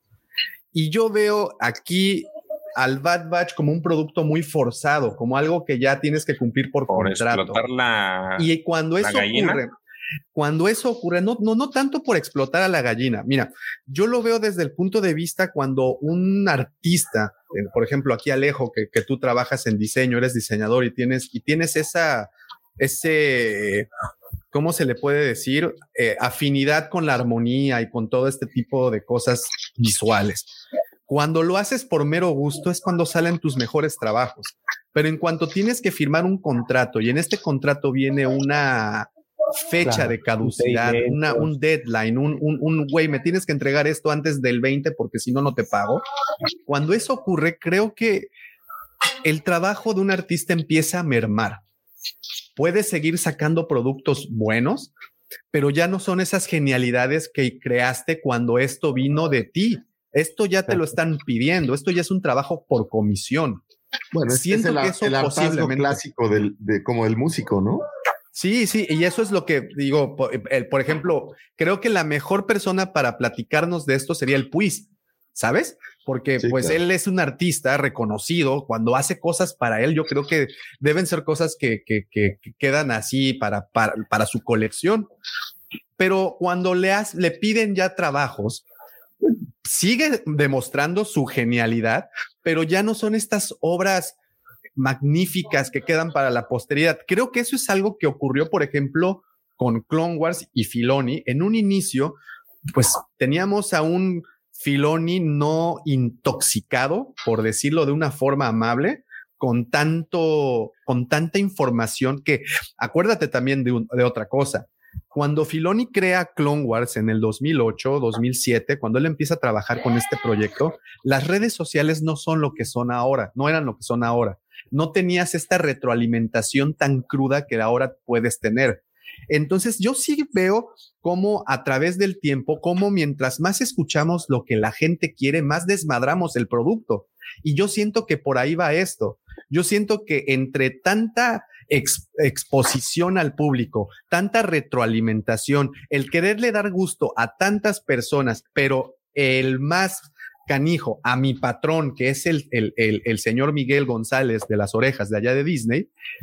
Ay, me dije Miguel González, Mike, nada más por, ese, pero ahí está el buen Mike, un saludote. Pero bueno, ahora que le tengo que rendir cuentas a mi patrón, creo que ya cambia un poco la fórmula y creo que más que cambiar la fórmula, eh, merma un poco esa chamba de, de creativo. Esa es mi, mi, mi opinión con lo que va al por qué este producto, este último producto, que, que, tiene todo, porque todavía, ojo, ¿eh? porque todavía puede ser rescatado. El producto, si bien no fue el mejor, tampoco fue el peor.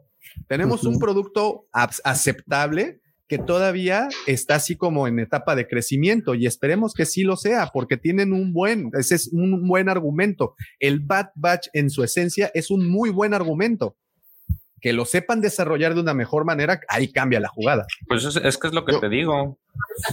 Por yo creo que cometieron. Dale, Jordan. No, dale.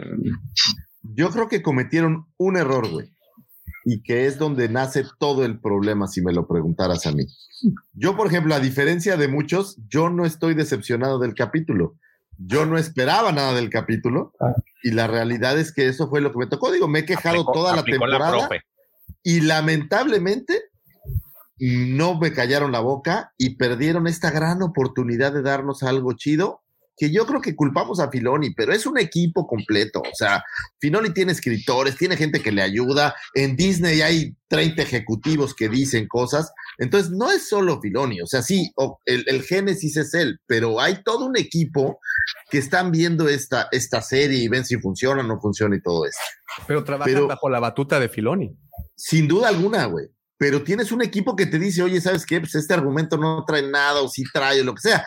Pero yo creo que su más grande error fue haber dado un título a una serie que es una continuación de otra serie.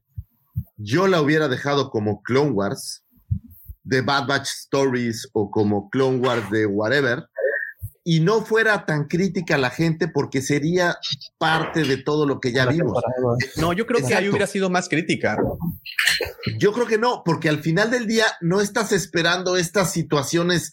Aquí toda la temporada nos esperamos a ver qué hacía lamentada Omega. ¿Y qué hace Omega?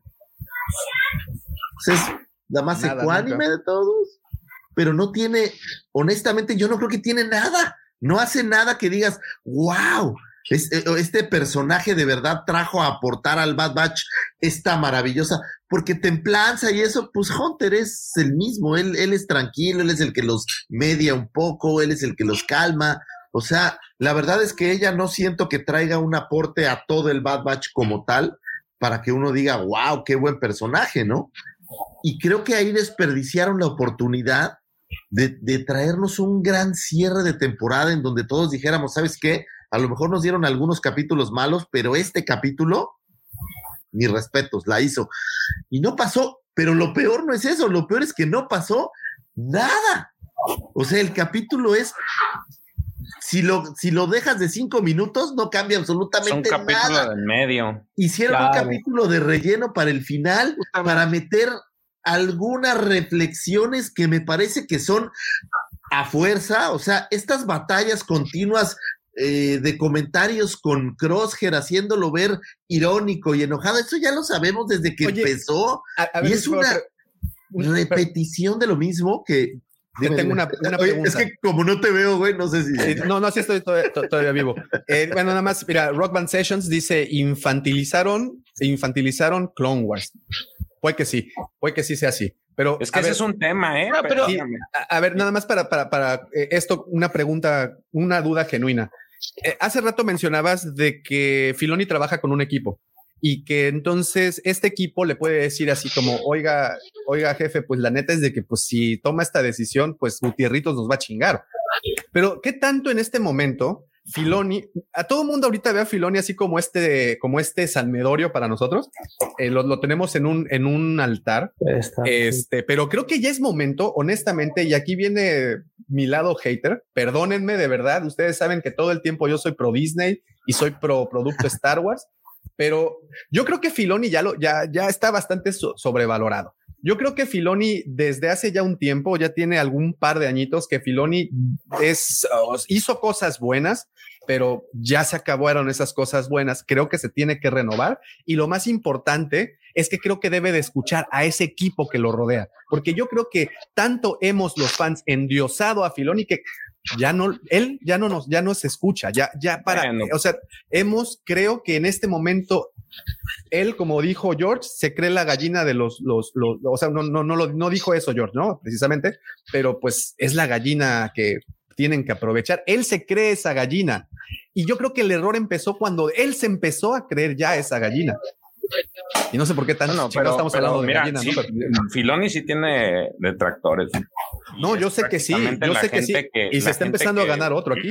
La gente que se busca más este el tema de los libros, pues si no, no está, no está a favor de lo que ha hecho, porque si bien es cierto, ha cambiado muchas cosas. Visualmente, ajá, lo, lo, ha hecho, pues hasta ahorita, bueno, hasta esta temporada lo, lo había estado haciendo bien si hay gente que no está a favor. Lo, el problema aquí es de que empiece a generar este mismo, este, esta misma, este mismo sentir conforme vayan progresando las, las series, porque ahorita pues ya nos queda claro que va a haber una segunda temporada, pero pues e, ese va a ser su problema. Ahora, hay algo bien importante que, que, que sí es también a considerar y creo que no es algo que esté haciendo bien pues la industria en general y, Disney muy específico.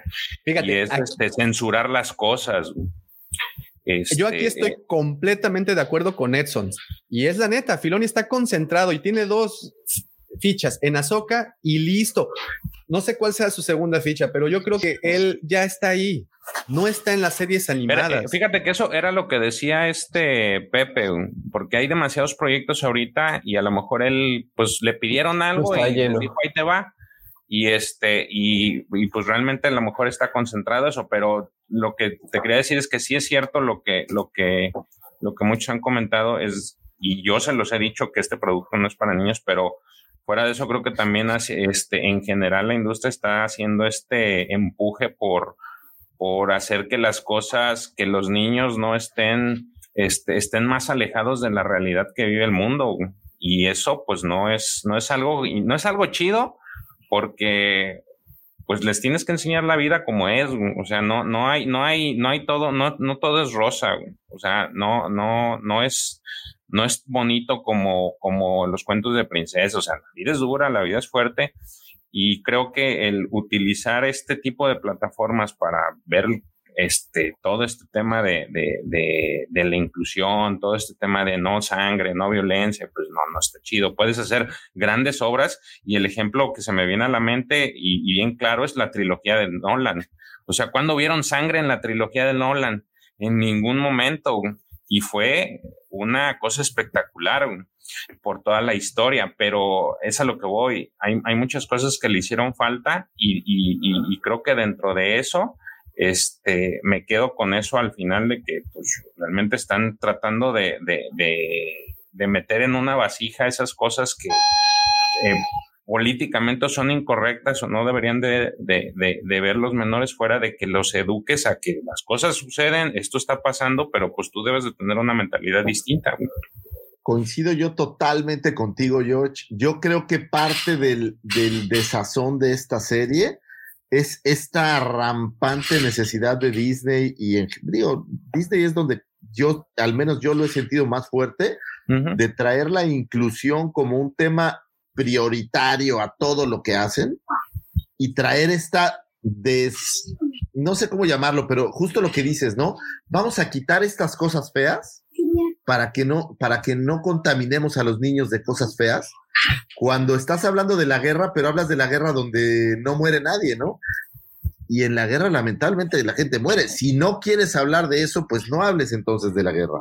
Habla de, otra cosa, ¿no? O sea, que, eh, eh, creo que ellos mismos se están sobreexagerando y, y creo que le están pegando al producto porque ya no es, como dice Davo, un producto fiel al creador. O sea, creo que también hay más hilos ahí que se están moviendo. Es que eso, eso posiblemente no le demos la importancia de vida, pero un creativo, cuando está en su máximo esplendor, no necesita de nadie ni de nada para sacar un producto de, la, de, su chistera. Eso es, es, mágico, es un momento inexplicable. Por eso es creativo y por eso, por eso el señor Filoni llegó a donde está. Y creo que lo primero que vimos de él fue algo increíble qué tan increíble que hay una generación completa de fanáticos de Star Wars, que Clone Wars es su, su, su Biblia, ¿no? Eh, pero esta fórmula fue decreciendo en cuanto tuvo, como les menciono, es, eso, eso es meramente eh, mi pensar. Igual estoy bien idiota y no me hagan caso, pero yo creo que una vez que tienes un patrón y este patrón te dice, ok, ahora vas a hacer tu magia pero esta magia tiene fecha para que me la entregues. Y más que fecha, tiene que ser una magia que tenga tres, tiene que tener esta, tiene que contar con un eh, principio, con un desarrollo, con un final, y empiezas a estructurar algo que de, que de entrada no puedes estructurar, pero bueno, vamos a pensar que Disney tiene una fórmula que ha utilizado durante no sé cuántos miles de años, desde tiempos de la bíblicos, Disney ha tratado de encapsular la creatividad. Y entonces cae de repente en creativos. Hace rato por ahí alguien puso algo, algo muy chistoso, pero que Disney era como, como esta, este asesino de, de este, de mentes creativas o, o algo así. Pero bueno, el punto es que si tratas de encapsular algo que pues no puedes simplemente, creo que es ahí donde empieza a decrecer todo. Y eso es lo que está ocurriendo. A ver, pregunta, y, hay que ser honestos. Fuera del Mandalorian, que sabemos que la cabeza, la cabeza pensante fue, afortunadamente hubieron dos, y una se trató de Fabro, que pues tiene cierta experiencia en, en el cine. Pero seamos objetivos. Después de Clone Wars, ¿qué hizo Filoni? ¿Qué hizo así chingón? Sí, porque la última temporada de Clone Wars, que son tres arcos, el primero fue cuando rescataron a Echo del Bad Bash, que fue como la introducción, digamos que fue pasable. Después fue el, de las hermanas Martés, que fue un desastre, y el último que fue Maul y Ahsoka fue el único que salvó Clone Wars. De ahí para adelante. Rebels. No, pero Rebel ya estaba. no, no, no, no, por eso, pero eh, eh, después de Clone, mi pregunta fue, después de Clone Wars, ¿qué vino? Ah. Rebels. Rebel. Sí. Rebels es lo que yo decía. Y Rebels es lo que yo les comentaba hace un rato. Rebels reutilizó una fórmula de storytelling y entonces en esta reutilización de la herramienta ya no le fue tan efectiva como cuando le fue en un producto como lo dije hace rato, más honesto, como fue Clone Wars. Y entonces lo utilizas una tercera vez, ya con toda la métrica, ya con todas las herramientas y, látigos de Disney. Y esta tercera vez no te funciona. Y si te funcionó una cuarta vez y nada más es por simplemente dar respetuosamente decirle que le funcionó a Bad Batch, y medio le funcionó porque este, como les dije también, yo creo que venía con el empuje completo de Clone Wars. Y eso fue lo que, la inercia de Clone Wars fue lo que rescató esta primera temporada. Y es a lo que nos hacía y es a lo, a lo que, por lo que aún yo sigo esperanzado de que esta serie despegue en algún momento. Lo malo es que la esperanza cada vez es más. sí, no, no, no, no, no, me queda claro, me queda claro. Ya fue toda la temporada y no pasó nada. lo que más me sorprendió es que dejaron para el último capítulo que no sucediera nada, güey. Sí, ni un o sea, es que nada. de este capítulo se agarra cinco minutos y los montas en el capítulo anterior, no pasa absolutamente nada y se termina y o sea, tuviste el capítulo anterior, un capítulo de 24 minutos y este capítulo fue de 28 minutos y hubieras literalmente agarrado, como acabas bien de decir, el escape, que fueron cuatro minutos de pantalla, lo clavas en esos 24 minutos y tienes el mismo capítulo. No cambia nada, no sucede nada. O sea, digo, es, es, lamentable. Todavía lo que decía el profe, que si hubiera muerto o que hubiera desaparecido el robot, bueno, algo hubiera sucedido. Pero, ni siquiera eso. Sí, no, no, puede ser, ¿no? O sea. Igual hubiera, hubiera pegado tu famoso cameo que tanto estabas esperando y levantaba algo, pero. Algo, porque para colmo de males, justo por ahí lo decían, bueno, ahora ni cameo. o sea, este capítulo de verdad no tuvo nada. A ver, dice el buen Elías, Pregunta el, Elías, no vi este capítulo, por lo que escucho estuvo bien, ojete, ¿verdad? Creo que te ves muy amable en llamarle ojete. no, ¿Sabes pues es que lo más memorable de este capítulo, güey, el Quarren. no. ¿Alguien sabe? Bueno, ya pregunta ya como por segunda ocasión Rock Band Sessions, ¿quién escribió este capítulo? No está la bestia. Si eso iba, no está, no, no está identificada todavía. Tampoco, sí pues no le escribió nadie, nada más dijeron, pues ahí ya no tiene argumento. No, es que dice, dice que la escritora fue la misma de que hizo Resistance. Ah, pues con razón. Pero es que de todas maneras, se supone que él es el, eh, Filoni es la, eh, la piedra angular, ¿no? O sea, tú, por ejemplo, le pasas esto, le dices, mira, a ver, está esto, vamos, a, hacer, vamos a escribir esto, pues tú qué onda. Al final el que da el último zarpazo es él, ¿no? O sea, él dice para dónde van las cosas. Entonces, no creo que alguien, pues nomás por sus por sus enjundias haya dicho, pues yo lo voy a hacer así y, así va a quedar. No, o sea, tiene que pasar por él, o sea, pasa por muchas manos para al final decir, ah, bueno, este es el capítulo y así lo vamos a hacer. Entonces, creo que también tratar de, de, de justificar a Filoni por algo, este, pues realmente no tiene sentido porque todo, todo va con él. Por eso está, por eso bien decía el profe, en la página de Disney ahí está como director, como creativo, o sea, como una de las cabezas importantes de los proyectos. Y este proyecto, pues se ve que era, eh, pues evidentemente es de él, entonces todo pasa por él. Las decisiones que tomó fueron ya, puede ser que sean consensuadas, pero al final él toma la última palabra porque... Claro, él aprueba o no. Estoy totalmente de acuerdo. Lo único que te quedas pensando es como con nuestro cabecita de algodón, puta, que nadie pudo decirle. No, más bien dicho, que nadie, pudo decir, que, nadie, pudo decirnos a nosotros. que alguien se hace. No, porque, oye, no, porque yo, oye, yo no voté, pero. Ah, yo estoy libre, de pecado.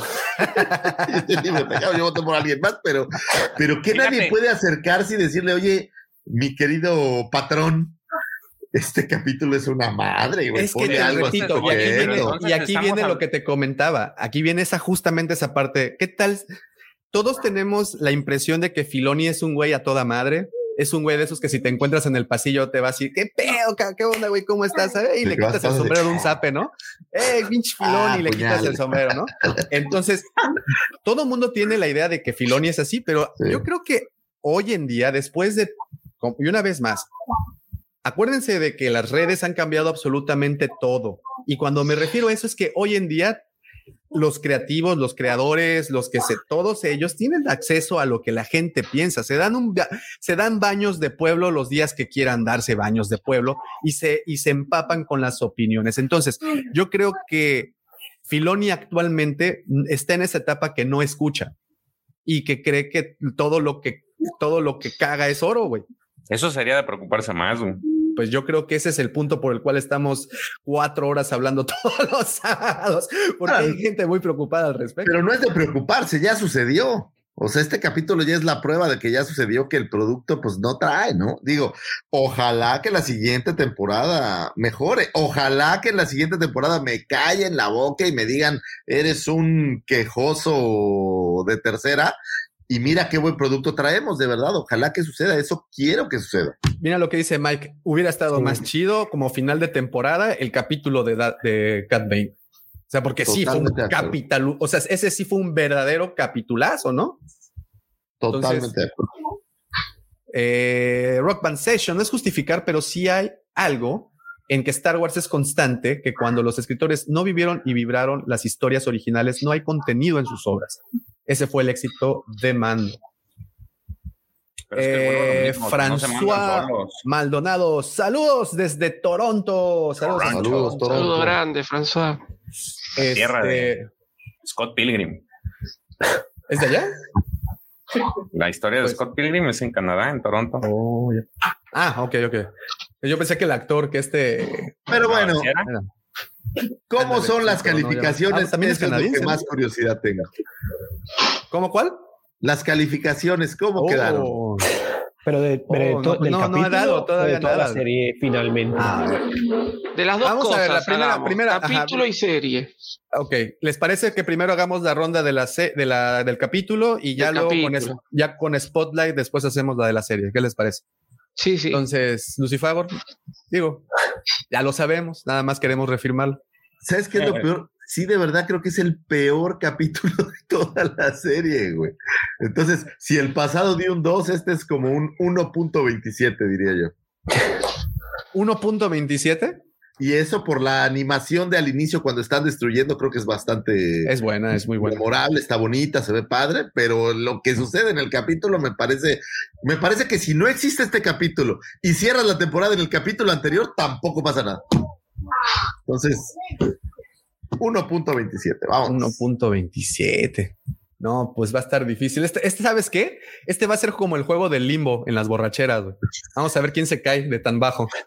Este, George.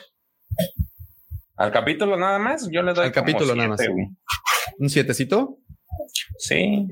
Es que te digo, a mí la serie en general me, me, me agradó, o sea, sí me entretuvo, pero puede, puede ser, vuelvo a lo mismo, soy yo a lo mejor el que está mal porque estaba esperando más de la serie, más en específico lo que ya les dije. Entonces, eh, el problema es de que me dejaron con la situación de que no voy a ver ya o que ya se van a alejar completamente de lo que yo esperaba.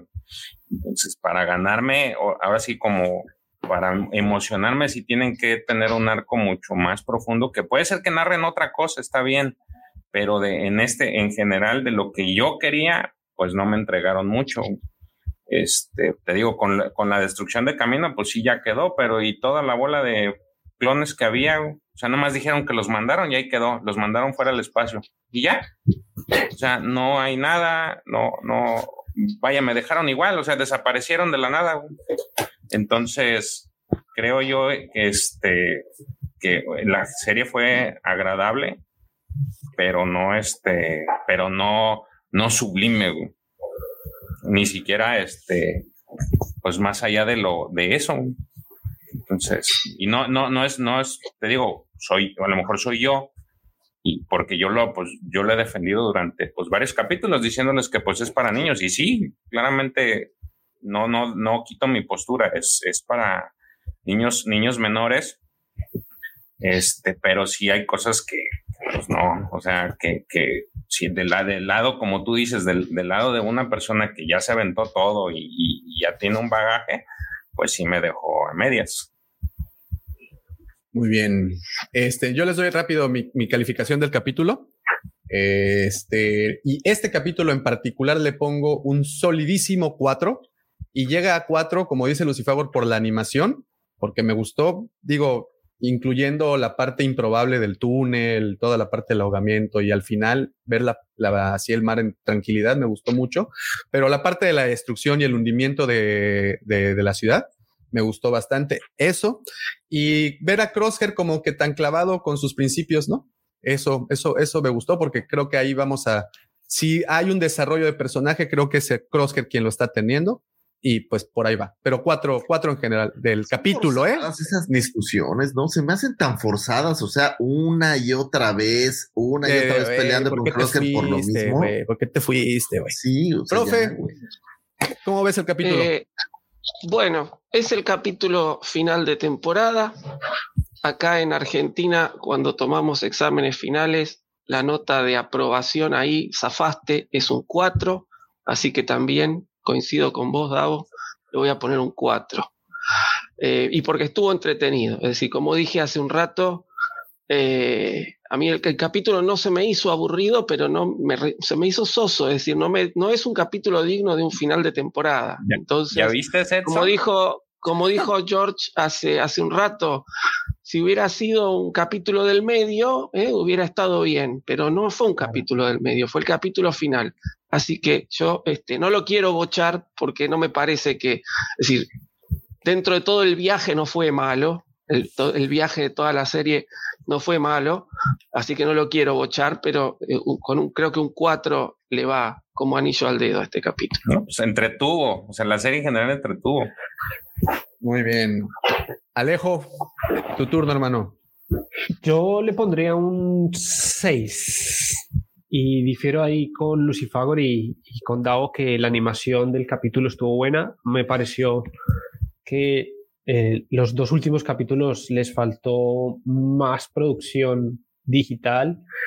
Siento que, por ejemplo, cuando hice las diapositivas, tomarle fotos a, las escenas fue re difícil porque es muy oscuro, no se podía ver nada.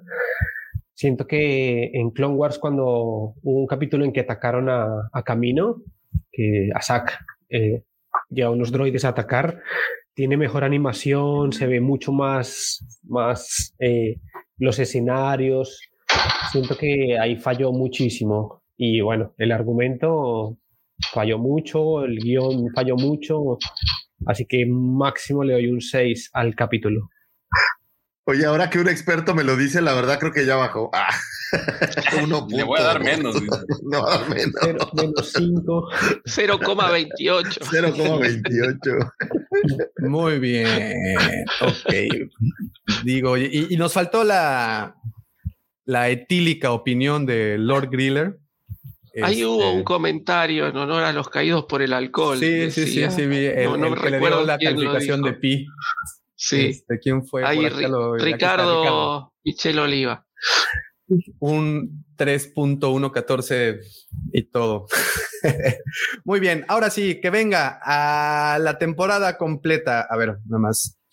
Ah, mira, aquí ya, a ver, como así como el doc, porfa, dejen, dejen ahí su comentario, cuánto le dan a la temporada completa. Y vamos a empezar, eh, pues, es por el invitado, el invitado. ¿verdad? A la temporada completa, mi querido Alejo. Y yo le haría máximo un 8. Así ¿Un sólido 8 o un 7.9.33, No, como dice ocho, Pepe? 8 porque siento que me, me llamó mucho la atención y me gustó mucho los cameos que hubo. Ahí en el, en el, en el archivo que te envié, la última diapositiva tenía un, un recopilatorio de todos los cameos que hubo, que es como el fanservice que, que todos queremos y, y creo que eso salvó toda la, la, la- la serie. Más que las historias, más que las, las aventuras, creo que los cameos son lo que salvó la, la serie. Así que un 8 le doy. O sea, lo que salvó la serie fue el presagio del señor Lucifagor, que fue el fanservice. Claro. Ok, ok, ok, ok. Qué miedo que cada día esté más de acuerdo contigo, señor Lucifagor. Sí.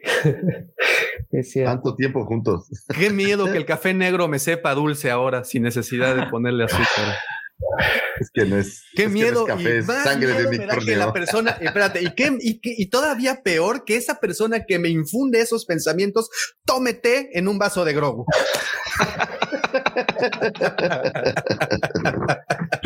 Es medio Te voy a llevar un poco de mi té. es- eh, me lo mandó no, ahí, no, me acuerdo quién fue, es de, es de bergamota. Ahorita te lo voy a mandar. Te lo voy a llevar al ratito que vaya a la tienda. Luego te paso este un poquito de leche de- del gordolobo. ¿cómo se Me prestas, me prestas al ratito tu vasito y, y te doy de esa, de esa leche. De ninguna manera, señor. A ver, ¿Cómo George? George, Por favor, detén esto, George. Nos va a banear, nos va a aplicar la 66. güey. O el 69. No, ese, ese no. Ese no. Ese al rato. Oigan, a ver, sí, pero, pero, por cierto, antes de que empiece, George. Oye, en Recuerden, Rotten al rato- Tomato al rato- Tomatoes ya aparece el, el valor del capítulo. yo seguramente ya- sí. Oigan, al muy- ratito, para todos los que están aquí presentes, a las 12 del día, o sea, en dos horas más, no sé de dónde nos estén escuchando o viendo, a las 12 del día tendremos un live. El señor Lucifer hace su eh, regreso triunfal a los lives de la cueva. Vamos a estar a las 12 del día. Esperen sorpresas, que vienen muchas, sobre todo en la parte de lo que llegó, señores. Muy, muy atentos. Ahora sí, gracias, George. Grogu, sí, quería que Grogu, estuvieran todos así. Guiño, guiño. Cristi, ¿estás por ahí? ¿Ya lo escuchaste?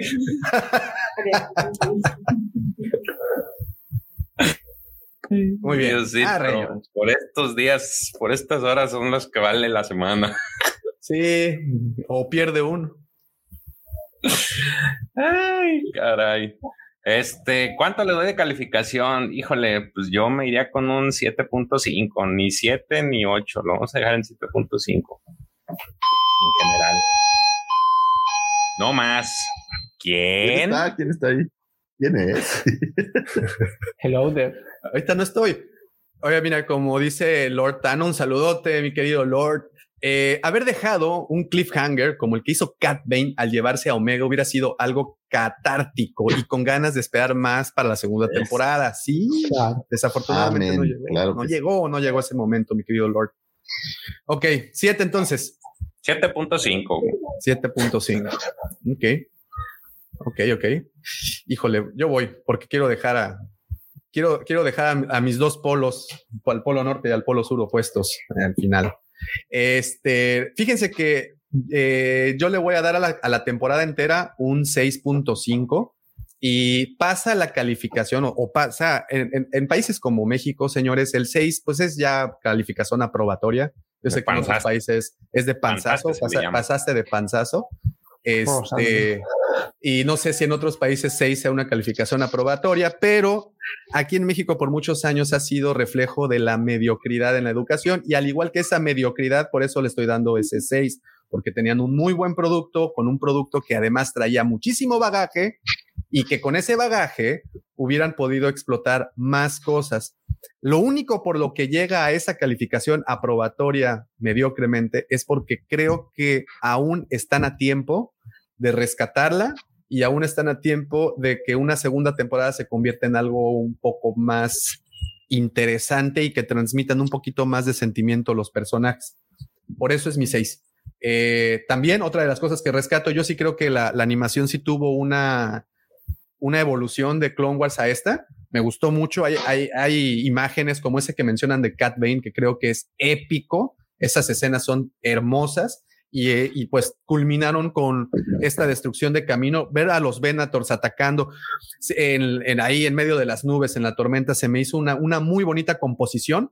Pero bueno, no, desafortunadamente esto no está hecho solo de composiciones visuales, sino también de argumento, y ahí fue en donde muchas de las cosas se cayeron. Y si es, entonces, pues seis por eso, ¿no? Porque creo que dejan la cama tendida y que debería, como decía el perro Bermúdez, tuya, mía, te la presto, por favor, ya nada más empújala y métela, cabrón, que es, no hace tanta falta. Tienes un mecanismo gigantesco que te está apoyando, no la cagues, güey. Gracias, señores. Seis. Profe. Eh, pues yo a las 7 le voy a, a las 7, ya está. A la temporada le voy a dar un 7, ¿sí? Este, creo que hubo capítulos muy buenos que me han gustado mucho. Eh, como dije también en otro programa, eh, me gusta el fanservice, me gusta que me den fanservice y creo que esta serie nos dio bastante y bueno, por eso le, le doy un 7. Creo que los más flojos fueron los últimos capítulos, ¿sí? Los cuatro últimos capítulos o tres últimos capítulos vinieron bastante flojos y eso le quita puntaje. Si hubiéramos tenido un increyendo, eh, yo creo que hubiera ganado mucho más. A mí el, llegar a un, si me dan un mal viaje, pero tengo un buen final, me parece mucho más valioso que tener un excelente viaje y un final horrible. Así que este, por eso le doy, le doy un 7 y no, no le doy más nota. Sí, sí, sí, sí.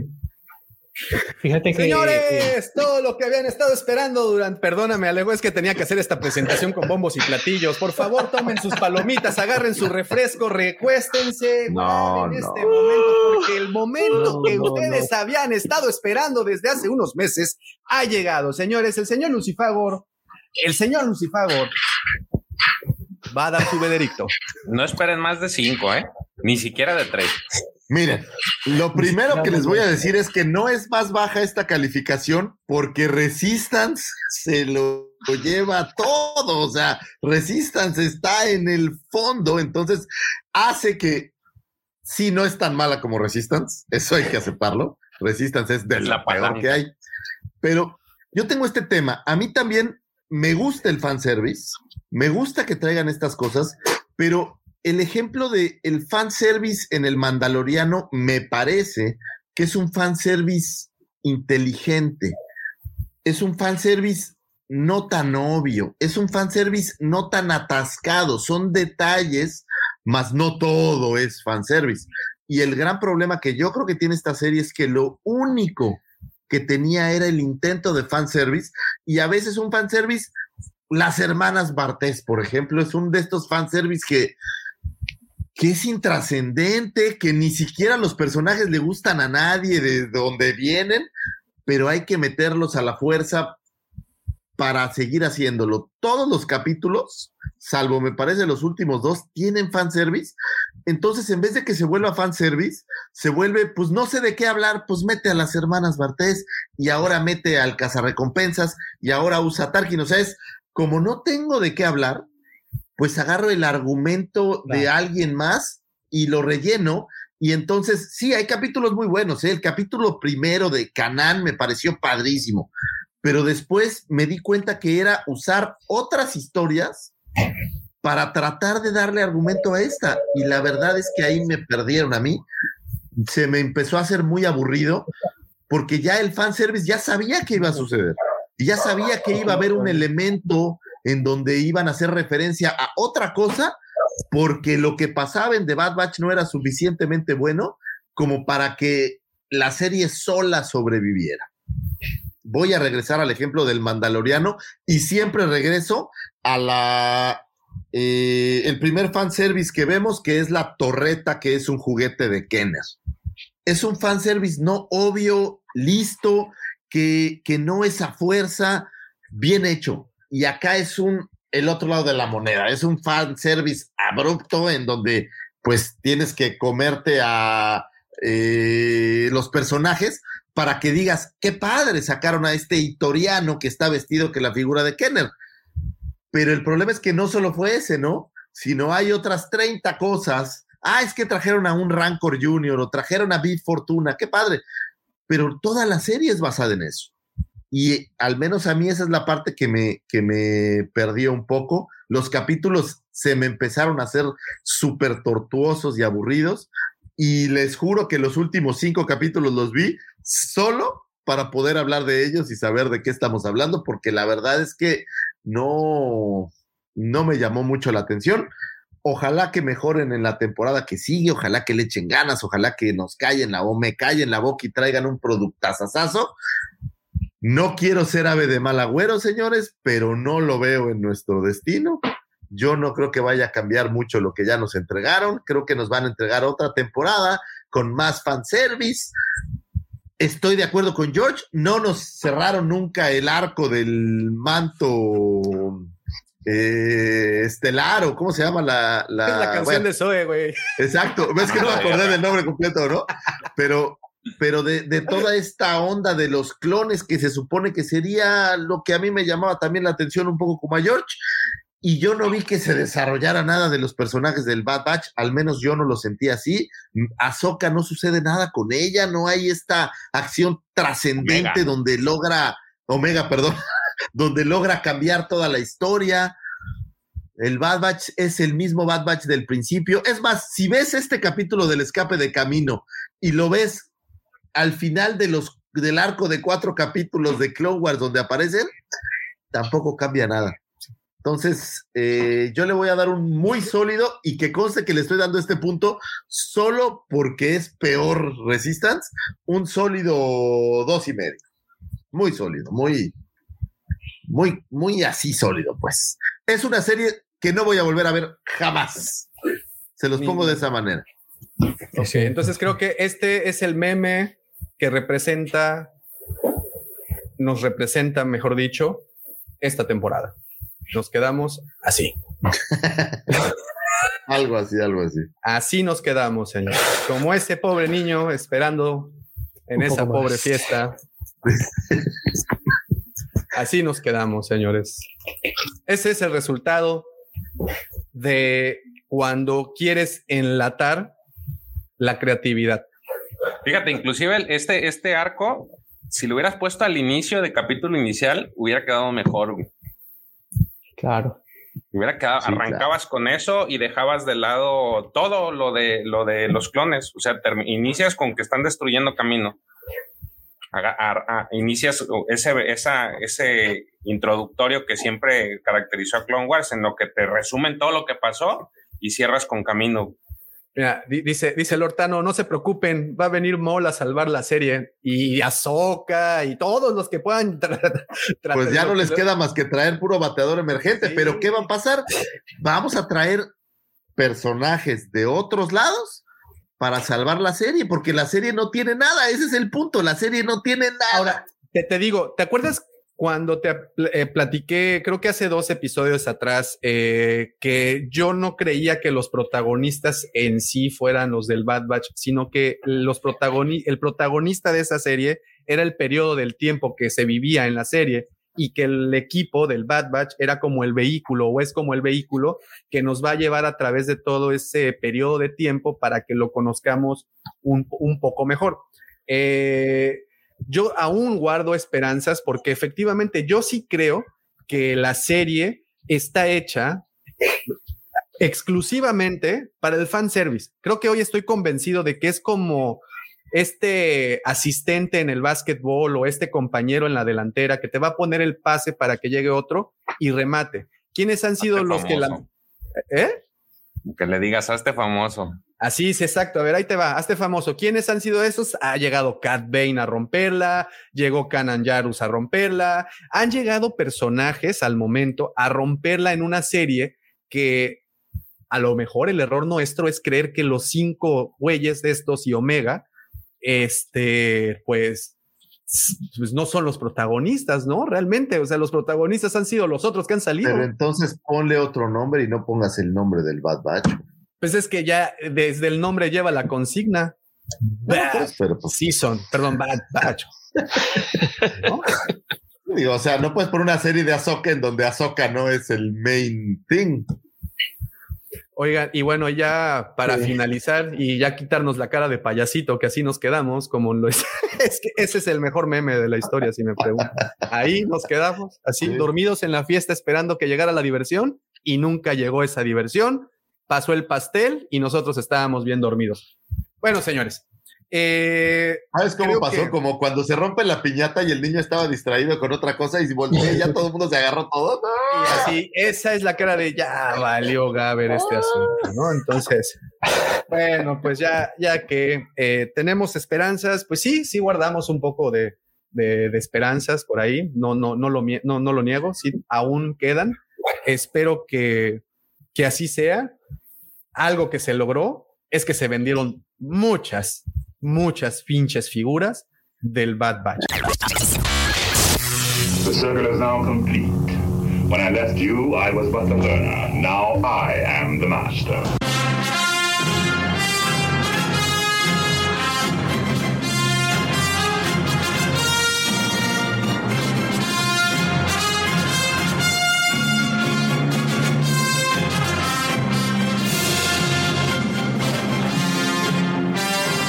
Desafortunadamente el tiempo nos volvió a ganar y desafortunadamente no pudimos grabar la despedida como ustedes se la merecen. Pero creo que hasta aquí quedó bastante claro la postura de nosotros, los participantes de este podcast, respecto al final de temporada, de la primera temporada del Bad Batch.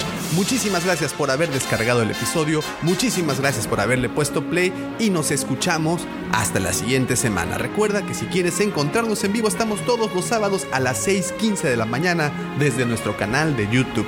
Muchísimas gracias y que la fuerza te acompañe.